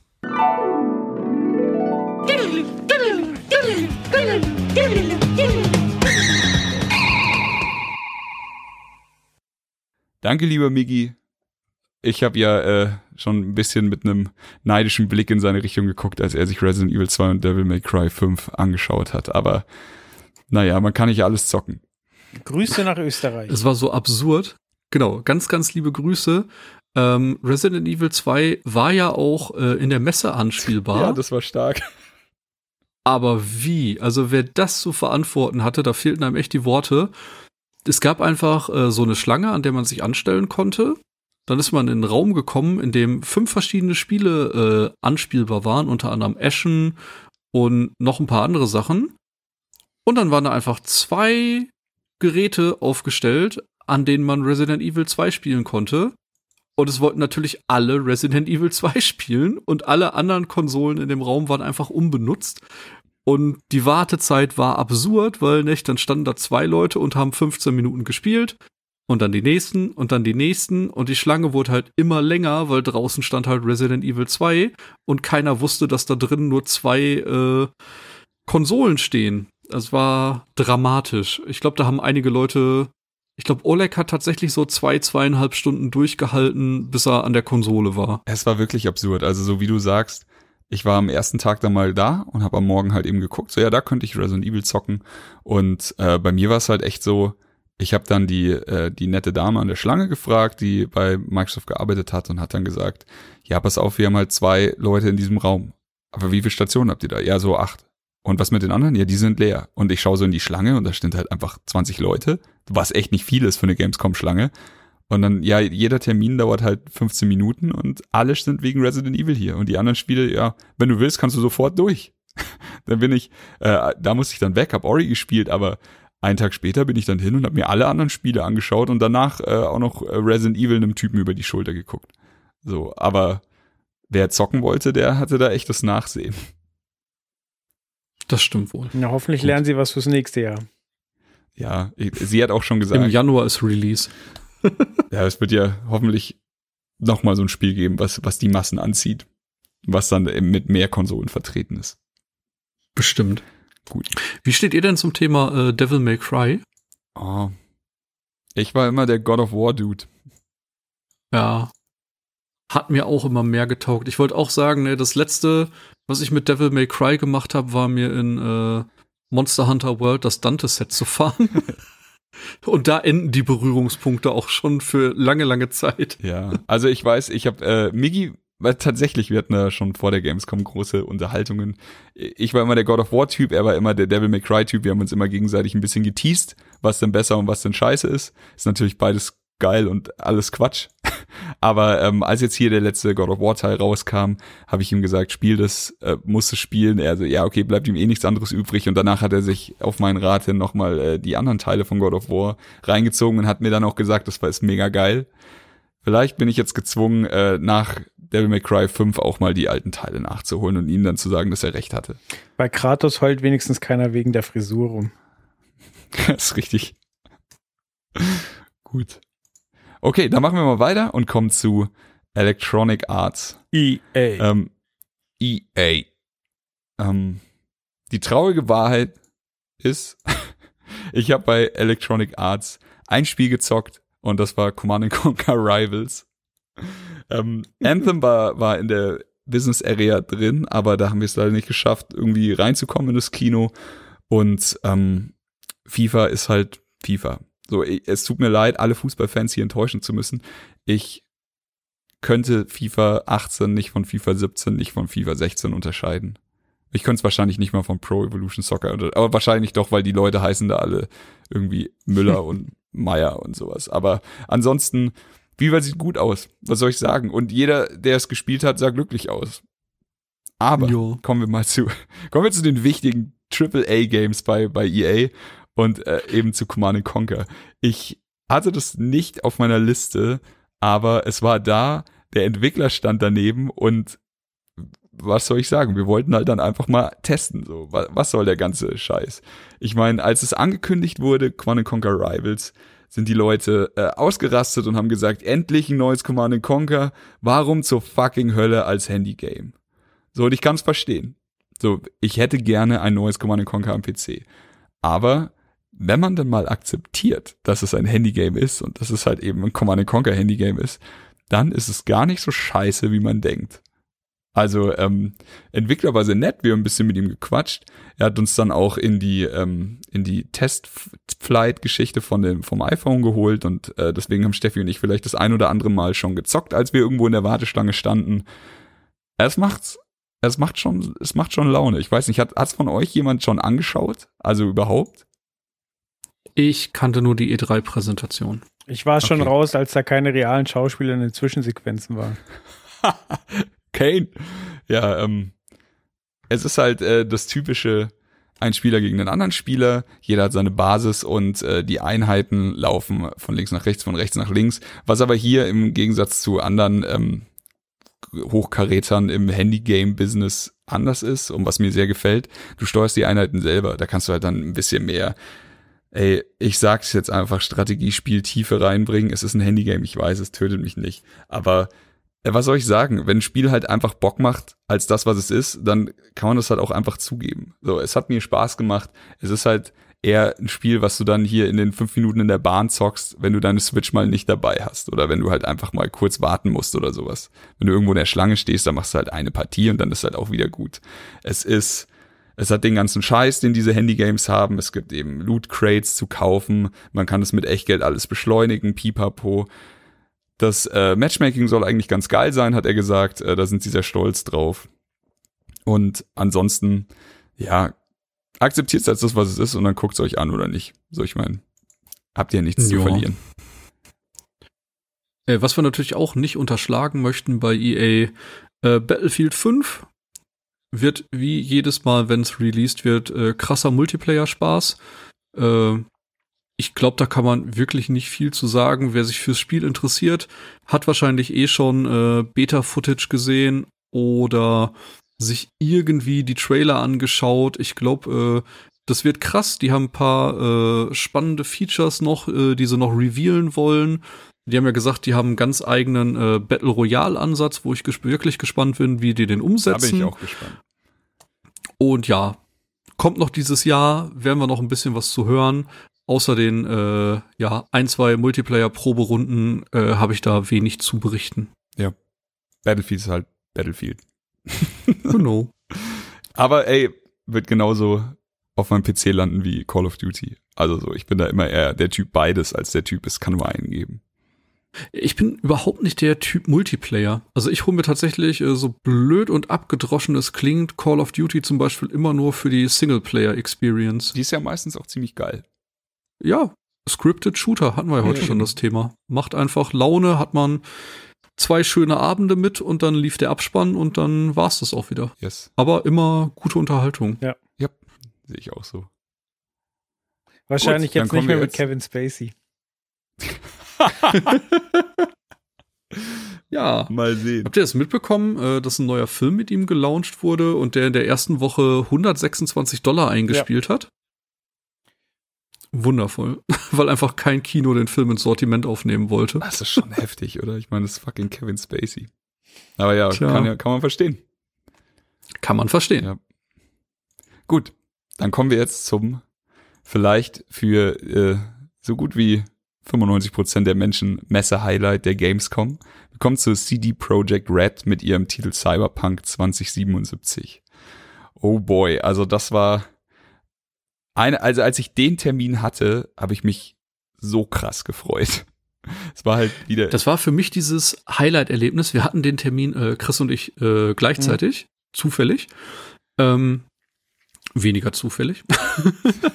Auf jeden Fall, das war für mich so, Donnerstag war der Cyberpunk-Termin, Dienstag, morgen habe ich Sekiro gespielt und dazwischen war alles so angespanntes Warten, ob noch irgendwas auftaucht, was ich nicht auf dem Schirm habe, äh, was dann auch noch in die Top-Sphären reinrutscht, weil ich da einfach wirklich sehr, sehr große Erwartungen hatte. Und der Trailer, der mittlerweile auch äh, für alle zugänglich gemacht wurde, war in meinen Augen sowohl spielerisch als auch atmosphärisch ein richtiges Brett. Also ich freue mich einfach wahnsinnig darauf, wenn das Spiel 2020, 2021 auf den Markt kommt, halt wenn es fertig, fertig, ist. ist ja. Ich wollte gerade sagen, ne, bei jemandem, der sowas wie Witcher 3 abgeliefert hat, werde ich einen Teufel tun und denen zu sagen, Mensch, da muss jetzt aber irgendwie äh, was gemacht werden. Ja, also für mich ist es genau genau das, also so abseits von From Software, die halt außer Konkurrenz stehen, ist das mit Abstand das meisterwarteste Spiel, das die Messe für, also das es auf der Messe für uns gab. Ich weiß, es gab noch Red Dead Redemption 2, aber äh, das gab's halt nicht für uns. Und von dem her, diese Nummer, ey, die, die Typen, die Witcher gemacht haben, die haben sich halt jetzt einfach so krass gesteigert über die Jahre und Witcher 3 ist sowas von ein Brett geworden. Jetzt packen die sich mein absolutes Lieblingsgenre Cyberpunk und machen daraus ein Spiel, was es wahrscheinlich bis heute noch nicht so richtig gegeben hat. Also es ist ja ein bisschen Deus Ex-like, aber es ist halt einfach viel mehr. Also wer die 50 Minuten Presi gesehen hat, der, der weiß, was ich meine. Es fühlt sich so unfassbar lebendig an. Es fühlt sich so unfassbar geil an. Die Stadt, alles so. Ich habe Bock, alles zu, mit jedem Menschen zu sprechen. Ich habe Bock, alles zu erkunden. Und ich hasse Open World eigentlich. Aber es ist halt genau das, was ich will. Es ist, ähm, also ich habe mich mit ein paar Leuten unterhalten, die halt nicht damit klarkommen, dass es ein Ego-Perspektivenspiel ist. Die wollen halt wieder Third Person oder so und sagen, das ist scheiße, dass man das jetzt nur beim Autofahren hat. Aber damit komme ich super klar. Ist für mich gar kein Problem. Ähm, alles an diesem Termin auch war so fantastisch. Du hast da vorne so einen Schalter, da legst du dann, also dann akkreditierst du dich eben, gehst da durch und landest erstmal in so einer riesigen Bar, die sie halt einfach wie aus dem Spiel raus nachgebaut haben. Sie geben dir selbstgebrautes Bier und äh, alles hat halt instant diesen Cyberpunk-Vibe. Und wie Thomas schon sagte, wir hatten den sel also selben Zeitslot. Wir haben überraschenderweise tatsächlich noch zwei, drei andere Freunde getroffen und standen dann einfach da drin und du tauschst noch so ein paar Vermutungen aus und ein bisschen redest über die Vorfreude, dann gehst du da rein und hast halt einfach eine Stunde lang Gameplay vom Feinsten. Ich war einfach nur noch glücklich. Also es ist wirklich, wirklich geil. Es ist für mich ein ganz besonderes Ding und ähm, pf, keine Ahnung. Ich kann mir nicht nicht vorstellen, dass sie das an die Wand fahren. Ich habe äh, tatsächlich saß der Typ, der gespielt hat, die Präsentation, weil das ist ja immer, wenn sie jemanden mit einem Controller hinstellen, dann frage ich mich, das, das erste, was ich mich frage, ist immer, spielt er jetzt oder macht er halt so Luftgitarre? Ja. Und äh, witzig, ich habe zugeguckt, wie er spielt. Das hat auch alles Sinn gemacht, was, was ja auf dem Screen passiert ist. Und einmal ist die Verbindung abgebrochen von dem Controller zu Ding und das Spiel ist sofort in den Pausemodus gegangen und hat gesagt, ey, wir haben keinen Controller mehr. Also es war definitiv alles echt. Oder es war gut geskriptet. Ist. Nee, ich, ich habe dann einen Kumpel gefragt, die hatten das in der nächsten Vorstellung nicht ah, mehr. Ah, okay. Und dann so, okay, jetzt, jetzt habe ich keine Zweifel mehr. Das ist einfach verflucht gut. Und keine Ahnung. Also für mich auch, ja, wir können es ja auch kurz nochmal erwähnen, ähm, es gab da noch eine Figur von Cyberpunk, die auch ihresgleichen sucht, mega schön. Ähm, die hast du dann bekommen, wenn du, wenn du bei dem Termin warst. Und in dem Moment, wo du die Halle, also den, die Booth verlassen hast, hatten wir schon äh, quasi Geldscheine vor der Nase mit Leuten, die uns äh, die Figur abkaufen wollten. So, das war so absurd. Du hast halt immer, wenn du mit dieser, du musstest die Figur ja dann irgendwann nach Hause bringen und andauernd quatscht dich dann jemand an und auf Ebay sind die Figuren raus, also aufgetaucht für, für absurde Mengen. Die gab's ja schon bei der E3 und jetzt eben noch bei der Gamescom, aber halt nicht zu kaufen. Und äh, ja, wir haben uns dann einfach gesagt, fuck it, dann verlosen wir den Scheiß bei Darf ich vorstellen. Und äh, ja, einfach mal ein bisschen was zurückgeben. Nice. Ja, ich, ich habe mich bei der, bei der ganzen Geschichte gefragt, so wie lang kannst du dich wohl im Anfangsbereich rumtreiben? Also keine Ahnung, in der Wohnung, wo du lebst, da einfach nur in dem Hochhaus bleiben, unten im Hof und, Ja. und quasi da wirklich alles machen, was geht, bevor du sagst, okay, hier gibt's nichts mehr zu tun, ich gehe weg. Weil ich glaube, du kannst dich da richtig lang rumtreiben. Ja, das ist halt genau das, was ich meine. So, du willst doch wirklich in, du guckst dir, also er spielt das ja halt auch schön, aber du guckst halt in jede Ecke und denkst dir, ja, dann geh doch mal da hinten hin. Dann geh doch mal dahin, dann schau doch mal, was da geht und sowas. Und ach, ich habe das so geliebt. Wer, Das ist aber auch ein Vertrauen, das man einfach in CD Projekt Red hat, nicht? Die haben halt in Nebenquests bei Witcher schon so viel Herzblut gesteckt und selbst die Sachen äh, immer so schön aufgearbeitet, dass man sich einfach mega drauf freut, eine neue Welt zu erkunden. Und äh, nicht? du hast schon gesagt, du magst auch die Vorlage. Ich bin auch großer Shadowrun-Fan. Und alleine, was man dann alles im Trailer gesehen hat, nicht? Diese futuristischen Waffen, die um die Ecke schießen können, oder die äh, Body Augmentations, nicht? Dass man ihren Auge ausgetauscht hat, also in dem Fall dem spielbaren Charakter, ob Männlein oder Weiblein, könnt ihr euch selber aussuchen. Und dann konnte man halt einfach äh, an Gegner ranzoomen oder ans Geschehen ranzoomen und sich für spätere Gespräche schon mal vorab Informationen holen oder sich anschauen, sind Gegner bewaffnet oder wie trete ich am besten auf, wenn ich da dann ins Gespräch gehe.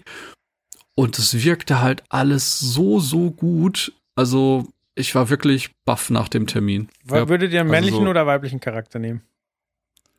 boah, das habe ich, das frage ich mich, nicht. seit ich in der Konferenz saß. So, das frage ich mich wirklich, weil ich bin eigentlich der Typ, der immer äh, einen männlichen Charakter baut, der halbwegs in die Richtung geht, in der ich auch unterwegs bin. So, wenn, keine Ahnung, das ist halt so Roleplay-esque. Mhm. Aber ich weiß es in dem Fall nicht. Ah. Ich weiß es einfach nicht. Also ich bin, äh, ich äh, schwanke zwischen zwei Optionen. Entweder eine richtig heiße Frau, Ja. so, also diesmal nicht, um mir auf den Arsch zu schauen, weil es ist ja Ego-Perspektive, aber trotzdem, heiße Frau fände ich gut. Oder so einen richtig großen, kräftigen, aber dummen Typen. Den brauchst du in Anführungsstrichen. Ne, wir haben jetzt natürlich nur eine Warte gesehen, aber das war quasi dein äh, Sidekick in der Demo. Ja, äh, ja, ich habe es beim Gameplay ein bisschen gesehen, aber letztlich, ich will dieser Typ sein. Ich will so, also, ich will so okay, richtig stumpf, stumpf, aber kräftig. So Tür eintreten, kein Ding, Ey. aber äh, beim Verhandeln. Aber du hast äh, alle Möglichkeiten, Ja. nicht? Du kannst äh, in der Charaktererstellung äh, dir ja was zusammenschustern, nicht? Wer du bist, was du bist, was deine tragische Hintergrundgeschichte war und äh, daraus resultieren dann halt deine Stats und du kannst halt auch wahrscheinlich einen in Anführungsstrichen dummen Schläger spielen, wenn man da Bock drauf hat. Also ich denke nicht, dass das Spiel da einen irgendwie limitiert. Ja, also ich will halt so, so schon für, für andere be besorgniserregend mächtig sein, aber eigentlich will ich nur ein großer Teddy sein, so, wenn man mich besser kennt. Im, Im Herzen ist er ganz gut. Aber er wirkt halt immer ein bisschen bedrohlich, der Joel. So ist es. Und ein bisschen dumm. Das ist schon auch wichtig. Das ist auch wichtig. Darf man nicht außer Acht lassen. Also ich glaube, äh, ja, Cyberpunk für die meisten äh, das, das größte Highlight, das es dieses Jahr zu sehen oder eben leider nicht zu sehen gab. Aber jetzt ja, äh, ich, ich mochte den Move, dass sie halt jetzt ein paar Tage nach der Gamescom gesagt haben, wisst ihr was, fuck it, wir, wir hauen es jetzt raus, jeder, ohne Anstellen, ohne nichts, jeder von daheim kann sich jetzt die, die komplette Präsi angucken. Die habe ich geliebt. Sehr, sehr schön. Und andere Gut, so, was? Dafür habe ich acht Stunden angestanden, ihr Fotzen. nee, gab's zum Glück, gab's zum Glück nicht am Showfloor. Okay. gab's nur hinter verschlossenen Türen.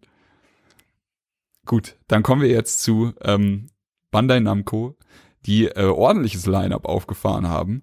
Ähm, das war ein ganz interessanter Termin. Also man ist halt am Anfang in einem Kino gesessen und hat dann quasi Infos zu den ganzen Spielen bekommen und hinterher haben sie einfach gesagt, ja, jetzt hier geht's zu einer Anspielstation und tob dich aus und dann waren die ganzen Spiele da installiert.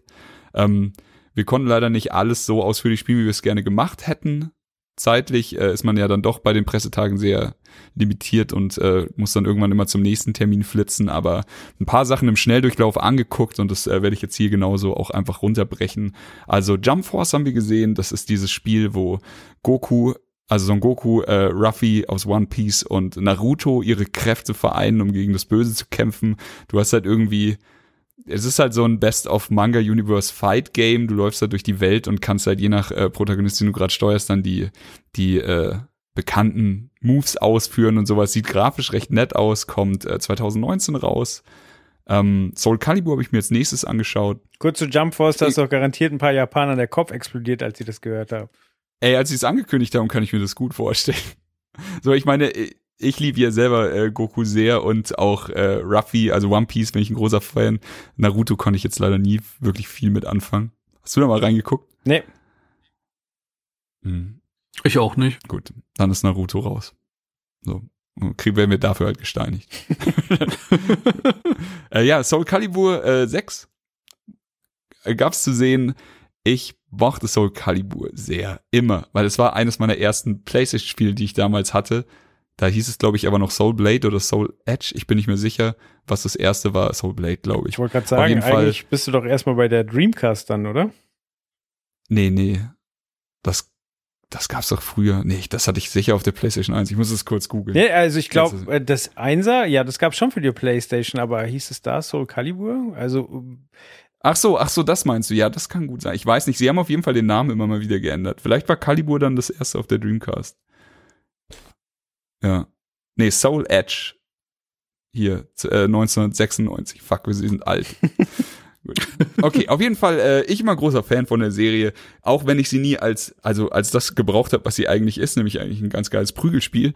Äh, wir haben halt irgendwie immer in Soul Calibur und äh, anderen Namensvettern irgendwelchen Schwachsinn gemacht. Ich kann mich noch dran erinnern, wie wir nächtelang uns äh, von einer Eisplatte geschubst haben, weil wir einfach die Stage zu einer Eisstage gemacht haben und dann haben wir die verrückten Kämpfer genommen, die es da eben gibt mit ihren Waffen und im Endeffekt ging es darum, du konntest nicht durch äh, durch HP-Verlust verlieren, du konntest nicht durch Zeit verlieren, du musstest den Gegner einfach von der scheiß Plattform kicken. Hat mega viel Spaß gemacht. Allein dafür würde ich mir das Spiel gleich wieder nochmal kaufen. wie hieß der Charakter mit den Scheren und dem Rückenproblem?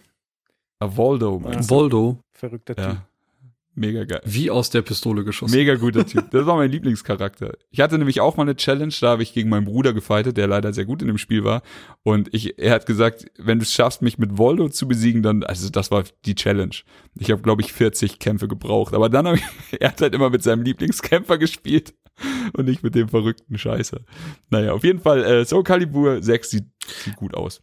So, sieht, Ich habe den so ein bisschen auf einem Level mit Eddie. Da war doch einfach immer nur krasses Button-Mashing, weil er so ein komisches Movement hatte, oder? Richtig. Du kämpfst ja auch irgendwie komisch aus der Brücke raus und springst wie ein, Ja. wie ein behinderter Punk, keine Ahnung. Aber wenn halt einer das Spiel kann, dann machst du dem halt mit Button-Mashing nicht viel vor. Das Ich erinnere mich auch ein bisschen an schon bei Witchel Fighter so. Also den konnte man zwar auch gekonnt spielen, aber Den da- Betrunkenen. der ja. Betrunkene ist halt auch, der steht mit dem Rücken zu dir und dann kommt irgendwie so ganz schnell, indem er umfällt, verpasst er dir noch eine. So, der war halt auch das Movement total crazy. Das stimmt, er fällt nach vorne, tritt dir dabei irgendwie in die Fresse. so. Ja, den mochte ich. Aber ja. Ähm, es gibt, äh, was man zu Soul Calibur sagen kann, ähm, Geralt aus Witcher ist spielbar und es gibt hier schönen Story-Modus. Wenn ich es richtig verstanden habe, gab sogar, gibt sogar zwei Story-Modi, nämlich einmal einen ganz normalen, wie man ihn aus Kampfspielen kennt, und einmal eher so RPG-like mit, mit mehr Story oder was auch immer. Ähm, ja, dann das Übliche, es gibt halt einen Season Pass und alles Mögliche. Kommen wir zum nächsten Spiel. Ich bin nicht sicher, ob es Memories Retold heißt oder 11, Doppelpunkt 11 Memories Retold. Es ist auf jeden Fall eine krasse Nummer. Also hier kommen wir wirklich zu einem besonderen Spiel. Es ist ein Kriegsspiel, es ist sehr emotional, spielt im Ersten Weltkrieg. Die Optik ist ein bisschen wie in einem Ölgemälde, finde ich. Also du hast halt diese, diese Ölgemäldeartige Art, äh, das Bild darzustellen und je nachdem, wie der Geisteszustand des Protagonisten ist, symbolisiert er halt quasi durch die Verschwommenheit die, die Erlebnisse, die du im Krieg halt verarbeiten musst und sowas. Ähm, Elijah Wood wird äh, einen der Protagonisten sprechen, was ja auch nicht von schlechten Eltern ist. Spiel hat so ungefähr eine, eine Spielzeit von sechs Stunden und wird, also wie gesagt, es soll sehr emotional werden. Ich, äh, ich leg da sicher eine Packung Taschentücher neben mich, wenn ich das spiele. Es erinnert mich ein bisschen an Outcast. Die, die hatten doch da, da gab es doch damals dieses Spiel Outcast, was quasi nicht mit Pixeln oder Flächen berechnet wurde, sondern mit Voxeln, also 3D-Pixeln. So, ich weiß nicht, ob Mhm. da jetzt einfach ein, äh, ein Filter drüber liegt oder ob die da auch irgendwie so eine abgefahrene Berechnungstechnik benutzt haben. Ich weiß es tatsächlich nicht, aber naja, es ist, also es, es wird halt einzigartig durch diesen Look und das, das macht Spaß und auch, also die, wir haben einen kleinen Film dazu gesehen, der war schon sehr schön und ähm, dann selber Hand angelegt, das sieht wirklich gut aus. Ähm, kommt am 9.11., glaube ich, raus und der Soundtrack war auch schon mega nice und äh, da haben sie dann auch erzählt, der wurde halt mit dem London Philharmonic Orchestra aufgenommen. Da kann man auch sagen, okay, nicht schlecht. Also die, da hauen sie richtig auf die Kacke bei dem Titel. Ähm, den nächsten Titel habe ich nicht gespielt, sondern Steffi, aber äh, sie hat mir ein bisschen was darüber erzählt. Es geht halt, also äh, der Titel heißt Twin Mirror. Es geht wohl um einen Typen, der äh, in einem Hotel aufwacht und nicht so wirklich Plan hat, was gerade passiert ist. Und im Endeffekt kämpfst du auch das ganze Spiel ähm, mit zwei Persönlichkeiten oder halt einfach so einer inneren Stimme, die dann immer noch da ist. Ähm, du kannst in so eine Art Gedankenpalast wechseln und versuchen zu rekonstruieren, was passiert ist. Hat mich sehr an Memento erinnert von den Geschichten und auch von dem, was ich in dem Video äh, gesehen habe. So, so ein bisschen dieses, du guckst so in deine Hand und siehst eine Bierflasche und denkst dir so, ich fühle mich gar nicht betrunken. Und äh, dann versuchst du halt zu rekapitulieren, was denn jetzt wirklich passiert ist. Und genauso ist es wohl in dem Spiel, das ist so eine Art Detektivspiel. Du hast beispielsweise, wachst du halt mit Blut auf dem Shirt auf und dann findest du halt erstmal ein bisschen raus, was überhaupt passiert ist. Weil so richtig kannst du dich jetzt nicht daran erinnern, dass du gefightet hast oder so. Also ich glaube, ähm, das wird schönes Storytelling. Das sieht auch sehr fein aus. Ich bin gespannt, was es da gibt. Und das letzte in der Runde ist von den Until Dawn-Machern, die man ja kennt von Horrorspielen. Und äh, die haben gesagt, sie wollen jetzt nicht ein nächstes großes Ding raushauen, sondern versuchen sich wohl eher an so eine Art Seriengeschichte. Also es heißt Dark Pictures Anthology. Ähm, es wird eine Serie von Standalone-Horrorspielen sein, die aber alle ein bisschen kleiner sind. Ähm, also wie gesagt, kurz knackig, dafür mehrere Teile. Der erste Teil heißt Man of Medan und spielt ja, wie alle diese Horrorspiele, ist halt so eine Klischee-Story von irgendwelchen äh, halbstarken Teenagern, was auch immer, die in dem Fall treffen sie sich alle auf einem Boot und dann geht die Scheiße halt los. Ähm, es sieht super aus. Ich meine, mir hat Until Dawn auch sehr viel Spaß gemacht. Es ist halt dieses, alle können sterben, alle können überleben. Je nach deinen Entscheidungen und deinen Gameplay-Skills, ich schätze, Quicktime-Events wird es wieder geben. Und im Endeffekt, es ist halt so dieser typische spielbare Horrorfilm. Wirkt auf der Messe natürlich nicht, weil alles ist hell, alles ist laut. Da wird schwer, sich zu gruseln, aber ähm, man kriegt auf jeden Fall eine Idee, wo, wo die Jungs hinwollen. Sieht gut aus. Ich bin gespannt, wie dieses Serienformat dabei funktioniert. Ist das mit echten Schauspielern gedreht? Weil mir kam mir gerade eine Fresse sehr bekannt vor. Ich lasse gerade den Trailer nochmal laufen und ich dachte, ähm, äh, der eine, der spielt auch bei Quantum Break mit, weil ich wirklich so auch die animiert, das animierte Gesicht genau so kannte. Aber jetzt sehe ich ihn. Ja, ich ich könnte es mir gut vorstellen, ehrlich gesagt, bei den Jungs. Also es, ich muss sagen, die haben ja bei Until Dawn auch äh, als Vorlage Original-Schauspieler okay. benutzt. Richtig. Also da, da würde es mich nicht wundern. Gut, gut. So. Okay, das war der Bandai Namco-Blog. Tut mir leid für die ganzen Monologe. Alles gut. Einer muss es ja tun. Richtig. Okidoki. Ähm, dann springen wir gleich weiter zum, zu den guten Jungs von Ubisoft die einen wunderschönen Stand hatten dieses Jahr. Also da muss ich echt sagen, wenn ich mal ein paar Worte des Lobes verlieren muss über den Stand, dann äh, hierfür.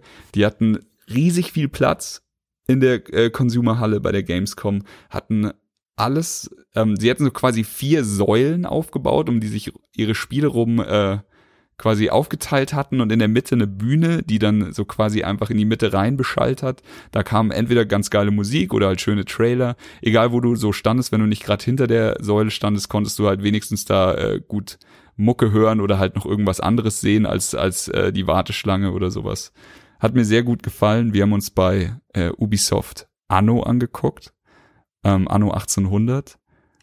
Ich glaube, wir hatten letztes Jahr schon groß darüber geredet, denn da hatten wir einen Ansehtermin, also einfach nicht selber Hand anlegen. Das hat sich dieses Jahr geändert. Dieses Jahr konnte jeder spielen, der möchte. Und was soll ich sagen?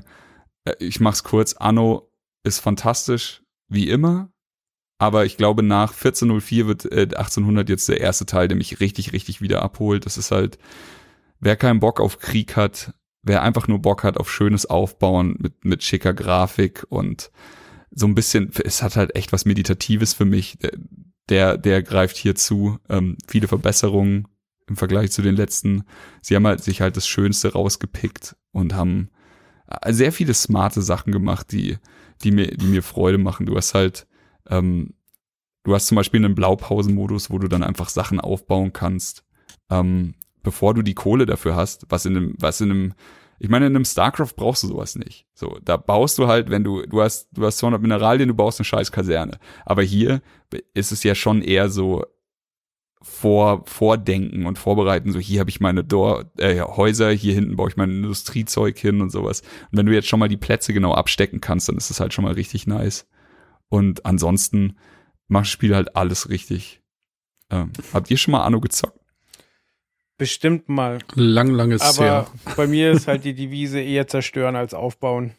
Äh, also ich kann komplett verstehen, dass man daran Faszination findet. Es ist halt auch geil, dass man es eigentlich äh, ohne Ende spielen kann. So, so du musst halt einfach die Stadt am Laufen halten und äh, passiert halt immer irgendwie was, dass du, dass du am Ball bleiben kannst. So, also ich verstehe es komplett, aber es ist nicht meins. Okay. Ja, bei mir ist es tatsächlich so fast schon ein Ritual. Einmal im Jahr, dann so um Weihnachten rum, packe ich mir echt so zwei, zwei Tage, wo einfach Steffi und ich nichts anderes machen als endlos Spiel, Anno, ohne Feinde, ohne Katastrophen, ohne alles. Einfach nur, dir kann nichts passieren, du bist einfach nur am Bauen. Und das, das macht einfach mega Spaß. Ja, ich glaube, da wird jetzt, also wie gesagt, wir zocken seit, seit Jahren immer noch 1404, weil die ganzen Future Annos und die anderen Teile haben uns nie so richtig abgeholt, aber ich glaube, jetzt ist es soweit, dass äh, 1404 abgelöst wird. Sehr gut. Gut, ähm, dann kommen wir noch zu einem anderen Herzensding von mir, Trials. Liebe ich. Ähnlich wie bei die- Anno, die- oder? Da, da weiß man, was man bekommt und freut sich drauf. Das ist genau das Ding. Es ist äh, ein scheiß Motorrad-Plattformer. Es ist sehr viel Skill. Ähm, es ist wie immer abgefahrene Strecken. Es macht mega viel Spaß. So. äh, Was soll man dazu sagen? Es gibt einen Tandem-Motorrad-Modus dieses Mal. Ich hatte leider keinen Partner, der mit mir das Tandem-Motorrad ausprobiert hat, aber es ist da und ich glaube, das wird sehr viel, äh, das wird für sehr viel Verwirrung sorgen, weil ich kann mir aber nicht vorstellen, wie man Trials gleichzeitig spielen kann. Ja, aber Ähm. wenn man es kann, ist es sicher abgefahren. Ja, das stimmt. Ansonsten, es gibt jetzt nicht mehr diese, wie bei Trials Fusion noch oder bei den Vorgängern, dieses, du hast jetzt ein übergeordnetes Level äh, oder einen übergeordneten Bereich mit vier Leveln und dann springst du zum nächsten und zum nächsten. Du hast jetzt hier eine Weltkarte, da kannst du dann einfach deine Stages auswählen. Ansonsten, du hast deinen Fahrer, du levelst den hoch, du kannst den umziehen, wenn du coolen Scheiß findest. Ähm, es gibt einen Multiplayer mit acht Spielern. Man kann seinen Fahrer customizen. Ich glaube, mehr darf ich jetzt nicht sagen, denn äh, ich habe jetzt noch m, zwei Tage diesen äh, diesen Trials Technical Test gespielt, der unter Schutz steht. Also ich darf nur über die Sachen reden, die ich bei der Gamescom gesehen habe und das war quasi das. Aber es spielt sich fantastisch und es äh, macht mega Bock und ich werde an dem Tag, an dem das rauskommt, äh, werde ich wieder alle Leute auffordern, gegen mich Trials zu spielen, weil ich das einfach so liebe, gegen die Geister meiner Freunde zu fahren. Es ist, es ist total unwichtig, aber mir wäre es ein großes Anliegen, dass die quasi die Texturen geladen haben, bevor man was sieht. Ich finde das so nervig, dass der immer Texturen nachlädt, bevor es losgeht. So, es ist eine Kleinigkeit, aber es nervt mich. ja. Aber du hast ja Trials auch schon gezockt, oder? Ja. Zu Beginn der Xbox One. Ja. Macht total Spaß. So, also da, das ist halt so eins von diesen Spielen so, da habe ich halt einfach in meinem Freundeskreis relativ wenig zu melden. So, jeder fickt mich so. Und wenn ich dann mal außerhalb meines Freundeskreises spiele, bin ich der König. Ja, das stimmt.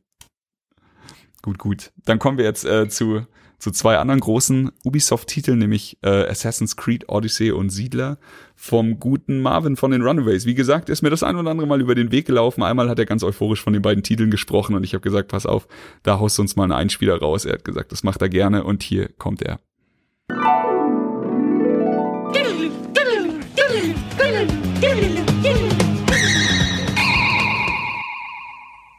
Hallo, liebe Podcast-Hörende. Mein Name ist Marvin und ich bin vom Podcast Runaways, äh, auch ein Videospiel-Podcast, wo wir auch äh, Gamescom-Berichterstattung machen gerade und ich sitze an diesem Skript und es ist ah, sehr viel Arbeit.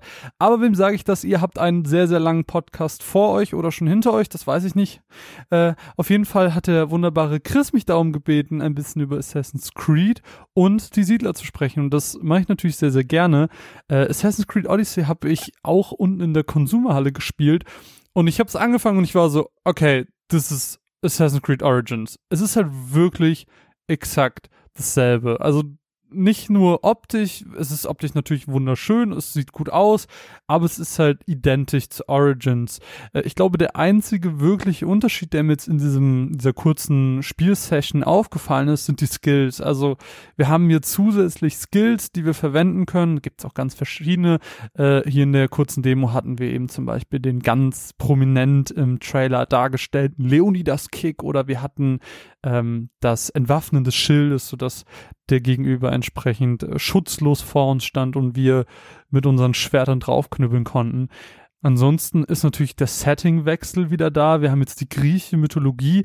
Das ist ja so der einzige Punkt, wo ich jetzt für mich persönlich sage, so finde ich geil, weil ich griechische Mythologie eigentlich immer sehr, sehr cool und ansprechend finde.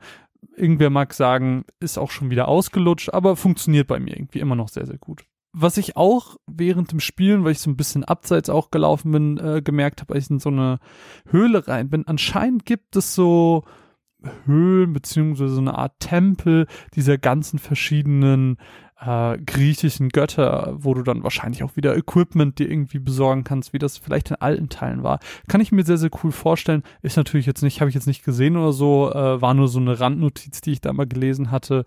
Es ist halt, Assassin's Creed äh, Odyssey ist halt more of the same.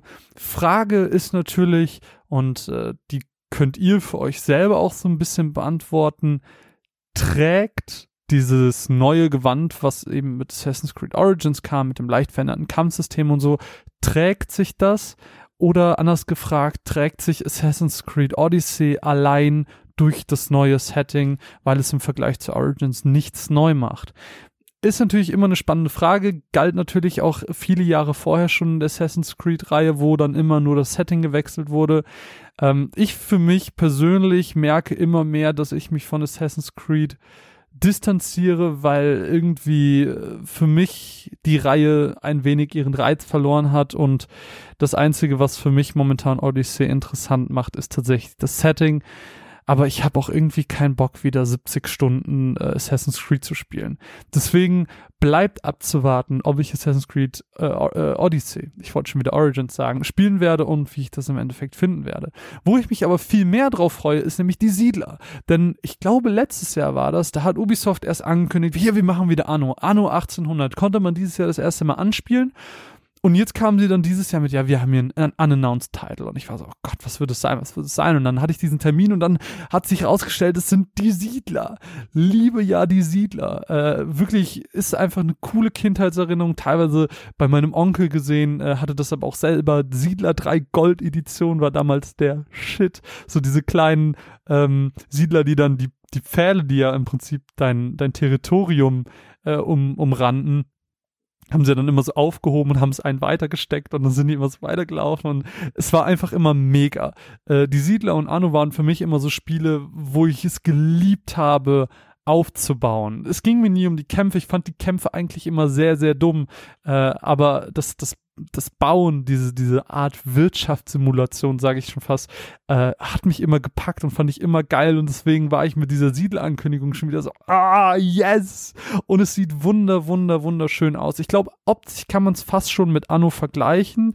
Ähm, ein Satz, den ich mir aufgeschrieben hatte, während ich diese Präsentation gesehen habe, war klassisches Spiel im neuen Gewand. Und das ist nicht nur deswegen, weil das Look and Feel irgendwie gleich ist, sondern auch, weil der Erfinder, der Siedler-Erfinder Volker Wertig wieder dabei ist. Und das freut mich sehr, weil ich glaube, damit kann das ein richtig, richtig gutes Spiel werden. Viele Gameplay-Sachen haben sie auch gar nicht groß verändert. Es gibt so Kleinigkeiten, sowas wie dass Häuser jetzt nicht mehr für Population sind, sondern eben äh, fürs Kochen da sind. Ähm, man bekommt jetzt neue Siedler entsprechend durch den Hafen, die dann gegebenenfalls auch einen kleinen Preis dafür wollen, dass sie sich eurer Siedlung anschließen. Die Siedler wirkt komplex, man muss sich bestimmt wieder sehr lange reinfuchsen, bis man wieder da drin ist. So diese, diese Aufbaustrategiespiele, die gibt es irgendwie momentan sehr wenig, beziehungsweise zumindest in meinem Dunstkreis. Und gerade äh, die Siedler und Anno sind für mich Spiele, wo ich mich sehr darauf freue. Ich freue mich sehr auf das Siedler-Release, das hoffentlich ganz, ganz bald kommt. Ich liebe diese alten Spiele und ich habe hier tatsächlich äh, hinter mir im Regal stehen Siedler, äh, Siedler 3 Gold Edition, von der ich eben sprach. Habe ich letztes Jahr zum Geburtstag nochmal bekommen, kann es aber nicht auf meinem Computer installieren, muss mich da mal ein bisschen reinfuchsen.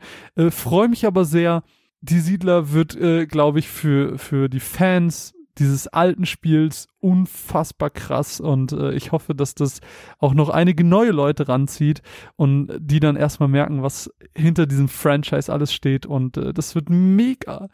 Das sei es aber auch von mir. Ich bedanke mich, dass ihr mir jetzt hier sechs Minuten zugehört habt. Ich hoffe, ihr habt noch einen traumhaften Podcast und äh, vielleicht hören wir uns ja bei den Runaways das nächste Mal. Bye bye, tschüss, liebe Grüße an alle.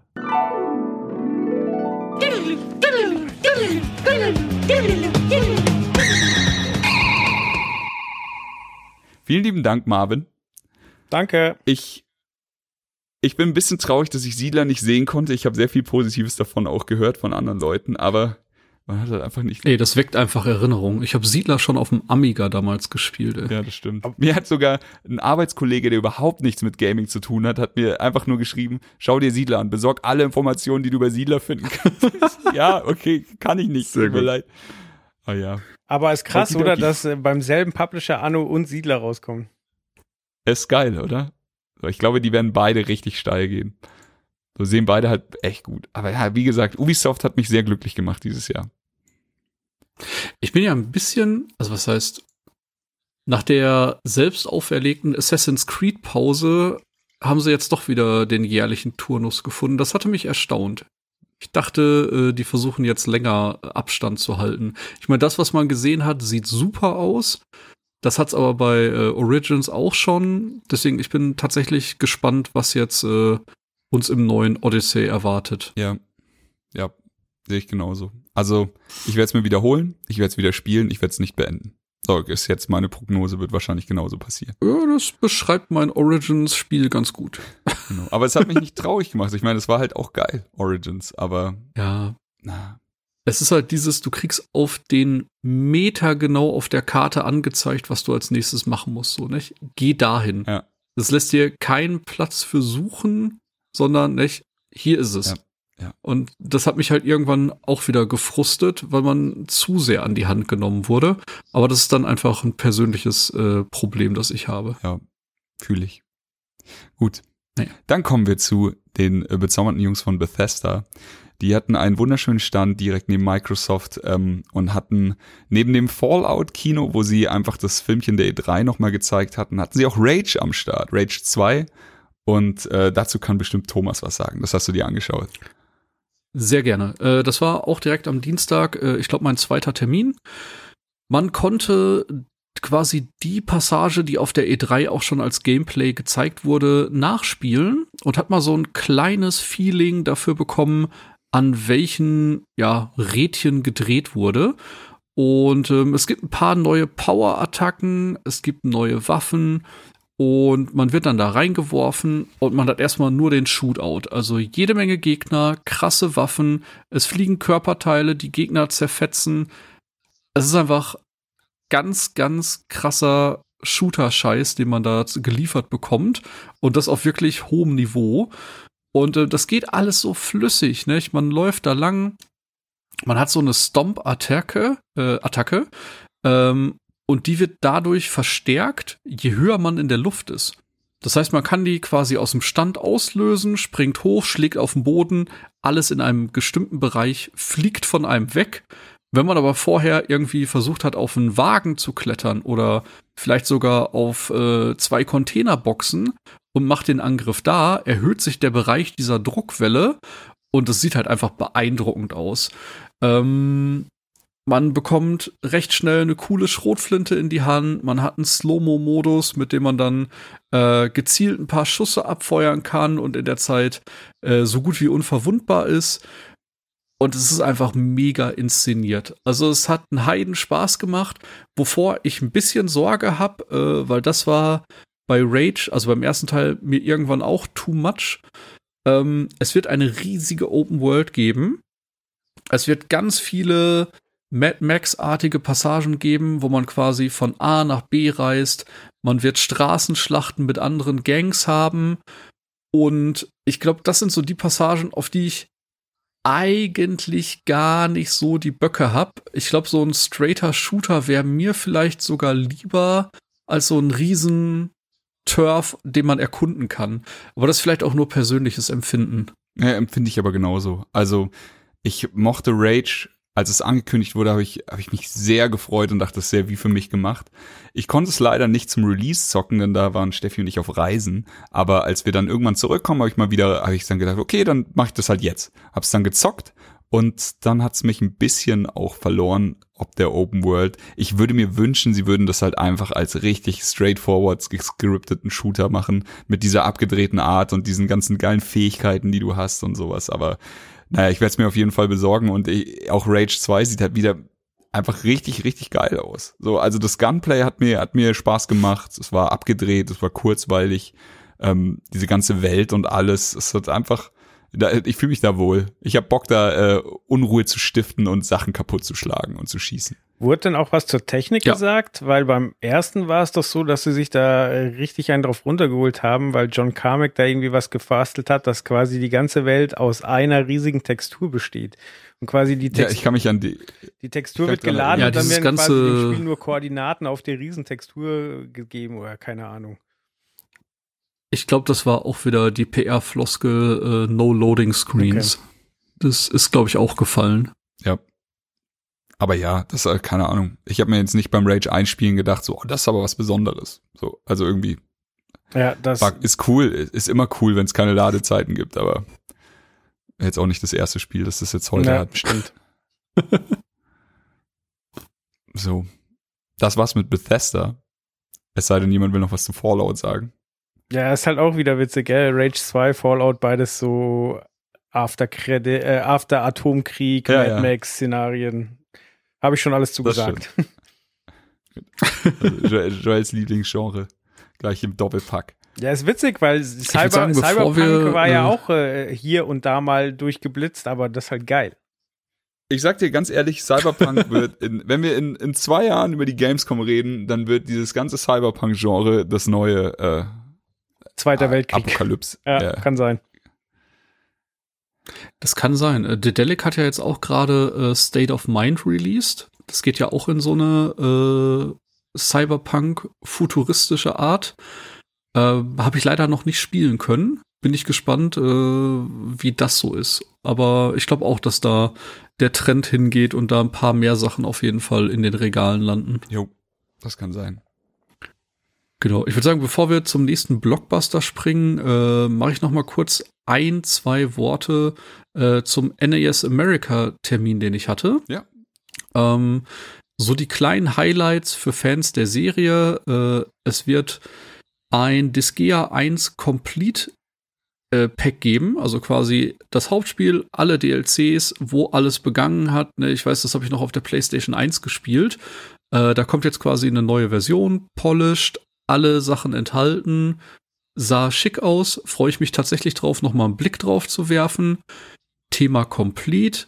Es gab ja äh, letztes Jahr Disgaea 5, gab da auch noch ein DLC zu, da wird jetzt auch ein Disgaea 5 Complete Edition kommen. Also wer da nochmal einen Blick reinwerfen will, kann das auch nochmal machen. Ich muss einmal kurz meine Notizen bemühen.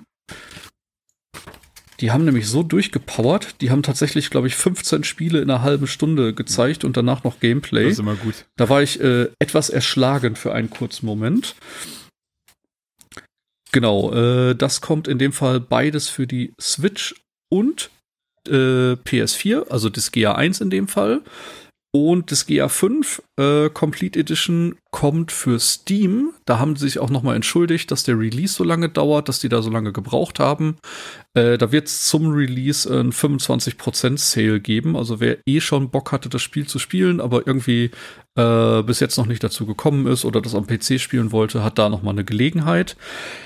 Dann ebenfalls auf Steam äh, ein kleiner Klassiker. Äh, der ein oder andere wird das Spiel noch kennen. Das war damals äh, doch schon in aller Munde.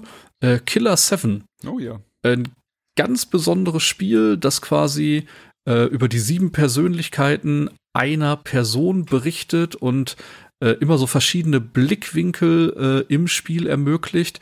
Damals äh, ganz, ganz weit voraus, was so die Ideen der Storyerzählung angeht. Ich glaube aber, das war schon so ein kleines Untergrundding. Also ich glaube nicht, dass das so mega berühmt war. Vielleicht irre ich mich da aber auch. Aber auf jeden Fall, ähm, das wird diesen Herbst auch auf Steam released. Also wer da noch mal so einen kleinen Klassiker nachholen möchte, kann das in dem Fall auch machen.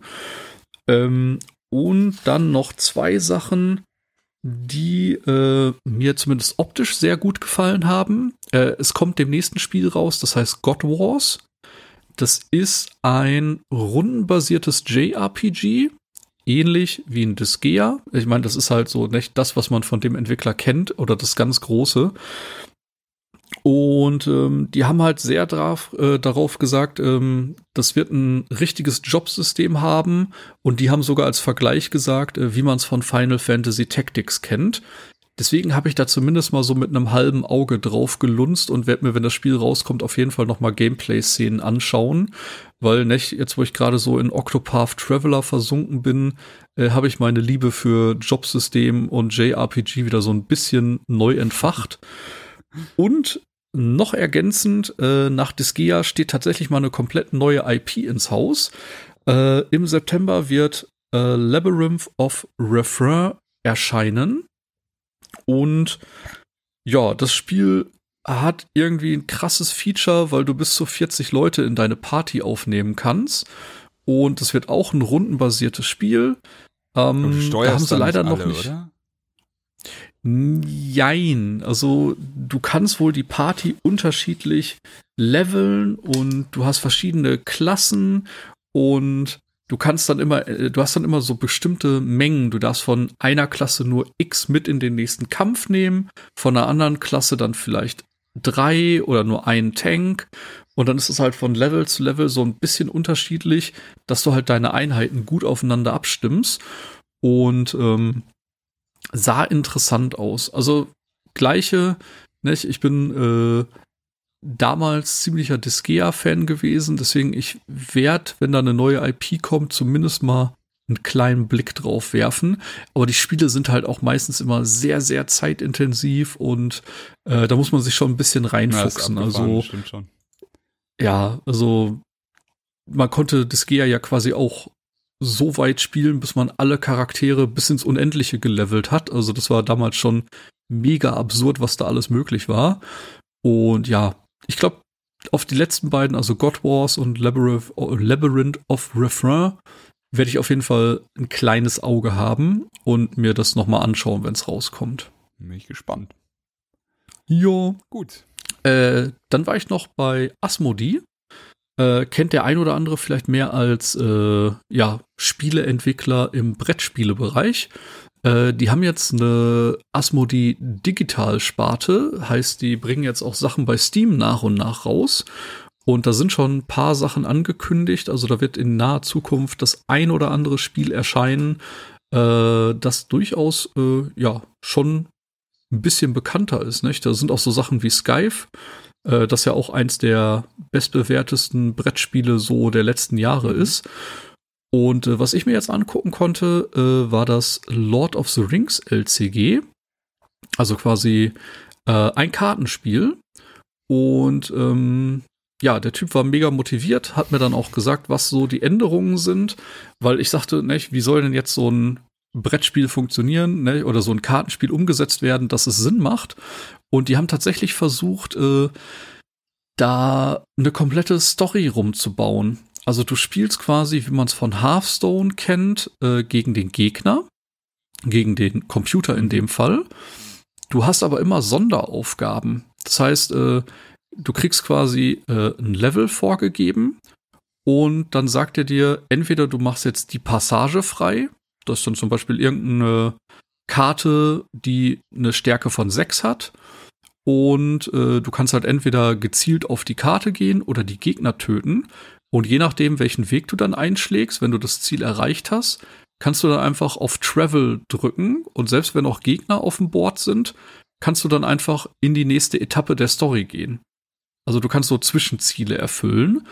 Und äh, das Spannende ist, deine Charaktere, also deine Karten werden nicht refreshed, sondern wenn dein Held Aragorn jetzt zum Beispiel in der ersten Runde vier Schaden genommen hat, dann ist der in der zweiten Ebene auch nur mit sechs Hitpoints auf dem Tisch. Mhm.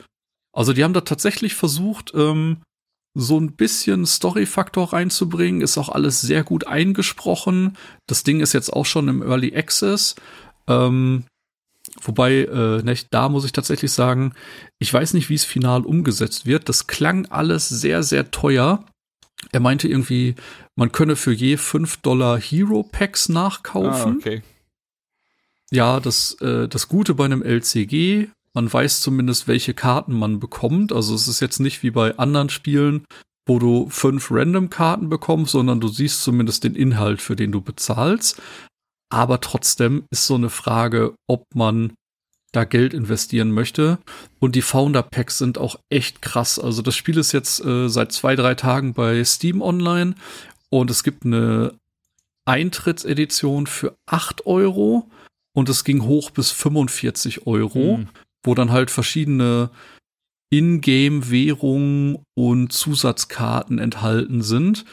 Und äh, momentan kann man auch nur eine Kampagne spielen und die anderen sollen dann noch nachgereicht werden. Ich bin mir jetzt ehrlich gesagt nicht teuer, äh, nicht sicher, ob die auch gekauft werden müssen. Äh, ja, das ist äh, gerade noch ein bisschen in den Sternen. So viel Zeit habe ich noch nicht mit dem Spiel investiert.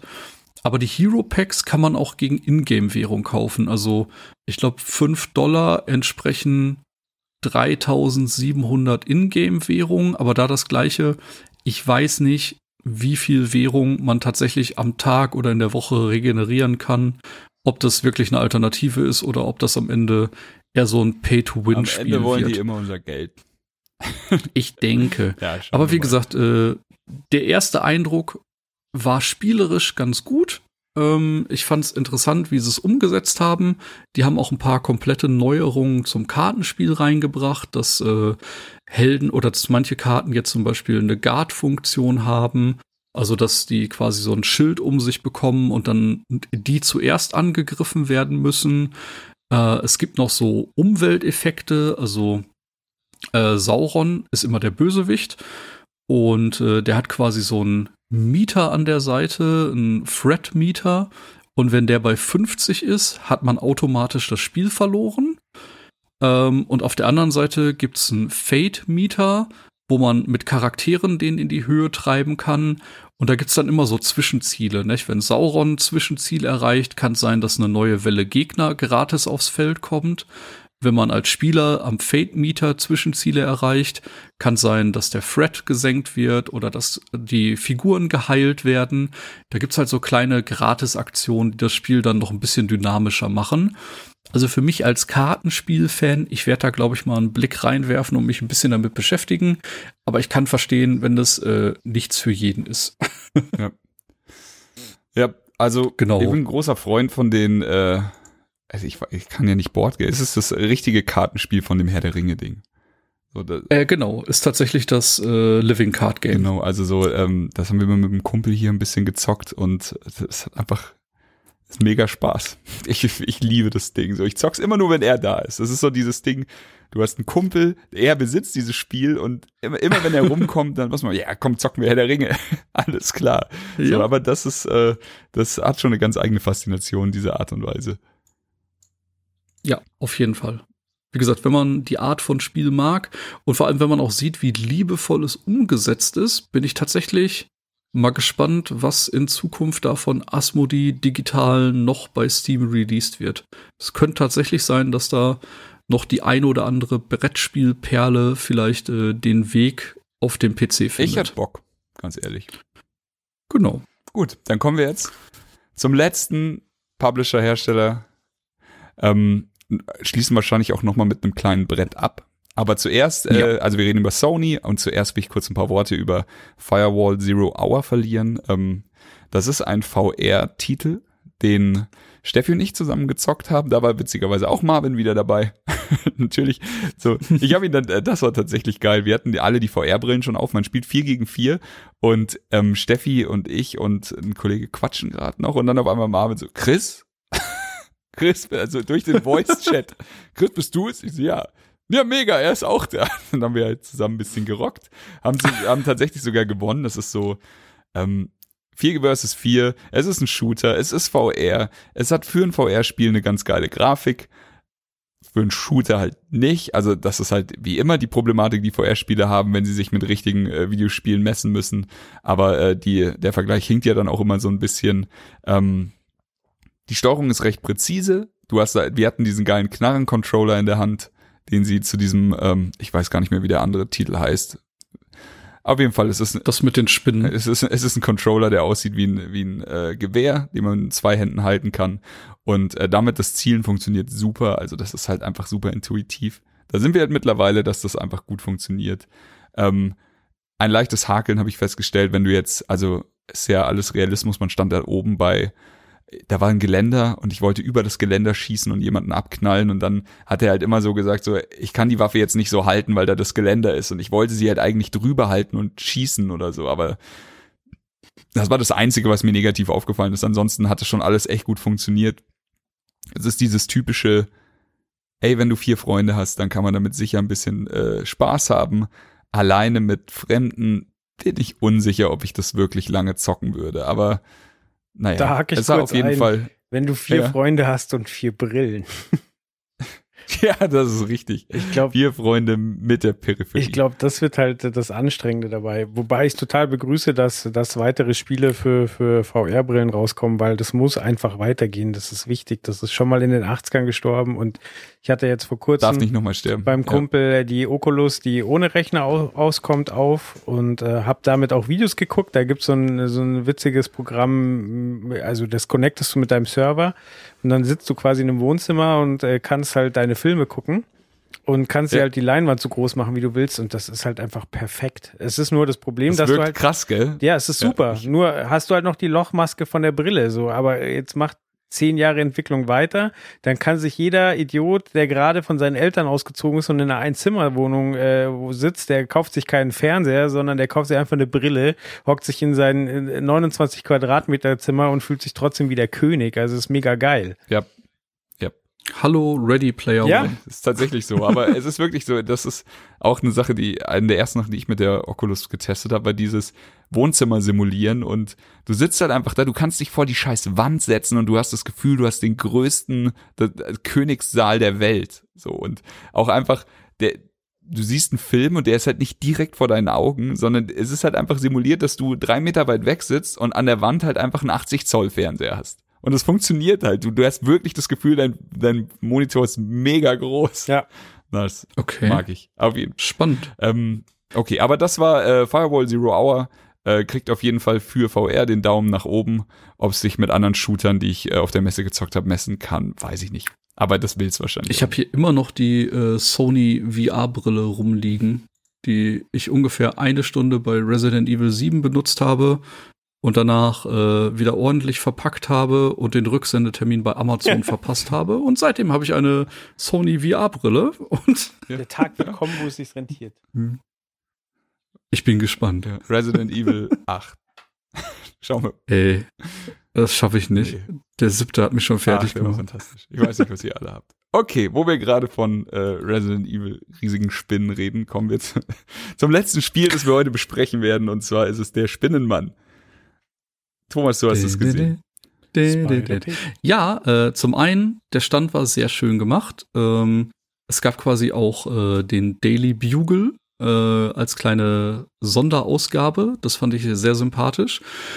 Und ähm, ja, das Spiel, der ein oder andere wird schon Videos oder Trailer gesehen haben. Äh, der Release steht ja jetzt auch unmittelbar bevor. Wir schlüpfen in die Rolle von Spider-Man slash Peter Parker und schwingen durch New York. Das sieht äh, erstmal sehr, sehr cool aus, wenn man in der Luft unterwegs ist. Ähm, ja, am Boden nicht mehr ganz. da da gibt es irgendwie kleine Abzüge, da wird Chris, glaube ich, noch ein bisschen mehr zu erzählen. Ja, vielleicht. Und ähm, ich fand die Steuerung wirklich cool, die Kämpfe wirken sehr intuitiv. Ich habe für mich nur das Problem, das ist jetzt wirklich Jammern auf allerhöchstem Niveau, weil ich glaube, das wird ein sehr, sehr gutes Spiel. Ich bin halt beim Kampfsystem die ganze Zeit an äh, die Batman-Serie erinnert. Und ich mochte halt diesen dunklen Batman-Flair und wie die Geschichte vorangetrieben wurde, wirklich sehr. Und ich weiß halt nicht, ob das bei Spider-Man für mich genauso gut funktioniert, weil irgendwie ist es dann halt doch dieses kleine Ticken freundlichere Welt. Es sieht alles viel heller aus und ich bin gespannt, wie es mir dann final gefällt. Also es war jetzt auch nur eine kurze Anspielsession, äh, die man hatte. Und ähm, das sah alles äh, soweit ganz gut aus. Das lief auch in den Kämpfen super flüssig. Man konnte ein Netz werfen, man konnte die Gegner überraschen, man konnte mit einem super Flow-Kampfsystem von einem Gegner zum nächsten springen. Und äh, das wirkte alles sehr, sehr flüssig. Aber irgendwie hat mir noch so äh, das i-Tüpfelchen gefehlt. Aber also ich verstehe deine, deine Batman-Liebe, es waren ja auch coole Spiele, aber das war ja auch so langsam auserzählt und mir fällt kein besserer Charakter ein für, für die Art und Weise, sich durch Levels zu bewegen, als, als Spider-Man. Total sinnvoll und konsequent, das zu machen. Ja, aber es ist halt alles so. Ja gut, vielleicht ist es auch einfach nur die Passage gewesen. Es war halt alles so taghell und wirkte mega freundlich und äh, ja, keine Ahnung. Das hat mich irgendwie noch nicht so richtig in äh, die richtige Stimmung okay, versetzt. So wie du es beschreibst, klingt es eher wie Lego Spider-Man. nee, es ist, aber es ist tatsächlich so. Also du, die Steuerung geht super von der Hand. Also das erste, was glaube ich jeder von uns gemacht hat, ist einfach nur durch äh, New York zu schwingen. Also einfach nur die ganze Zeit so, du kannst so richtig schön da so durchbaumeln und Geschwindigkeit aufbauen. Du kannst so quasi auf, auf kurz über dem Boden vorbeigleiten. Du kannst dich aber auch richtig über die Hochhausdächer hinausballern und so. Das hat so richtig Bock gemacht. Und die Welt hat sich fantastisch angefühlt. Solange du wirklich in Bewegung bleibst und die ganze Zeit so schwingst, so, dann äh, hast du ein bisschen, dann passiert halt hier ein kleines Verbrechen und hier kannst du was aufhalten und so. Das ist diese Open-World-Mechanik, da gehe ich gleich noch drauf ein. Aber ähm, ich fand's geil und dann kam der Moment, wo, also dann kam der erste äh, storymäßige Hilferuf, dann bin ich dahin und dann gab es eine Prügelei. Das Kampfsystem, wie Thomas schon sagte, du, du kannst halt mit den Fäusten austeilen, du kannst deine, deine Netze werfen, du kannst Leute damit quasi freezen, du kannst Leute an die Wand kleben, du kannst eine Autotür abreißen, einmal um dich drehen und sie dann irgendwem in die Fresse und so. Das ist alles schon ziemlich geil. Aber ähm, zum Kampfsystem richtig was sagen kann man natürlich erst, wenn das Spiel draußen ist. Äh, da bin ich dann gespannt, weil so war es halt doch eher nur so ein bisschen Button mashen und gucken, was passiert und weniger Tiefe als äh, ein bisschen mehr Effektfeuerwerk. Danach bin ich wieder äh, in die Hochhaus, in den Hochhausdschungel gegangen und bin durch die Welt geschwungen und habe dann irgendwann mal Stopp gemacht und bin dann nach unten und äh, dann wurde auf einmal aus dieser riesigen belebten Welt voller Leute und alles, ähm, das war ein bisschen so, als ob jemand den Slow-Mo-Modus da unten angeschaltet hätte. Also vielleicht war es halt einfach, weil ich mich jetzt auch nicht mehr so schnell bewege, aber das war irgendwie, waren sehr viele Leute, die Stadt war lebendig, aber die Leute hatten alle auf einmal irgendwie nicht so viel zu tun und alle, äh, also ich weiß nicht, ob, vielleicht hatte ich auch einfach nur einen schlechten Moment erwischt oder sowas, aber die Leute waren eher ruhig und standen dann einfach so da und dann, äh, als hätten sie sich so ertappt gefühlt in der Truman Show, weil sie alle dann so einfach gerade nichts zu tun haben, wenn man aufpasst. Und dann so, ja, okay, dann sind sie halt alle so komisch in irgendwelche Richtungen gelaufen und irgendwer hat dann ein Foto von mir gemacht oder sowas. Aber da hatte, da war so kurz die Magie weg, wenn du verstehst, was ich meine. Mhm. So, die war einfach so zack und so, hm, ja, okay, dann schwinge ich jetzt einfach weiter. Aber ich bin gespannt. Also ich glaube, das, das Spiel wird, äh, wird echt viel Spaß machen. Ich glaube, es wird das beste Spider-Man-Game, das wir je hatten. Aber dieses Open-World-Ding. Ich wollte gerade sagen, halt das ist halt verliert. auch so typisch ihr, quasi die Mechanismen dahinter zu hinterfragen und auszuprobieren. So, also ja, es ist halt wirklich ja, so. Also keine Ahnung, nimm Tony Hawk und steig von deinem Skateboard und geh rum, dann ist es scheiße. So, also. Es ist scheiße, ja, hundertprozentig. Ja, sehe ich auch so. Aber ähm, also klar wäre es mega beeindruckend, wenn sie, ich meine, sie rechnen, müssen ja eigentlich damit rechnen, dass man mal auch mal das Schwingen aufhört und sich ein bisschen in der Welt umschaut. Ich meine, damit muss jeder Programmierer irgendwie rechnen. So, und dann passiert es halt manchmal, keine Ahnung, wie bei Destiny, dass du vor unsichtbare Wände läufst, so, und es äh, ist halt einfach, wenn du, wenn, wenn dich die Story nicht so packt und du so guckst, so, okay, mal gucken, wie fleißig sie waren, dann, dann äh, zeigen sich halt die Schwächen. Aber das muss man sich vielleicht klar machen, so, verlasse nicht ja. den Pfad, der für dich vorgesehen ist und du hast eine großartige Zeit wahrscheinlich und ein tolles Erlebnis, wenn es vielleicht auch nicht düster genug ist, so, aber klar, bei dem, was sie da vorhaben, wenn du halt den Pfad verlässt, dann, dann siehst du wahrscheinlich auch, wie es unter der Haube aussieht. Ich glaube, es ist gar nicht so schlimm. Also so, äh, ja, ich verstehe, was du sagst. Ich glaube, es ist gar nicht so hart. Also ich glaube, die, die Leute haben ja jetzt nicht hier roboterartige Bewegungen gemacht und haben sich überhaupt nicht mehr bewegt. Es war halt einfach nur die, diese, die ersten äh, fünf, fünf Minuten rumschwingen mit offenem Mund und dann so, boah, das ist, das, das macht richtig Laune. Danach war es halt so ein kleiner Dämpfer. Mhm. Ich bin gespannt, wie sich das dann in der, in der fertigen Welt anfühlt. Denn hier war es halt auch nur so, du hattest begrenzte Zeit und ich wollte halt einfach nur testen, was geht. Ich hatte mich geprügelt, ich bin rumgeschwungen, dann habe ich mir halt die Leute angeguckt. Ja. Ähm, ich, ich bin gespannt. Ich glaube nämlich, das Storytelling wird wieder sehr gut. Also so und Also das vom Trailer Ja. war es zumindest. Das war saucool. ja, genau. Da, da, dieses ganze Ding wird, glaube ich, richtig gut einschlagen und wird auch die Leute glücklich machen. Ich habe halt generell, also das ist wieder mein Problem bei, bei diesen Sachen, wo dann auf der Open World auf einmal tausend Sachen passieren können, die aber eher so eher äh, Richtung Belanglosigkeit gehen, wie, wie es halt auch in einem Assassin's Creed passiert oder wie es halt auch in einem Watch Dogs passiert. So, dann, ähm, okay, rette ich vielleicht zweimal die alte Dame, der die Handtasche geklaut wurde, aber beim dritten Mal denke ich mir auch so, ich, da, fange ich halt dann immer an zu rechnen und denke mir so, hm, habe ich jetzt schon zweimal gemacht. Ich krieg mehr XP, wenn ich hier jetzt einfach um die Ecke gehe und drei Leute verprügel. So, dann, äh, keine Ahnung, Kosten, Nutzen, ja, weiß ich nicht. Aber um in die, in die Haut von, äh, oder in das Kostüm von Spider-Man zu schlüpfen, ist das wahrscheinlich einfach der, der perfekteste Moment, äh, jetzt dieses Spiel wahrzunehmen. Also ich, es wird sehr viel Spaß machen, da bin ich mir sicher. Aber wie, wie rund das hier gerade ist. Ich meine, wir haben den Podcast damit angefangen, dass hier eine Spinne durchs Zimmer gerannt ist und jetzt hören wir mit Spider-Man wieder auf. Äh, Sehr gut. Also wären wir Profis. Okidoki. Ähm, möchte noch jemand was dazu sagen oder äh, schließen wir ab die Nummer? Ich glaube, wir schließen jetzt ab. Okay. Also es hat, Dann, mir, hat ähm, mir viel Spaß gemacht, aber ich muss sowas von pissen, Leute. Gut, ja, das waren ja auch jetzt äh, ganz geschmeidige drei Stunden und 50 Minuten. Vielen Dank fürs Durchhalten. wer, wer überhaupt bis hierhin gehört hat. Ähm, wir, hatten, wir hatten eine Wahnsinnszeit auf der Messe. Also so abseits von, von allen Spielen, die wir jetzt besprochen hatten, abends Partys, wir waren auf dem Xbox Fanfest, wir waren auf der Dosenbeats Party. Wir hatten echt, also die komplette Pancake-Bande waren 15 Mann, die jeden Abend zusammen verbracht haben. Es hat einfach nur sehr, sehr viel Spaß gemacht. Vielen Dank für alles. Ähm, vielen Dank an die ganzen Publisher für die Termine. Und äh, bei euch ja, wie gesagt, vielen Dank fürs Durchhalten. Das war eine ganz schöne Mammutfolge und wir hoffen, euch hat's gefallen. Die nächsten Folgen werden wieder äh, normale Reviews und normale Trailerbesprechungen. Also habt keine Angst. Ähm, die letzten Worte überlasse ich jetzt Thomas und Joel. Ja, ich sag auch danke fürs Zuhören. Hab noch einen wundervollen Tag und äh, wir hören uns ganz bald wieder. Denn äh, jetzt geht die krasse Spiele-Release-Phase los und äh, da haben Chris und ich auf jeden Fall eine Menge zu tun. Ja, wie gesagt, ich hoffe, ich bin nicht zu sehr mit dummen Fragen aufgefallen, sondern konnte so ein bisschen die, die äh, Partei der Unwissenden vertreten und äh, bin jetzt raus und pissen. Alles klar, reingehauen. Das war Darf ich vorstellen. Mehr von Chris und Thomas findet ihr auf darfichvorstellen.com und unter darf ich folgen auf Twitter. Bis zum nächsten Mal.